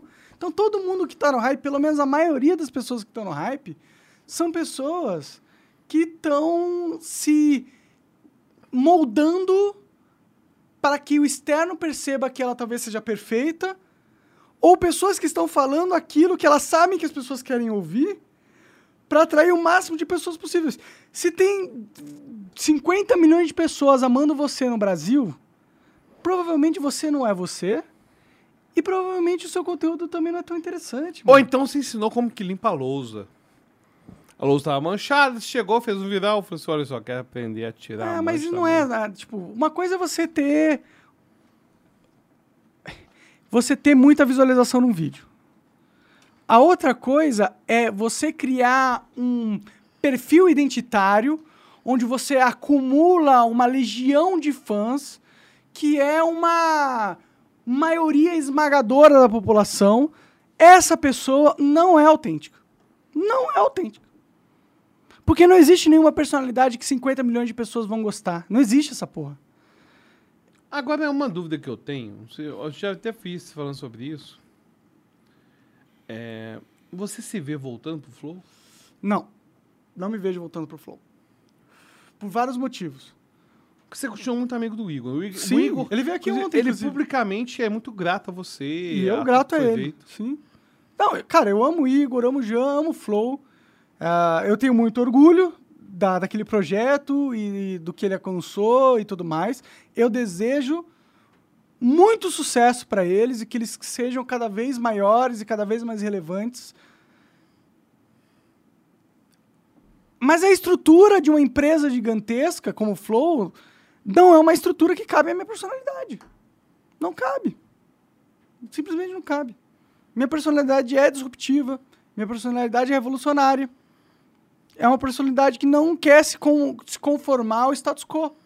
E virar o status quo não é, não é o que eu quero, mano. Ter que me preocupar com patrocinadores não é o que eu quero. Entendeu? Eu, eu, eu quero poder ter uma conversa aleatória. Mas se alguém quiser te patrocinar, você acha normal. Alguém que esteja me Você patrocinando. aceita, você aceita alguém quiser te patrocinar, igual o Rumble. se ele comprar totalmente a liberdade de expressão da pessoa, se ele tiver esse valor como valor principal da sua marca, aceita uma boa, mano. Se o seu valor é seja quem você quiser, fale o que você quiser e mande ver no que você quiser, nas- do jeito que você quiser, e nós estamos aqui para fazer o suporte, ótimo. Eu aceito numa boa. Mas se a questão é, mano, não fala isso aqui não. Isso aqui vai pegar mal com esse cara. Isso aqui pode foder esse cara. Foda-se, mano. Eu não tô construindo uma, uma identidade pública onde eu tenho que ficar questionando tudo que eu falo para me adequar ao melhor cenário comercial possível. Não é o que eu quero, mano. Você acha engraçado? Eu lembro de um vídeo do Flow. Porque, na verdade, eu assisto o Flow desde o episódio 2, episódio 3, enfim, eu só assisto, Foda eu demais. assisto há muito tempo. Eu acho que eu cheguei a ver vocês falando que não queriam patrocinadores. No início. Sim. Ah, rolou isso mesmo? Rolou, a gente não. A gente não queria mesmo, cara. Mas é que Pode abrir seu coração, Monark? ser grande é foda. Ser grande é uma merda. Sabe por quê? Porque quando você fica grande, você não quer perder a posição de grande. E aí, quando você não quer perder a posição de grande, você fica pensando como eu me mantenho nessa posição. E às vezes pareceu pra gente que para se manter na posição de grande, a gente tinha que se tornar uma grande empresa. E a gente foi para esse lado. Só que depois de um tempo eu percebi que não era aquilo que me fazia feliz. Entendeu? E é isso, basicamente. Eu prefiro ser pequeno e ser eu do que, do que ser grande pra caralho. Agora, uma pergunta, uma coisa que eu acho que a prudência me mandaria fazer essa pergunta depois que já acabou tudo. Nada a ver, cara. Foda-se. Mas eu vou fazer aqui agora, porque eu tô bebendo uma água mineral muito boa, de prata, que é desde 1876, cara. Caralho. Porra, eu tô sentindo que eu tô bebendo uma água muito antiga. Talvez grandes pensadores beberam uma água como essa. Mas você já pensou em entrar pra política? Porque eu vejo, eu sinto no seu discurso questões idealistas e eu imagino que já teve convites. Eu sei que eu não tô no meu podcast, mas eu queria fazer essa pergunta. Você se vê fa- Não. entrando pra política? Já Não. teve convite? Já teve vejo. gente te perguntando? Já tive propostas. Não quero entrar na política. Quais partidos? Como que foi isso? Não, não. Tipo, não teve assim um partido. Eu sei que eu poderia entrar na política. Eu sei que eu Poderia tenho. ganhar, inclusive. Eu, con- eu acho que eu poderia ganhar. Mas eu quero Eu acho que o melhor que eu faço é dentro do sistema ou é fora do sistema? Melhor eu, traba eu melhor trabalho com a comunicação ou com a organização de uma estrutura? Bom, claramente eu não sou bom em organizar a estrutura. Então eu vou ficar no que eu sei fazer, mano. Que é, co- que é me comunicar, que é falar o que eu penso de um jeito independente. Então, se eu entrasse na política, é a mesma coisa de eu querer virar, querer virar uma grande empresa, velho. Na política eu tenho limites. Você lembra quando que no Flow o patrocinador virou relevante ou não? Porque eu lembro que vocês falavam assim: a gente quer ser independente, a gente não quer ter patrocínio. Você lembra quando que teve essa virada? Essa virada não aconteceu dentro da nossa mente. Ela aconteceu dentro da estrutura. E ela aconteceu exatamente no momento onde a gente, para manter a estrutura, a gente precisava ter patrocínios. É aí que aconteceu. Porque é fácil não querer falar que você. É fácil querer falar que você não quer patrocínio. Mas é difícil ter pessoas dependendo do patrocínio e você falar, meu, você vai ter que ser demitido porque eu não quero. Isso é mais difícil. Então, no momento onde a estrutura demandava patrocínio, foi o momento onde a gente precisava do patrocínio. Agora, pelo menos, fica para você o entendimento de que vocês realmente revolucionaram o negócio. Uma coisa que me incomoda às vezes é você falar, ah, a gente só copiou. Cara, não é só copiou. No momento que você percebe a oportunidade, cara, perceber a oportunidade não, é- não é para poucos. Sabe? Não, eu concordo. Eu mas que- é que, sabe o que, que me incomoda? De, ah, oh, olha só, você que tá aqui no Rumble, tá vendo isso ao vivo. O que, me, o que me incomoda é parecer que eu inventei a roda. Eu não inventei a porra da roda, mano. Eu não fui o cara que teve essa Não, mas cara. muito. Porque o. Perceber a oportunidade não é fácil. Não, é legal, tem o seu valor. Eu concordo com você. Você nunca vai deixar de ser o, o fundador do Flow. Sim, é a história, né? A não ser que fa- fa- no futuro, aqui 50 anos, fazem um E tem uma frase, o Igor falou uma coisa. Cara, dá mó dó do Igor, velho. Mó gente boa. Ele é gente boa pra caralho. Cara, o Igor chegou assim. Teve um dia que ele falou assim. Era pro Monark tá aqui, velho. Apontou pra uma cadeira vazia, sabe? Pô, velho. Cara, essa, essa história toda é muito triste, velho. Pra ser sincero, é muito triste. É uma tragédia que aconteceu na nossa vida. Não foi algo bacana. Não foi nenhum que a gente desejava. É, o... o Igor é mó legal, cara. Sim. Você é um cara legal. É, é triste ter acontecido essa separação. Eu também acho triste pra caralho. E eu tenho certeza que ele acha triste pra caralho. Eu acho que o programa tem que terminar bem, sabe? Tem o quê? O nosso programa aqui tem que ter- terminar numa good vibes. Não pode terminar bad vibes. Eu, tá bom, mas eu não concordo com essa, com essa parada, não. Foda-se. Você acha que termina- terminar bad vibes? Foda-se, termina como terminou, cara. É a vida, porra. A vida, na verdade, como é que ela termina? Na morte. Porra, Não é um caralho. good vibes, mano. Não, pode terminar good vibes. Tipo, alguém te dando um spoiler de um filme que você nunca vai ver. E, e te dá o spoiler e te, você vê que é uma coisa que podia ser ruim se assistir. Agora, enfim. É, eu, eu acho que o seu trabalho aqui está sendo muito bom. Agradeço, cara. porque as entrevistas são muito boas, sabe? E você vê, você, você já aconteceu de chamar alguma pessoa que sempre esteve com você e falou assim: Não, Monark, sabe como que é, né? Eu não posso ir, não, porque a empresa X vai achar ruim. Não, não. É, tipo, Não.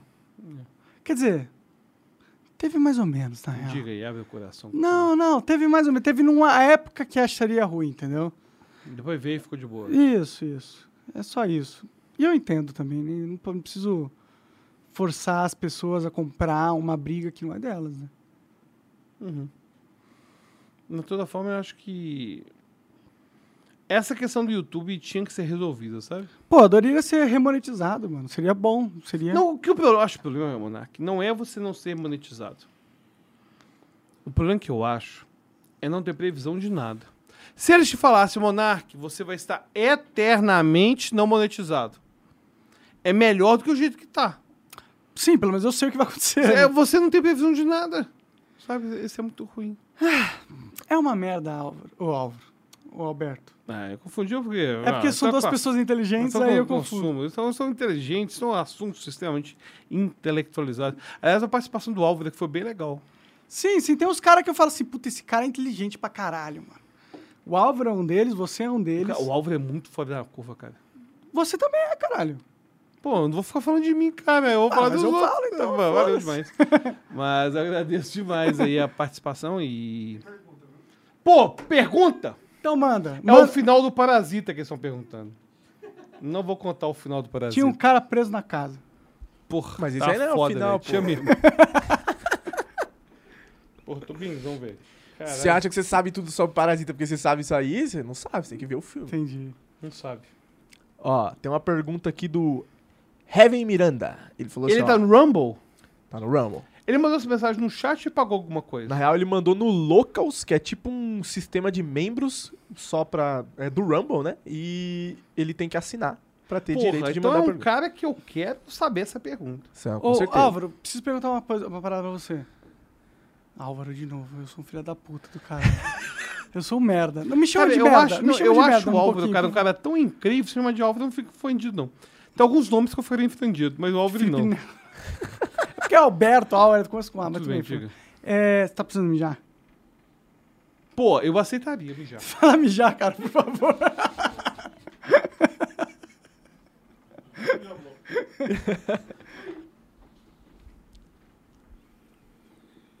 Deixa eu ver aqui. A pergunta é pro Alberto, então não adianta eu ler. eu sou mijar e já volto. Não, Não, beleza, vou esperar, vou esperar. É, descendo a escada, em frente do corredor tem uma plaquinha e você vira à esquerda. Não deixa alguém se embora, não. Vai ter não. Não tem problema, audiência, foda-se. É, Monark, você tem que assistir Parasita, cara. Não te spoilei Tem o alguma filme pergunta inteiro. pra mim nessa porra? Deixa eu ver. Ou é tudo pro Não, é Álvaro? tudo pro Alberto. Álvaro, caralho, mano. eu sou um merda, velho. Meu Deus É que você tá bêbado, cara. É que eu tenho um problema com, trocar de nome, mano. Eu fico chamando minha namorada de Lina toda hora. Nossa. sim. Isso quando eu não chamo de mais namorada, né? Que aí é foda. É, pra você ver o meu problema, né? Amor, é verdade. Meu irmão tem essa regra, ele chama todos de coração. É, é uma boa regra pra mim, no caso. Tem algum. algum... É, pergunta pra você não tem, tem só pro Alberto mesmo. Mas Então faz uma pergunta pra mim, Coca. Duvido você conseguir fazer uma pergunta boa aí. chega. Pô, aí é foda, sempre que cria essa expectativa. você tá ansioso pro episódio de amanhã? Nossa, que pergunta ruim. Tá, tô ansioso, é legal. Eu sempre tô ansioso pra todos os episódios. É sempre muito bom conversar com as pessoas que eu chamo aqui. Entendi. E aí, Coca, como que tá sendo ser o diretor do Monarch Talks? Conta pra mim essa nova experiência, que você antes era diretor de cortes, agora você é diretor de live. Como funciona essa parada na sua cabeça? Cara, tem sido bem transformador pra mim, eu acho. Eu gostava de fazer cortes. É, era um trabalho que, apesar de a gente estar no backstage, não, não aparecer e ninguém muito bem sabe quem é que faz o corte, era sempre muito recompensador ouvir que alguém falou assim: Nossa, você viu aquele corte lá do Flow? Puto, corte muito bom. E eu sabia que fui eu que fiz, tá ligado? Sim. Isso era sempre muito da hora. Mas uma, um, um estigma ruim que vinha junto com essa função de fazer cortes, pelo menos pra mim, é que eu não sabia muito pra onde que eu ia vir crescer, tá ligado? Tipo, eu falava assim, tá, é legal ser o cara do cortes, mas eu vou ser isso pro resto da vida? Não sabia o que eu ia fazer. E ter a oportunidade de migrar completamente de função e fazer um bagulho que, porra, é- eu- na minha visão é muito mais da hora tá aqui com você participando ativamente da conversa do que participando, que antes eu tava participando, mas eu tava em casa, ninguém você era o cara vendo. que é, moldurava a pintura do jeito que você queria. Sim. E aqui, querendo ou não, é um pouco parecido, mas tem suas diferenças e as diferenças pra mim só são melhores, sabe? Eu gosto muito de estar participando aqui e pretendo continuar enquanto Quanto o que tu programa vai existir. Quanto que tu vai fazer live? Cara, eu tenho vontade de fazer stream. De vez em quando eu abro minhas streams. Qual que é o seu stream? Qual que é o seu tweet? minha, minha Twitch é. Eu acho que é Coca do Flow ainda. Não É? mudei, é, eu não mudei. mas então, eu tenho muita vontade de fazer live. Quem me conhece sabe, o Monark sabe que eu tenho essa vontade, mas apesar de que eu tenho essa vontade, não abro a live nunca. Assim como eu tenho vontade de fazer exercício pra Aí caralho, eu não não faz, né? Hum. É, mas sei lá, eu, eu fico sempre achando que eu não tô pronto e que eu preciso de alguma coisa e eu vou postergando infinitamente até nunca fazer Esse nada. é o maior tá cilada de fazer qualquer coisa, achar que não tá pronto. A verdade é que ninguém tá pronto pra porra nenhuma. Você tava pronto pra nascer quando você nasceu? Não, você não tava pronto. Você era pelado, careca, sem dente, não sabia falar um A, B, C. Não tava pronto. Mas a vida te ensina fazendo, né? Então, e sei lá, cara, eu pretendo futuramente aí talvez tentar investir mais nessa carreira de streamer ativamente, ter um plano, ter uma agenda, fazer realmente as coisas e cumprir, tá ligado? Porque falta tenho problema com disciplina, manja. Eu sinto que o meu problema é disciplina. Talvez, é, muita gente nem sabe. Tem gente que sabe que vai no meu Instagram lá e manda mensagem pra mim e fala que assistia meus vídeos na época, tá Sim. ligado? O cara, caralho, mano, que da hora assistir seus vídeos. Muita gente nem sabe, que nem que eu tinha canal. Eu sinto que se eu tivesse sido talvez um pouco mais disciplinado, talvez eu tivesse tido sucesso nessa carreira aí de youtuber da vida. Qual que é o teu Instagram? O meu Instagram é underline coca1337. E o teu Twitter? Underline coca1337. Não era pra ter underline, mas é porque eu não consegui nada que não tinha. Underline coca, tá ligado? não é. O Alberto se perdeu, eu acho, cara. Ah, ele chegou. Voltei. Lavei a mão. Que bom, pode fazer uma cirurgia agora. Porra. Século XIX fez um sucesso. Sim. Ô, Coca, Perguntas. lê pra- eu- agora eu vou mijar também. Porque... Lava a mão. Mas eu leio pro Alberto aqui, a gente troca uma ideia. Vamos lá. Ó, essa pergunta Sem spoilers, por favor. Né? Tem várias séries que eu não vi. eu já vi bastante, mas não vou te Porra. spoiler, não. Ó. O cara falou assim, ó. Alberto, me dá umas dicas aí pra hipnotizar os gringos aqui nos Estados Unidos. Eu fazia hipnose no Brasil, inclusive eu aprendi com você. É, e ele não elaborou mais, mas eu vou falar um pouquinho, porque esse cara mandou mensagem, inclusive no episódio do Pyong que a gente tava falando. E ele disse o seguinte: que ele no Brasil conseguia hipnotizar as pessoas bem. E quando ele foi morar nos Estados Unidos, apesar de falar inglês fluentemente, ele sente que ele tem mais dificuldade de conseguir hipnotizar as pessoas. Que, que você, sendo um excelente Cara, rola uma coisa acha que- cultural, sabe? Eu tive experiência de testar hipnose em outros países. Eu cheguei a fazer hipnose na rua, por exemplo, em Londres, cheguei a fazer em Guadalajara, cheguei a fazer nos Estados Unidos. Nos países latinos, existe uma receptividade maior em relação a fazer hipnose. Então, por exemplo, quando você vai no México, cara, pra fazer hipnose é muito fácil.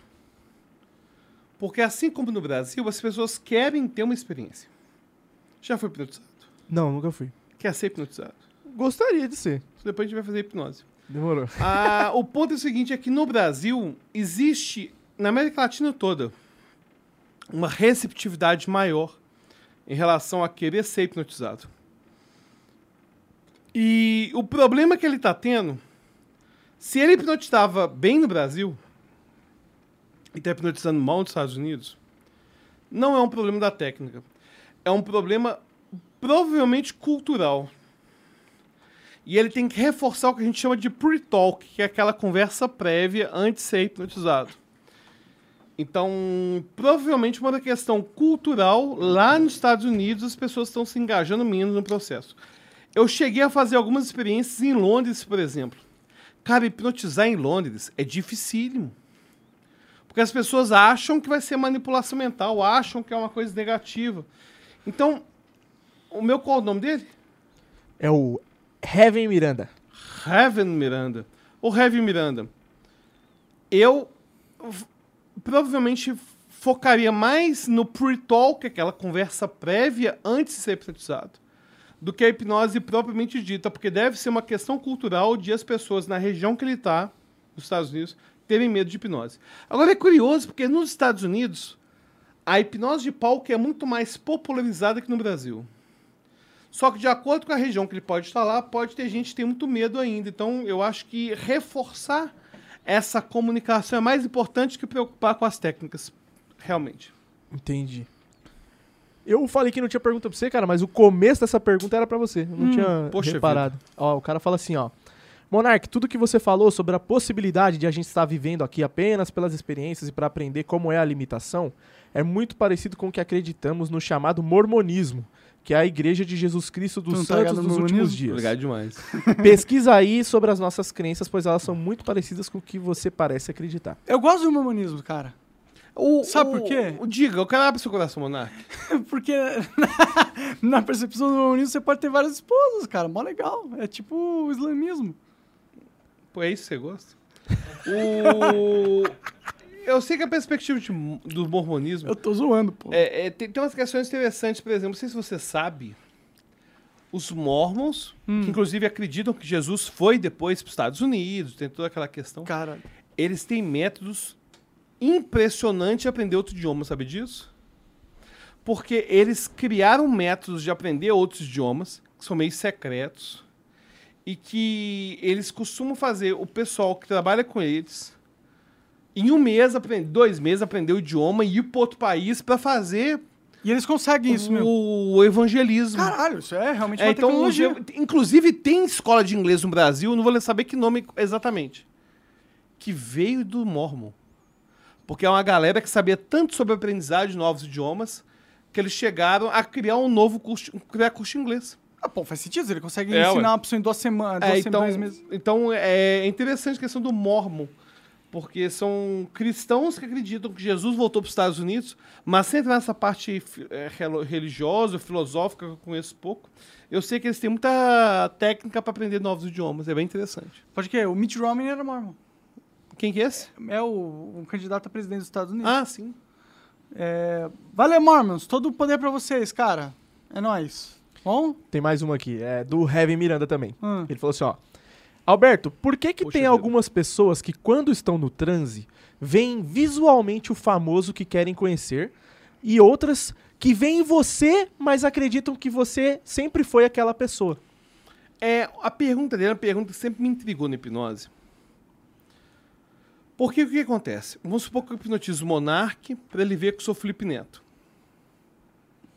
A maior parte das pessoas que respondem a essa sugestão não estão me vendo como Felipe Neto. O Igor responde mega bem. Ele realmente vê. Mas a maior parte das pessoas tem a sensação que eu sou Felipe Neto. Ou seja, a sugestão não atua na alucinação de ver o Felipe Neto onde ele não existe. A alucinação atua, na verdade, na emoção. E estatisticamente, a gente vai ter muito mais pessoas que têm essa emoção de estar vendo que não existe do que o que realmente de alucinar. Pra você ter uma ideia, em torno de 5% só das pessoas que vão realmente ver o que não existe. Pô, então o Igor é especial nessa porra. Cara, o Igor é especial pra caralho. Agora, o que você não sabe Hum. é que eu, eu hipnotizei alguém no Flow que é muito mais especial que o Igor. Quem? O Gianzão. É mesmo? Cara, teve Ele um tava dia que eu- contando aqui ontem. É, então, a gente eu tavam falando... hipnotizei o Gianzão e falei assim, cara, muito louco. Falei assim, você vai me ver como sou o Zico. Cara. E fui no bastidor, foi depois do programa, não sei se ele comentou isso. Ele viu o Zico. E a hipnose dele foi tão louca que no dia seguinte chegou a ter dúvida se ele tinha visto o Zico, cara. Cara, eu perguntei isso ontem pra ele.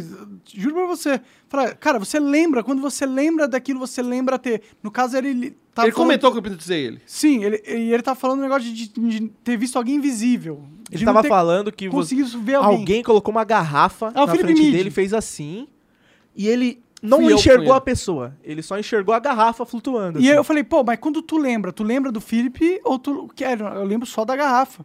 Cara, o, o Gianzão deve ser tipo 1% da população. Ele chega no nível de transe hipnótico que o Igor não chega.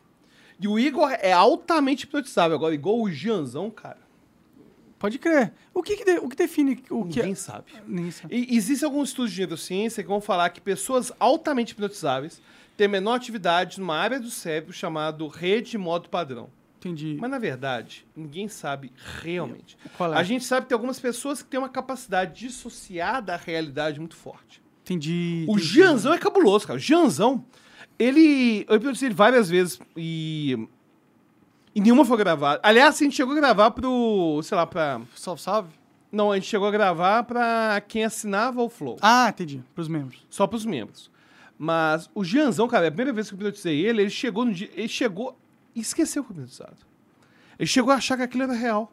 Depois mandou mensagem. Tô meio confuso e eu acho que fui hipnotizado. E ele entra bem mais que o Igor. Agora a gente não sabe exatamente por quê. A gente sabe que são pessoas que, em geral, são muito criativas, são muito imaginativas e que têm uma capacidade de dissociação do cérebro.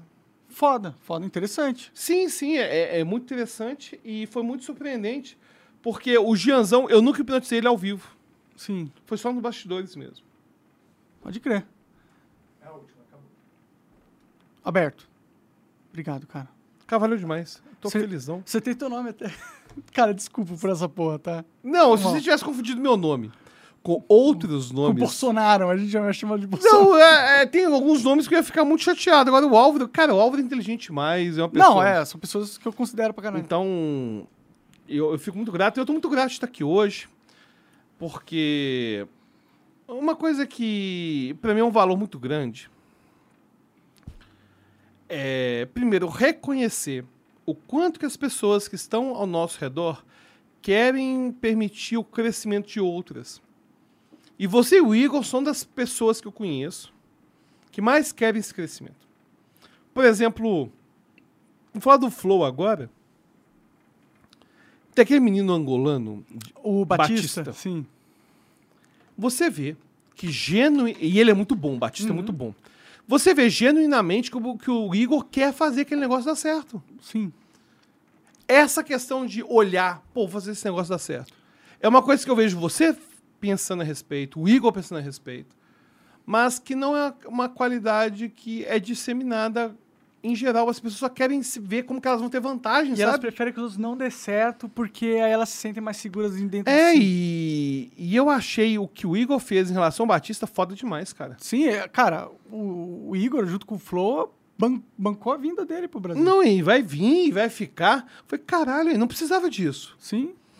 E você é uma dessas pessoas. Eu lembro que quando a gente conversou a primeira vez, eu comentei sobre, cara, se eu quiser divulgar no, no podcast meus produtos, você falou assim, ó, você que falou, você falou assim, cara, foda-se, se você, o seu podcast, se você quiser vender um produto algum dia, é, é um problema seu, não tem nada com isso não. E, então você genuinamente quer que as pessoas que estão ao seu redor cresçam. Então eu sou muito grato não só ao Igor, apesar dele ser ruim no Street Fighter, apesar dele não ter tanta habilidade assim, a você, e você pode ter certeza que o dia que você chamar, eu vou estar aqui com certeza. Ah, é claro que aí eu sou de Belo Horizonte, aí tem que ver uma data que eu vou estar Sim, aqui, sim. mas é claro que eu vou estar à disposição. E agradeço demais, foi muito bom, e agradeço demais as amarulas.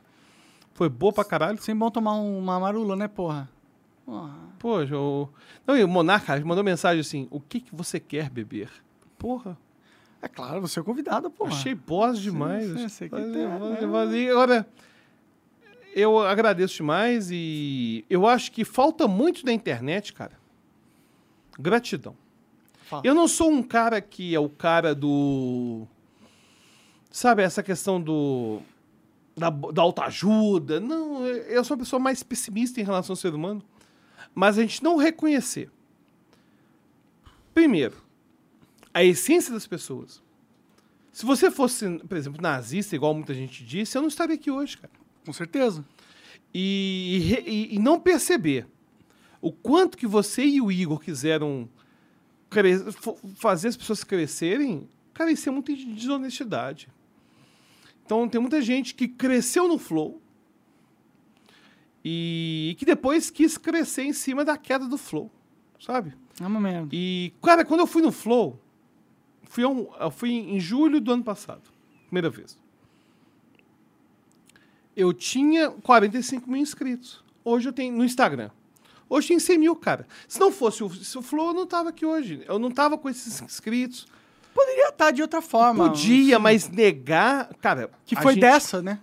negar a ajuda, cara, eu acho muito escroto. Então, o que mais me incomodou na sua história toda é que várias pessoas sabiam que você não era realmente nazista. Mas queriam ganhar a lacração ali, né? Ou pelo menos queriam de forma. Eu até entendo quem foi pressionado por marca, sabe? Pessoa que mandou mensagem no, privado, privado, eu e entendo conversou. também. Eu acho que é natural, Pra caramba, é natural, é um negócio. Agora, a pessoa que quis fazer um textão e, e que quis crescer em cima do textão. E você pode ter certeza, cara, que pra mim estar aqui hoje é motivo de orgulho, sabe? Tipo, de eu ter sido convidado e estar com uma pessoa que é uma pessoa muito boa, que ajudou várias pessoas. Você tem uma coisa que é igual o Danilo Gentili, que você não faça publicidade das pessoas que você ajuda. Sabe? E então eu sou muito grato. E se você aí tá me assistindo aqui agora, é, eu agradeço ao Monark, foi excelente estar aqui Cara, eu hoje. que agradeço. Obrigado por Foi tá bom aí, pra velho. caralho e ainda tomei a marula. É nóis. Vai lá no Mentes Incríveis. é, tá em reestruturação, mas já tem episódios incríveis também lá. Tem um primeiro com o Monark e como a mente funciona. E como a mente funciona. E o Instagram do, Al- do Alfa. Caralho, vai se fuder, mano. Tem que ter um episódio meu com o Álvaro aqui. É verdade, eu acho que é isso que meu cérebro tá querendo. mano. Aliás, eu Ah. vou dar um spoiler. Manda. Eu mandei mensagem pro Álvaro. Sim. Eu, eu, eu dei a sugestão pro Álvaro. Pô, devia estar falando isso no bastidor, devia estar falando isso ao vivo, né? Porque eu queria muito ah, a gente fazer um episódio de que eu e o Álvaro. Cara, eu, Junto. eu acho que seria muito foda, inclusive. Pois é, aí o Álvaro falou assim, "Ô, Alberto, peraí, mas esse é o primeiro episódio do Monark. Vai ser o primeiro e Sim. depois a gente vai junto. Vamos- posso tentar fazer isso acontecer? Não, já, eu já mandei mensagem pra ele. Então, então por mim, tá fechado. Ô, Álvaro, vamos falar de teoria da mente aqui, hein, no Monark aqui, hein? Boa. Aí Porra. vai ter dois... Aí você vai confundir o meu nome com ele mil Não, aí vezes. fudeu. Aí fudeu. Mas aí a gente vai trazer um Brunello de Montaltino.